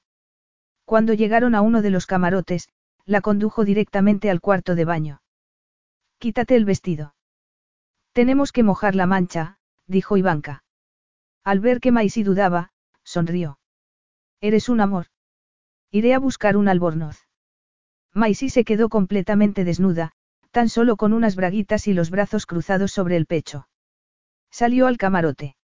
Se sentía algo mareada, pero vio que había un hombre en la puerta. Él le dijo algo en un idioma extranjero y Maisie volvió precipitadamente al cuarto de baño y cerró la puerta. Se sentía aterrorizada. No hubiera sido capaz de decir el tiempo que había pasado hasta que oyó que alguien llamaba suavemente a la puerta. Maisie, soy Ivanka. Había un hombre en la puerta, dijo, tras abrirla del cuarto del baño y ponerse rápidamente el albornoz. Me vio. ¿Estás bien? Preguntó Ivanka tras lanzar una vociferación. Creo que estoy borracha. Sí, ya vi a la bruja lanzando su maléfico conjuro. No creas nada de lo que te haya dicho, Maisie. Le ha costado mucho acostumbrarse a la vida sin Ranaevsky. Creo que necesito tumbarme un poco, susurró ella.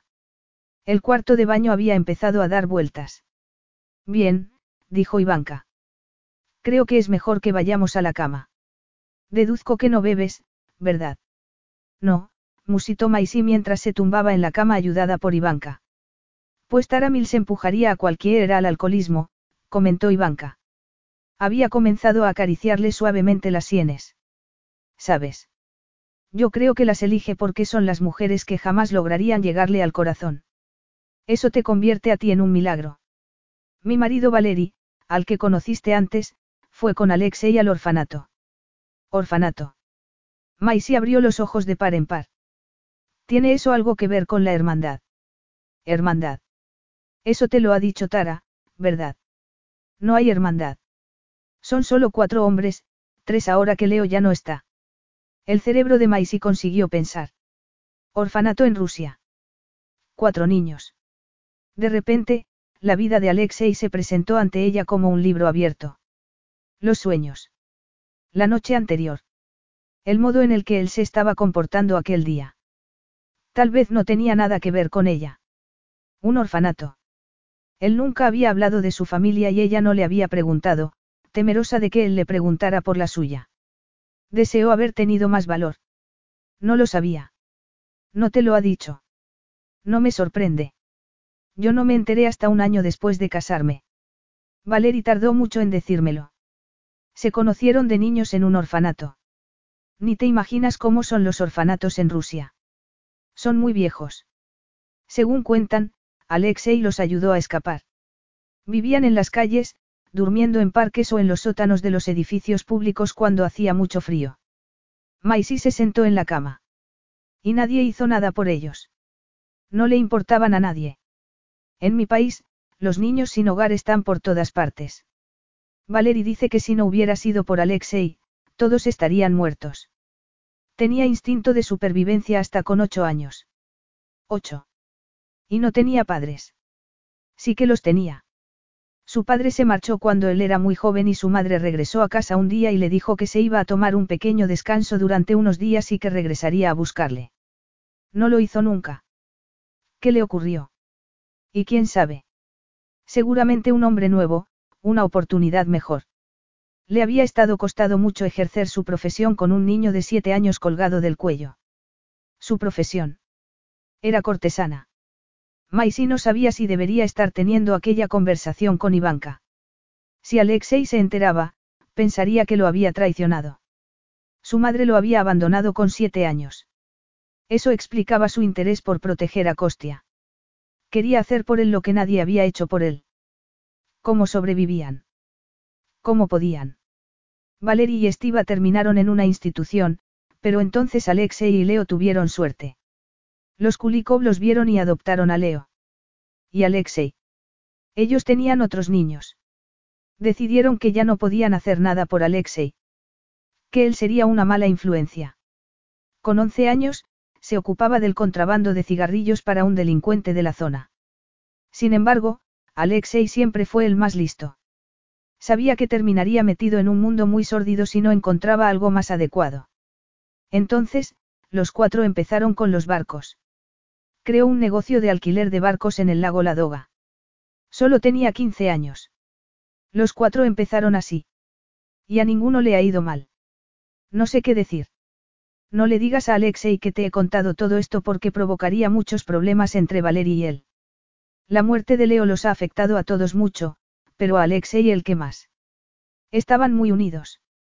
Alexei lo cuidaba, pero Leo le daba el apoyo emocional que necesitaba y que no encontraba en ninguna otra parte. Ahora, antes de que empecemos las dos a llorar, ¿cómo está Costia? Me muero de ganas de verlo. Siempre que veíamos a Leo y a Anaís, el niño jamás los acompañaba. Sospecho que estaba en casa contigo. Sí. Yo he cuidado a Costia durante dos años. Y así os conocisteis Alexei y tú. Eres muy joven para haber criado a ese niño. Siempre me dio la impresión de que Anaís no pasaba mucho tiempo en casa. Ella no era una mujer de su casa. Maisy. Yo sí lo soy y estoy encantada de serlo.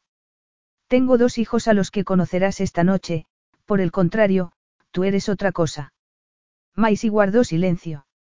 No estaba dispuesta a traicionar a su amiga, pero Ivanka parecía comprender a la perfección la situación. Dime cómo os conocisteis Alexei y tú, añadió. Me atacó en la cocina de los Kulikov. Maisy le contó más o menos lo ocurrido aquella noche, omitiendo lo ocurrido en su dormitorio, y cómo se habían marchado a Rabello para luego viajar por todo el mundo. Y entonces, me enamoré de él, concluyó simplemente. Era la primera vez que lo decía en voz alta. No pudo contener las lágrimas. Por ella misma. Por Alexei, pero principalmente por el niño que había sido abandonado por su madre y que había tenido que salir adelante por sí solo. Ivanka le acarició suavemente el cabello hasta que, de repente, una extraña paz invadió el cuerpo de Maisy. Con ella, acudieron también las náuseas. Afortunadamente, Consiguió llegar a tiempo al cuarto de baño. Y allí fue donde Alexei la encontró. Está borracha. Alexei no se lo podía creer. Ivanka le dijo algo en ruso, algo que le hizo quedar en silencio. Maisy se sentó sobre su trasero y cerró los ojos. Estaba completamente segura de que acababa de caer en desgracia. Como pudo, se puso de pie, y a tientas se acercó al lavabo para enjuagarse la boca. El espejo no fue amable con ella. Estaba muy pálida y su bonito peinado había empezado a deshacerse. La actitud de Alexei revelaba muy claramente lo enojado que estaba con ella. Ivanka se había marchado. ¿Te encuentras bien? Le preguntó. Sí. Ivanka me ha ayudado. Es muy amable. ¿Cuánto has bebido? No lo sé. Pero si tú no bebes. Hasta hoy, no hacía muchas cosas, musitó ella. ¿Dónde está tu vestido?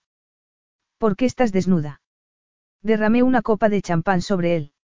Ivanka se lo ha llevado para que lo limpien. Creo que un hombre estuvo aquí y me vio. Cuando no tenía la ropa puesta. Ya lo he oído. Y me he ocupado de ello. ¿Qué quieres decir? Todo el mundo se ha ido. He vaciado el yate. Oh. Alexei se acercó a ella. No estaba enfadado con ella. ¿Te dijo algo? ¿Te tocó? No, me encerré aquí. La expresión de Alexei cambió. Entonces, dio un paso hacia ella. Se sentía muy nerviosa. No comprendía por qué él no la abrazaba. No lo lamento, dijo él. Me niego a arrepentirme de lo que ocurrió en Londres, pero lamento que te sintieras maltratada. Maisie no comprendía nada. Yo no me sentí así, respondió mientras se preguntaba por qué volvían a hablar de Londres. Entonces sintió náuseas de nuevo y se abalanzó hacia el cuarto de baño. Vete, añadió. Comenzó a intentar vomitar, pero ya tenía el estómago vacío. Entonces, sintió las manos de Alexei sobre los hombros. El glamour de ser tu amante, musitó. Se limpió la boca con el reverso de la mano. No le importaba nada. Se dejó caer en el suelo. No quería ver el asco que seguramente se estaba reflejando en el rostro de Alexei. Para su asombro, él se sentó en el suelo a su lado. Maisie vio que su rostro estaba pálido y tenso. Se dio cuenta de que estaba sufriendo. Lo único que había hecho todo el día era preocuparse por sí misma, sus sentimientos, su tristeza. Por fin conocía los de él. No te preocupes, susurró. Estoy aquí. No debería haber dicho aquello. Alexei se tensó y le ofreció la mano. Cuando ella no la tomó, la levantó como si se tratara de una muñeca. Maisie ni siquiera se molestó en resistirse. Se sentía vacía. No estás bien. Tienes que tumbarte, dijo él. Su actitud había vuelto a cambiar de repente. Parecía que ya no sentía nada por ella. Quiero bajarme de este barco. Quiero irme a casa. Alexei la tumbó en la cama. Miró por la ventana, pero no veía nada. Se sentía frío. Llevaba todo el día sintiéndose frío. Era el 17 de mayo. Siempre pasaba aquel día en su yate, rodeado de gente. Ya todos se habían marchado y solo quedaba Maisie, que tenía un aspecto muy pálido y maltrecho. No sabía nada. Él la había llevado todo el día de un sitio a otro, pero en realidad no había comprendido nada de lo que ella había dicho o de lo que le había preguntado. Sin embargo, no se iba a olvidar de cómo se había sentido cuando uno de sus invitados, el hijo del magnate naviero Aristotle Kouris, había cometido el error de contarle a Estiva que la amante de Ranaevsky estaba completamente desnuda en uno de los camarotes. El miedo se había apoderado de él. Si Valery no hubiera estado allí, habría matado a Kouris. Afortunadamente, la había encontrado sana y salva al cuidado de Ivanka. No había sido atacada, pero Ivanka le había dedicado una extraña mirada que no deseaba analizar en aquellos momentos. Todo lo ocurrido aquella tarde le había llevado a pensar en Londres. Ella jamás le había invitado a pasar a su dormitorio. Él había invadido su intimidad, se había impuesto a ella y la había tomado. Igual que todos los hombres que entraban en el apartamento de su madre. Le levantaban el vestido, hacían lo que iban a hacer y le dejaban el dinero en la mesa. Dinero para bebida, ropa para ella y sustancias prohibidas. Si no hubiera sido por sus vecinos, él se habría muerto de hambre. De repente, Maisy se incorporó en la cama y lo miró a los ojos. Ivanka me ha contado lo del orfanato. Ivanka no tenía ningún derecho a hacer eso, replicó él con dureza. Tal vez no, pero tú jamás me lo habrías contado. Alexei, tenía siete años. Él apartó la mirada. ¿Qué significa el día de hoy? Maisy terminó de acercarse a él y le rodeó la cintura con las manos. Temía que él la apartara de su lado, pero no lo hizo. Ella se estrechó contra su cuerpo y apretó la mejilla contra su pecho. Oyó cómo le latía el corazón. El 17 de mayo es mi cumpleaños. Así celebraba su cumpleaños. Con una fiesta en el barco. Y nadie lo sabía. Ojalá me lo hubieras dicho. Es un día cualquiera. Pero te hace recordar el pasado. Mira, sé que tienes buenas intenciones, Duska, pero no necesito esto. Esto. ¿El qué? Confiar en mí. Compasión. Ya soy mayor, Maisy. Haré que te envíen algo de ropa, dijo mientras se daba la vuelta para marcharse. No te estoy ofreciendo compasión, afirmó ella. No te vayas así, Alexei. ¿Por qué no me dejas entrar en tu vida? Maisy. En algunas ocasiones, me parece que no sé nada sobre ti, admitió ella. Valerie y Estiva son tu familia, ¿verdad? Deben de quererte mucho y a Leo debes de echarle mucho de menos. Sin embargo, yo estoy aquí. Esta tarde he conocido a Tara Mills. Tenía la estúpida idea de que tus exnovias eran perfectas diosas, pero Tara era solo, fría y distante. Está enfadada contigo. Muy enfadada. Yo no la invité, Maisy. Vino con Dimitri Kouris. Maisy sonrió y se encogió de hombros. Sea como sea, no importa, pero me hizo pensar que no podrías haber sido feliz con ella y que, sin embargo, tú habías parecido feliz conmigo hasta hoy. Soy feliz, Maisy. Pareces tan feliz como yo, Alexei. Eres un hombre maravilloso. Haber llegado hasta aquí desde donde empezaste te convierte en alguien muy especial. ¿Significa eso que ahora soy tu héroe? No, eres mi novio. Aquella afirmación le borró a Alexei la sonrisa que se le había formado en los labios. No muestres ese aspecto tan preocupado, Alexei. Sé que hoy es un día muy duro para ti y yo no te lo he facilitado, pero me habría gustado que hubieras confiado en mí un poco. ¿A quién se lo habría contado yo? A. Siento haberte aislado. No lo has hecho. Ha sido agradable que estemos los tres solos, pero comprendo que no es suficiente para ti. Me gustan tus amigos, o lo que he visto de ellos. Ivanka se ha portado muy bien conmigo. El que no es suficiente para mí. Que estemos los tres solos. Yo. No me había dado cuenta hasta hoy lo diferente que tu vida debió de haber sido antes de nosotros. Leo y Anaís llevaban una vida muy tranquila en casa. Yo no veía este lado de las cosas. En este barco ha habido personas famosas. Son solo personas. Y no particularmente interesantes, a pesar de su dinero o de su fama. Entonces, ¿por qué las has invitado? No tengo ni idea, ha sido un desastre. Siento haberlo estropeado todo. No tenías que haber echado a todo el mundo. Tú no has estropeado nada. He sido un necio. El problema es que tú no encajas en esta vida, Maisy. Jamás lo has hecho. Siento que tú hayas tenido un día tan malo. Soy responsable de ello. Yo me he puesto en ridículo sin ninguna ayuda por tu parte, Alexei. Nadie cree que seas una idiota, Maisy, susurró él. Entonces, le enmarcó el rostro y la besó suavemente. Te compensaré mañana. Mañana. El futuro que no tenían. ¿A dónde vas? Preguntó ella cuando Alexei hizo ademán de darse la vuelta.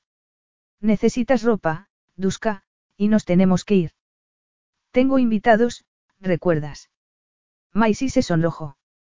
No había dicho que los dos tenían invitados, sino que los invitados eran suyos. Y que ella le estaba entreteniendo. Maisy, esto no es problema tuyo. Es problema mío, de acuerdo. No, Alexei. Tiene que ver con nosotros, pero tú no quieres que haya un nosotros. Eres más feliz solo. Vete. Deja que me vista. Nos espera una larga velada y, en estos momentos, no estoy muy contenta contigo. Alexei tuvo el buen gesto de bajar la cabeza. Sin embargo, tenía razón. Era un adulto. Ella tenía heridas que lamerse. Y él podía cuidarse solo. Capítulo 11. Mientras Maisy se vestía, Alexei se marchó al despacho para llamar en privado a Valeria la casa. No había estado allí desde aquel día, cuando todos se habían reunido a bordo del Firebird para hablar de Costia. Parecía que había pasado una eternidad. Aquella visita a Lantern Square había cambiado su vida irrevocablemente y no había vuelta atrás. Tampoco él deseaba que la hubiera. Maisy lo había cambiado todo. Eres mi novio. Aquellas sencillas palabras habían resumido su relación de un modo sencillo. Efectivamente, él se había estado comportando como un novio desde aquel día, en el parque de Rabello. Se había convencido de que sería solo sexo de principio a fin, pero no podría haber estado más equivocado. Tú no quieres que haya un nosotros. No era así. Claro que lo quería. Aquello era precisamente la ironía de aquella historia. Quería una vida con Maisie. Había estado solo tanto tiempo que, simplemente, no sabía lo que hacer al respecto. Después de que Maisie se diera un agradable baño, María le llevó a Costia. El niño la ayudó a escoger un vestido. El elegido fue el vestido de cóctel que había llevado desde Londres. El vestido le caía hasta los tobillos, pero era tan ligero que cuando se movía, se le pegaba a la figura como si fuera una segunda piel. Alguien llamó a la puerta. Adelante, dijo pensando que era María de nuevo. Sin embargo, era Estefania. Vaya, estás guapísima, ay, el niño. exclamó al ver a Costia. Se acercó inmediatamente al niño y lo tomó en brazos. Es tan guapo, y a ti se te da muy bien cuidarlo, Maisy. No sé cómo me las voy a arreglar yo cuando tenga uno. Sé que todo el mundo tiene una niñera, pero creo que Ivanka tiene razón. Ella lo hace todo sola. Está loca. Todo el mundo necesita ayuda. Pero tú has criado a Costia sola. Alexei nos ha dicho que llevas dos años haciéndolo. Alexei. Maisy estaba dirigiendo aquella información cuando Estefania añadió. Necesitas algo alrededor del cuello. Muéstrame tu colección de joyas para que podamos escoger algo. Yo no tengo colección de joyas. Estás de broma. Alexei no te ha abierto las puertas de las mejores joyerías. Voy a hablar con él. No. Por favor, Estefania. No quiero joyas. Estefania la miró como si Maisy hubiera dicho que no necesitaba respirar. Está bien, pero tienes que ponerte algo, Maisy. Deja que te preste uno de mis collares. Te prometo que no será nada exagerado. Sencillo. Femenino. Es lo que te gusta. Lo noto. Minutos después, Maisy llevaba un hilo de perlas tan puras que parecían relucirle en el cuello. Estefania sonrió al verla. Eran ya las siete cuando bajaron. Costia debería ya estar en la cama, pero Maisy sabía que los Abramov y los Lieven habían ido a la mansión para ver al niño. Lo llevaba de la mano, vestido con su mejor pijama. Con sus rizos angelicales tenía un aspecto delicioso. Alexei se quedó boquiabierto cuando Maisy entró en la sala. Costia iba de la mano de las dos mujeres. Maisy era la elegancia personificada con su vestido blanco. Se había recogido el cabello, de manera que se destacaba los delicados pómulos de su rostro. Sonreía a todos los presentes y contestaba las preguntas que le hacían sobre Costia. Sus gestos eran elegantes, seductores a pesar de estar sentada de rodillas sobre una alfombra, con un niño de dos años corriendo a su alrededor. ¿Desde cuándo era tan sofisticada? Ella tenía algo que a él le había faltado toda su vida, el valor de entregarse a otros. No podía dejar de observarla. A pesar del día tan horrible que había tenido, se mostraba alegre y generosa no solo con Costia, sino también con sus amigos.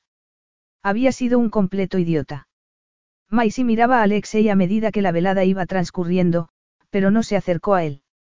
Alexei tenía que acercarse a ella, pero, a medida que iba pasando el tiempo, le parecía que aquello no iba a ocurrir jamás. Después de la cena, Maisy se excusó mientras servían los cafés y buscó la soledad de la terraza.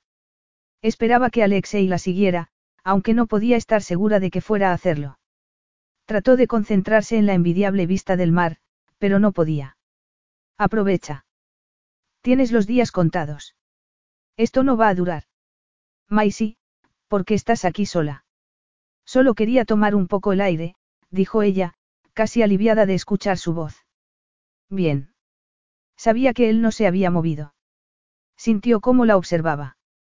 El viento había arreciado y se echó a temblar. Se le puso la carne de gallina y se frotó los brazos para hacerse entrar en calor. Alexei se despojó de su chaqueta y se la colocó sobre los hombros, pero sin tocarla. Quiero que hablemos, Alexei. No es el momento ni el lugar, Maisy. Es una pena, porque yo tengo unas cuantas cosas que decirte, le espetó ella. En primer lugar, te amo. Estoy enamorada de ti. He sido una estúpida porque otra mujer se habría dado cuenta mucho antes que yo. Alexei guardó silencio. ¿Acaso no tienes nada que decirme, Alexei? Este amor del que hablas, hizo su aparición después de que Ivanka te contara mi historia o antes. No me irás a decir que te enamoraste de mí cuando entré en la cocina de la casa de Leo y te di un buen susto. En este momento, no sé por qué te amo, le dijo ella airadamente. Tal vez sean los orgasmos múltiples. Alexei soltó una carcajada. Sé que crees que me amas, Maisy, dijo con una fría sonrisa. Básicamente, soy el primer hombre con el que has tenido contacto íntimo. Es comprensible que te imagines algo así. Básicamente. Sí. Él no te provocó un orgasmo. ¿Cómo lo sabes?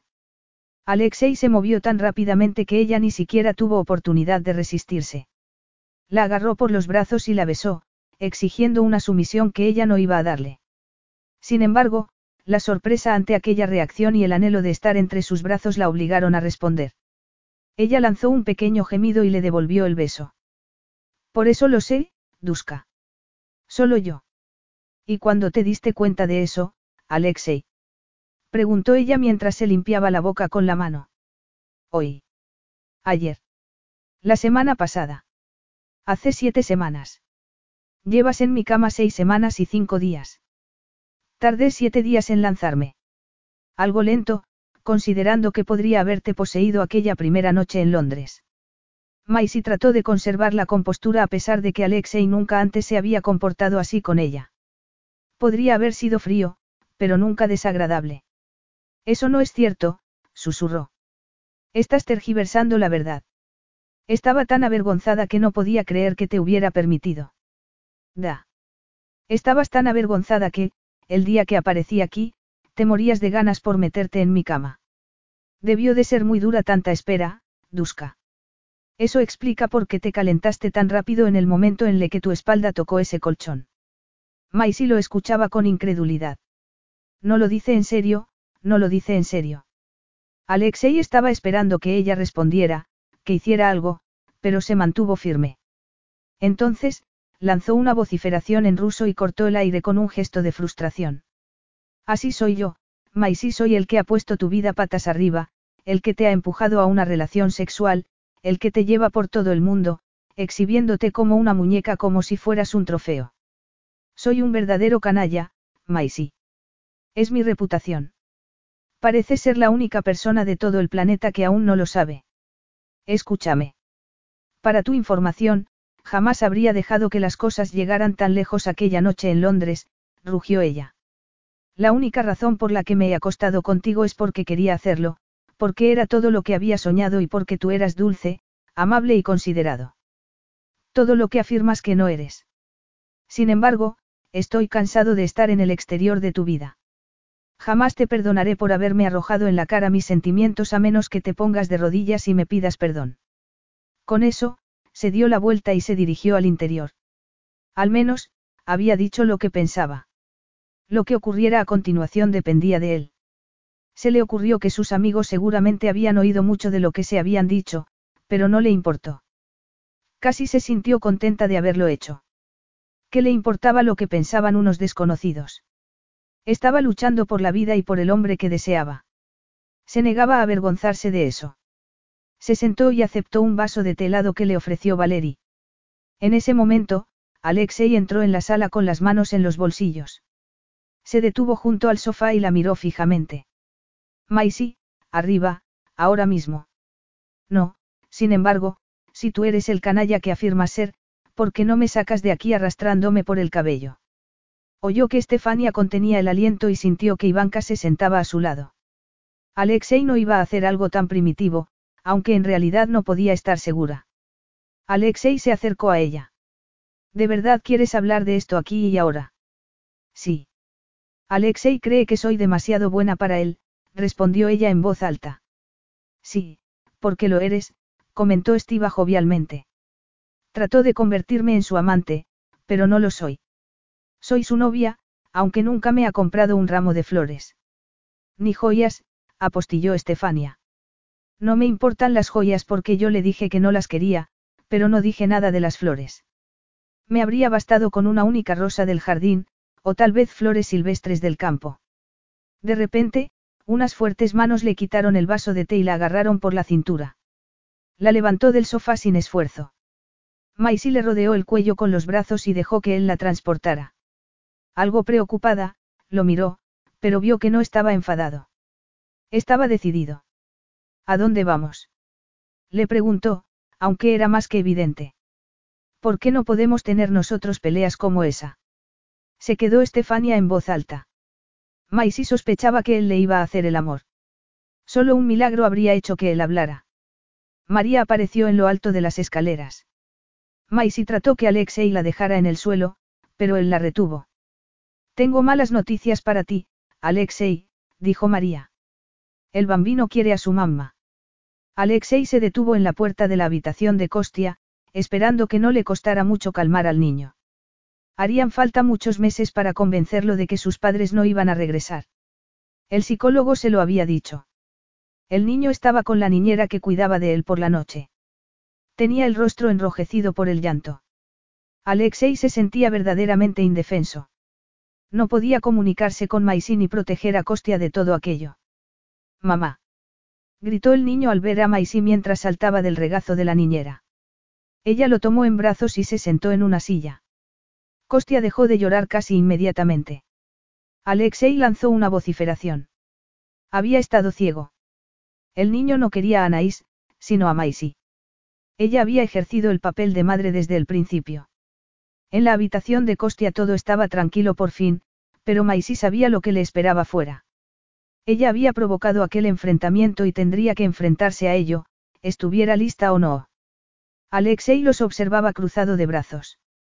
Como el niño estaba profundamente dormido, Maisy supo que el momento había llegado.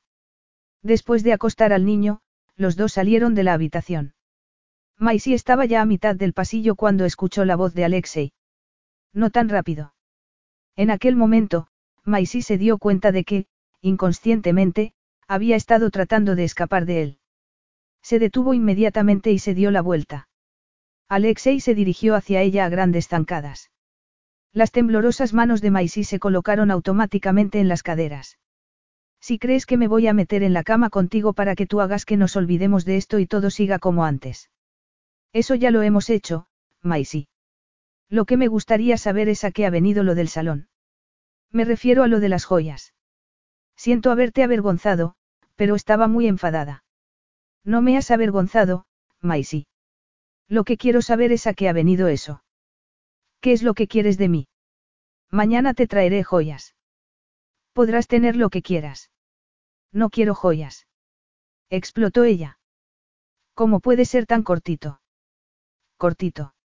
Me dejaste muy claro en París que todo lo que yo te comprara sería como si te estuviera pagando. Entonces es todo culpa mía. Yo nunca antes he sido la amante de un hombre rico. Perdóname si cometo errores. No me diste el libro de instrucciones, le dijo ella con sorna. Tú no eres mi amante. Yo jamás te he tratado como tal. Me vistes, me llevas a todas partes en limusinas, me mantienes separada de tu trabajo y, hasta ahora, no había conocido a tus amigos. ¿Qué soy? Te estoy cuidando. A ti y a Costia. Los tres. No, Alexei. Solo eres tú. Lo único que haces es protegerte. Te encierras en ti mismo. Eliges mujeres que están contigo por lo que puedes darles. Nunca hay sentimientos. Y Dios santo si alguien se atreve a pedir algo más que eso o se enamora de ti. Tienes miedo de volver a ser vulnerable ante alguien, confiar para ser abandonado de nuevo. Alexei dijo algo en ruso. El sonido fue tan duro que bastó para ahogar las palabras de la boca de Maisie. Yo sé que jamás abandonaría a un niño que me necesitara, insistió ella. Anaís jamás tuvo ningún vínculo con Costia. Sé lo que es ser abandonado porque vi cómo le ocurría a un niño al que adoro. Eso me empujó aún más a hacer todo lo que podía para cuidarlo. Evidentemente, tú sentías lo mismo, porque fuiste enseguida a buscarlo. Así es como se demuestra amor. Se ofrece protección. Sin embargo, yo no necesito la tuya. No tengo dos años. Necesito que te abras a mí y confíes en que yo no voy a aprovecharme de ti ni a hacerte daño. ¿Qué es lo que quieres de mí? Dímelo y lo haré. Alexei aún no estaba preparado para correr riesgos. Maisie supo lo único que podía hacer. Tenía que dejarlo y regresar a Londres. Había hecho todo lo que podía hacer que Alexei se diera cuenta de que lo amaba, pero no sabía si iba a conseguir que él cambiara. Nada de lo que le había dicho parecía tener efecto alguno. Necesitaba protegerse emocionalmente para que él no la destruyera. Era el único camino hacia adelante para los dos. Significaba que, posiblemente, ella podía perderlo, pero él no le había dejado elección. Cualquier cosa. En ese caso, deja que me lleve a Costia de nuevo a Londres. Déjame ir. Costia es mi responsabilidad, no la tuya. No puedo dejarlo aquí. Alexei se dio la vuelta. Maisie notó la tensión que atenazaba su cuerpo. Tú eres la única madre que ha conocido, susurró él en voz baja, como si estuviera hablando solo. Me he dado cuenta esta noche. Maisie sintió que el tiempo se detenía cuando él comenzó a darse la vuelta muy lentamente. La miró fijamente, como desafiándola. Considerando todas las cosas, creo que volver a Londres podría ser exactamente lo que necesitas, Duska. Sin embargo, yo formo parte de la vida de Costia. Mientras estés con él, no podrás librarte de mí. Voy a hacer las maletas ahora mismo, respondió ella. Tragó saliva. Me marcho a primera hora de la mañana. Nos puedes organizar el transporte a Costia y a mí. Da, pero esto no se ha terminado, Maisie. Ella se encogió de hombros. No había nada más que decir, al menos por su parte. A partir de aquel instante, todo dependía de Alexei. Capítulo 12. Maisie oyó que sonaba el timbre. Aquel día no había programado ningún cliente, por lo que supuso que sería Alice, que llegaba algo antes después de llevar a los niños al colegio. Los ojos le dolían un poco de mirar tanto el ordenador, pero Alice se pondría muy contenta cuando escuchara las buenas noticias. Había conseguido un proveedor de encaje de valencianes a un buen precio. Para ella, la pequeña tienda de Alice era un sueño hecho realidad. Tras regresar a Londres, los primeros días habían sido para que Costia volviera a la rutina y para encontrarle una guardería. Así ella podría empezar a buscar trabajo. Un día, mientras estaba con las mamás de otros niños de la guardería, conoció a Alice. Como sus hijos ya estaban en el colegio, ella había decidido sacar su negocio de sombreros de señora de Internet para crear una tienda. Maisie vio su oportunidad y la aprovechó. Lo único que tenía que hacer era buscar los materiales, algo de contabilidad y controlar los pedidos tres veces a la semana. Era perfecto. Así se mantenía ocupada. De hecho, era la primera mañana que se despertaba y no pensaba en Alexei en primer lugar. Por supuesto, había pensado en él muchas veces después, pero solo había pasado un mes desde que se separaron. No esperaba olvidarlo en un futuro próximo. Además de su trabajo, había establecido un pequeño círculo de amistades a través de las actividades de Costia. Su vida era sencilla y tranquila, pero le gustaba. Lo de las limusinas, hoteles y mansiones jamás había ido con ella. Si Alexei no formaba parte de su vida, no era porque Maisie no lo hubiera intentado. Le había dicho lo que quería de él. Cada vez resultaba más evidente que él no podía dárselo. Cuando se dio cuenta de quién estaba en la puerta, estuvo a punto de caerse al suelo. No era Alice, sino el hombre al que llevaba añorando durante cuatro largas semanas. Iba vestido con unos pantalones oscuros y una camisa blanca y tenía el aspecto de lo que era, un hombre cruel y sofisticado, completamente fuera de lugar entre los encajes y las cintas de una sombrerería de señoras. Estaba tan fuera de lugar que resultaba casi divertido. Casi. Alexei vio los ojos abiertos de par en par, las mejillas sonrojadas y la sorpresa y decidió aprovecharse de ello inmediatamente. No había razón para perder el tiempo. Ella estaba tan encantadora como siempre. Sin embargo, no hizo ninguna de las cosas que él habría esperado que hiciera. Se limitó a quedarse inmóvil. No se movió hacia él, pero tampoco se apartó. No tendría que haberle sorprendido. Había mostrado carácter en los últimos días que los dos habían compartido. Se había enfrentado a él cuando pocos hombres se atrevían a hacerlo. Además, al contrario de casi todas las mujeres que había conocido, no había utilizado el sexo para manipularlo. Le había dado un ultimátum y no se había echado atrás. Alexei jamás se había imaginado que tenía tantas agallas. Lo único que él había visto era la joven dulce y cariñosa de la que se había enamorado a primera vista. Alexei. Hola, Maisie. ¿Qué estás haciendo aquí? He ido a Lantern Square para comprobar la seguridad. Aquello no era lo que Maisie había esperado que él dijera. Hice que la cambiaran mientras vosotros estabais conmigo en Rabello, añadió. En realidad, no creo que sea necesario, dijo ella, tan fríamente como pudo. No creo que Costia esté en peligro. No se trata solo de Costia, Maisie. También quiero que tú estés segura. Yo. ¿Y por qué iba alguien a querer hacerme daño a mí? No creo que nadie quiera hacerte daño. Solo, se interrumpió y se mesó el cabello con la mano. Entonces, sonrió. Estoy haciendo lo que tú dices que hago. Estoy demostrándote lo mucho que te quiero protegiéndote. Maisie se alegró de tener una mesa detrás. Si no, se habría caído. Maisie, te suplico que me perdones. Quiero que Costia y tú vengáis conmigo a Rabello, donde los dos debéis estar. Quiero que seamos una familia. Maisie se humedeció los labios. La boca se le había quedado seca. Y has tardado casi cuatro semanas en decidir esto. Tan difícil te ha sido estar sin mí. No, mintió ella.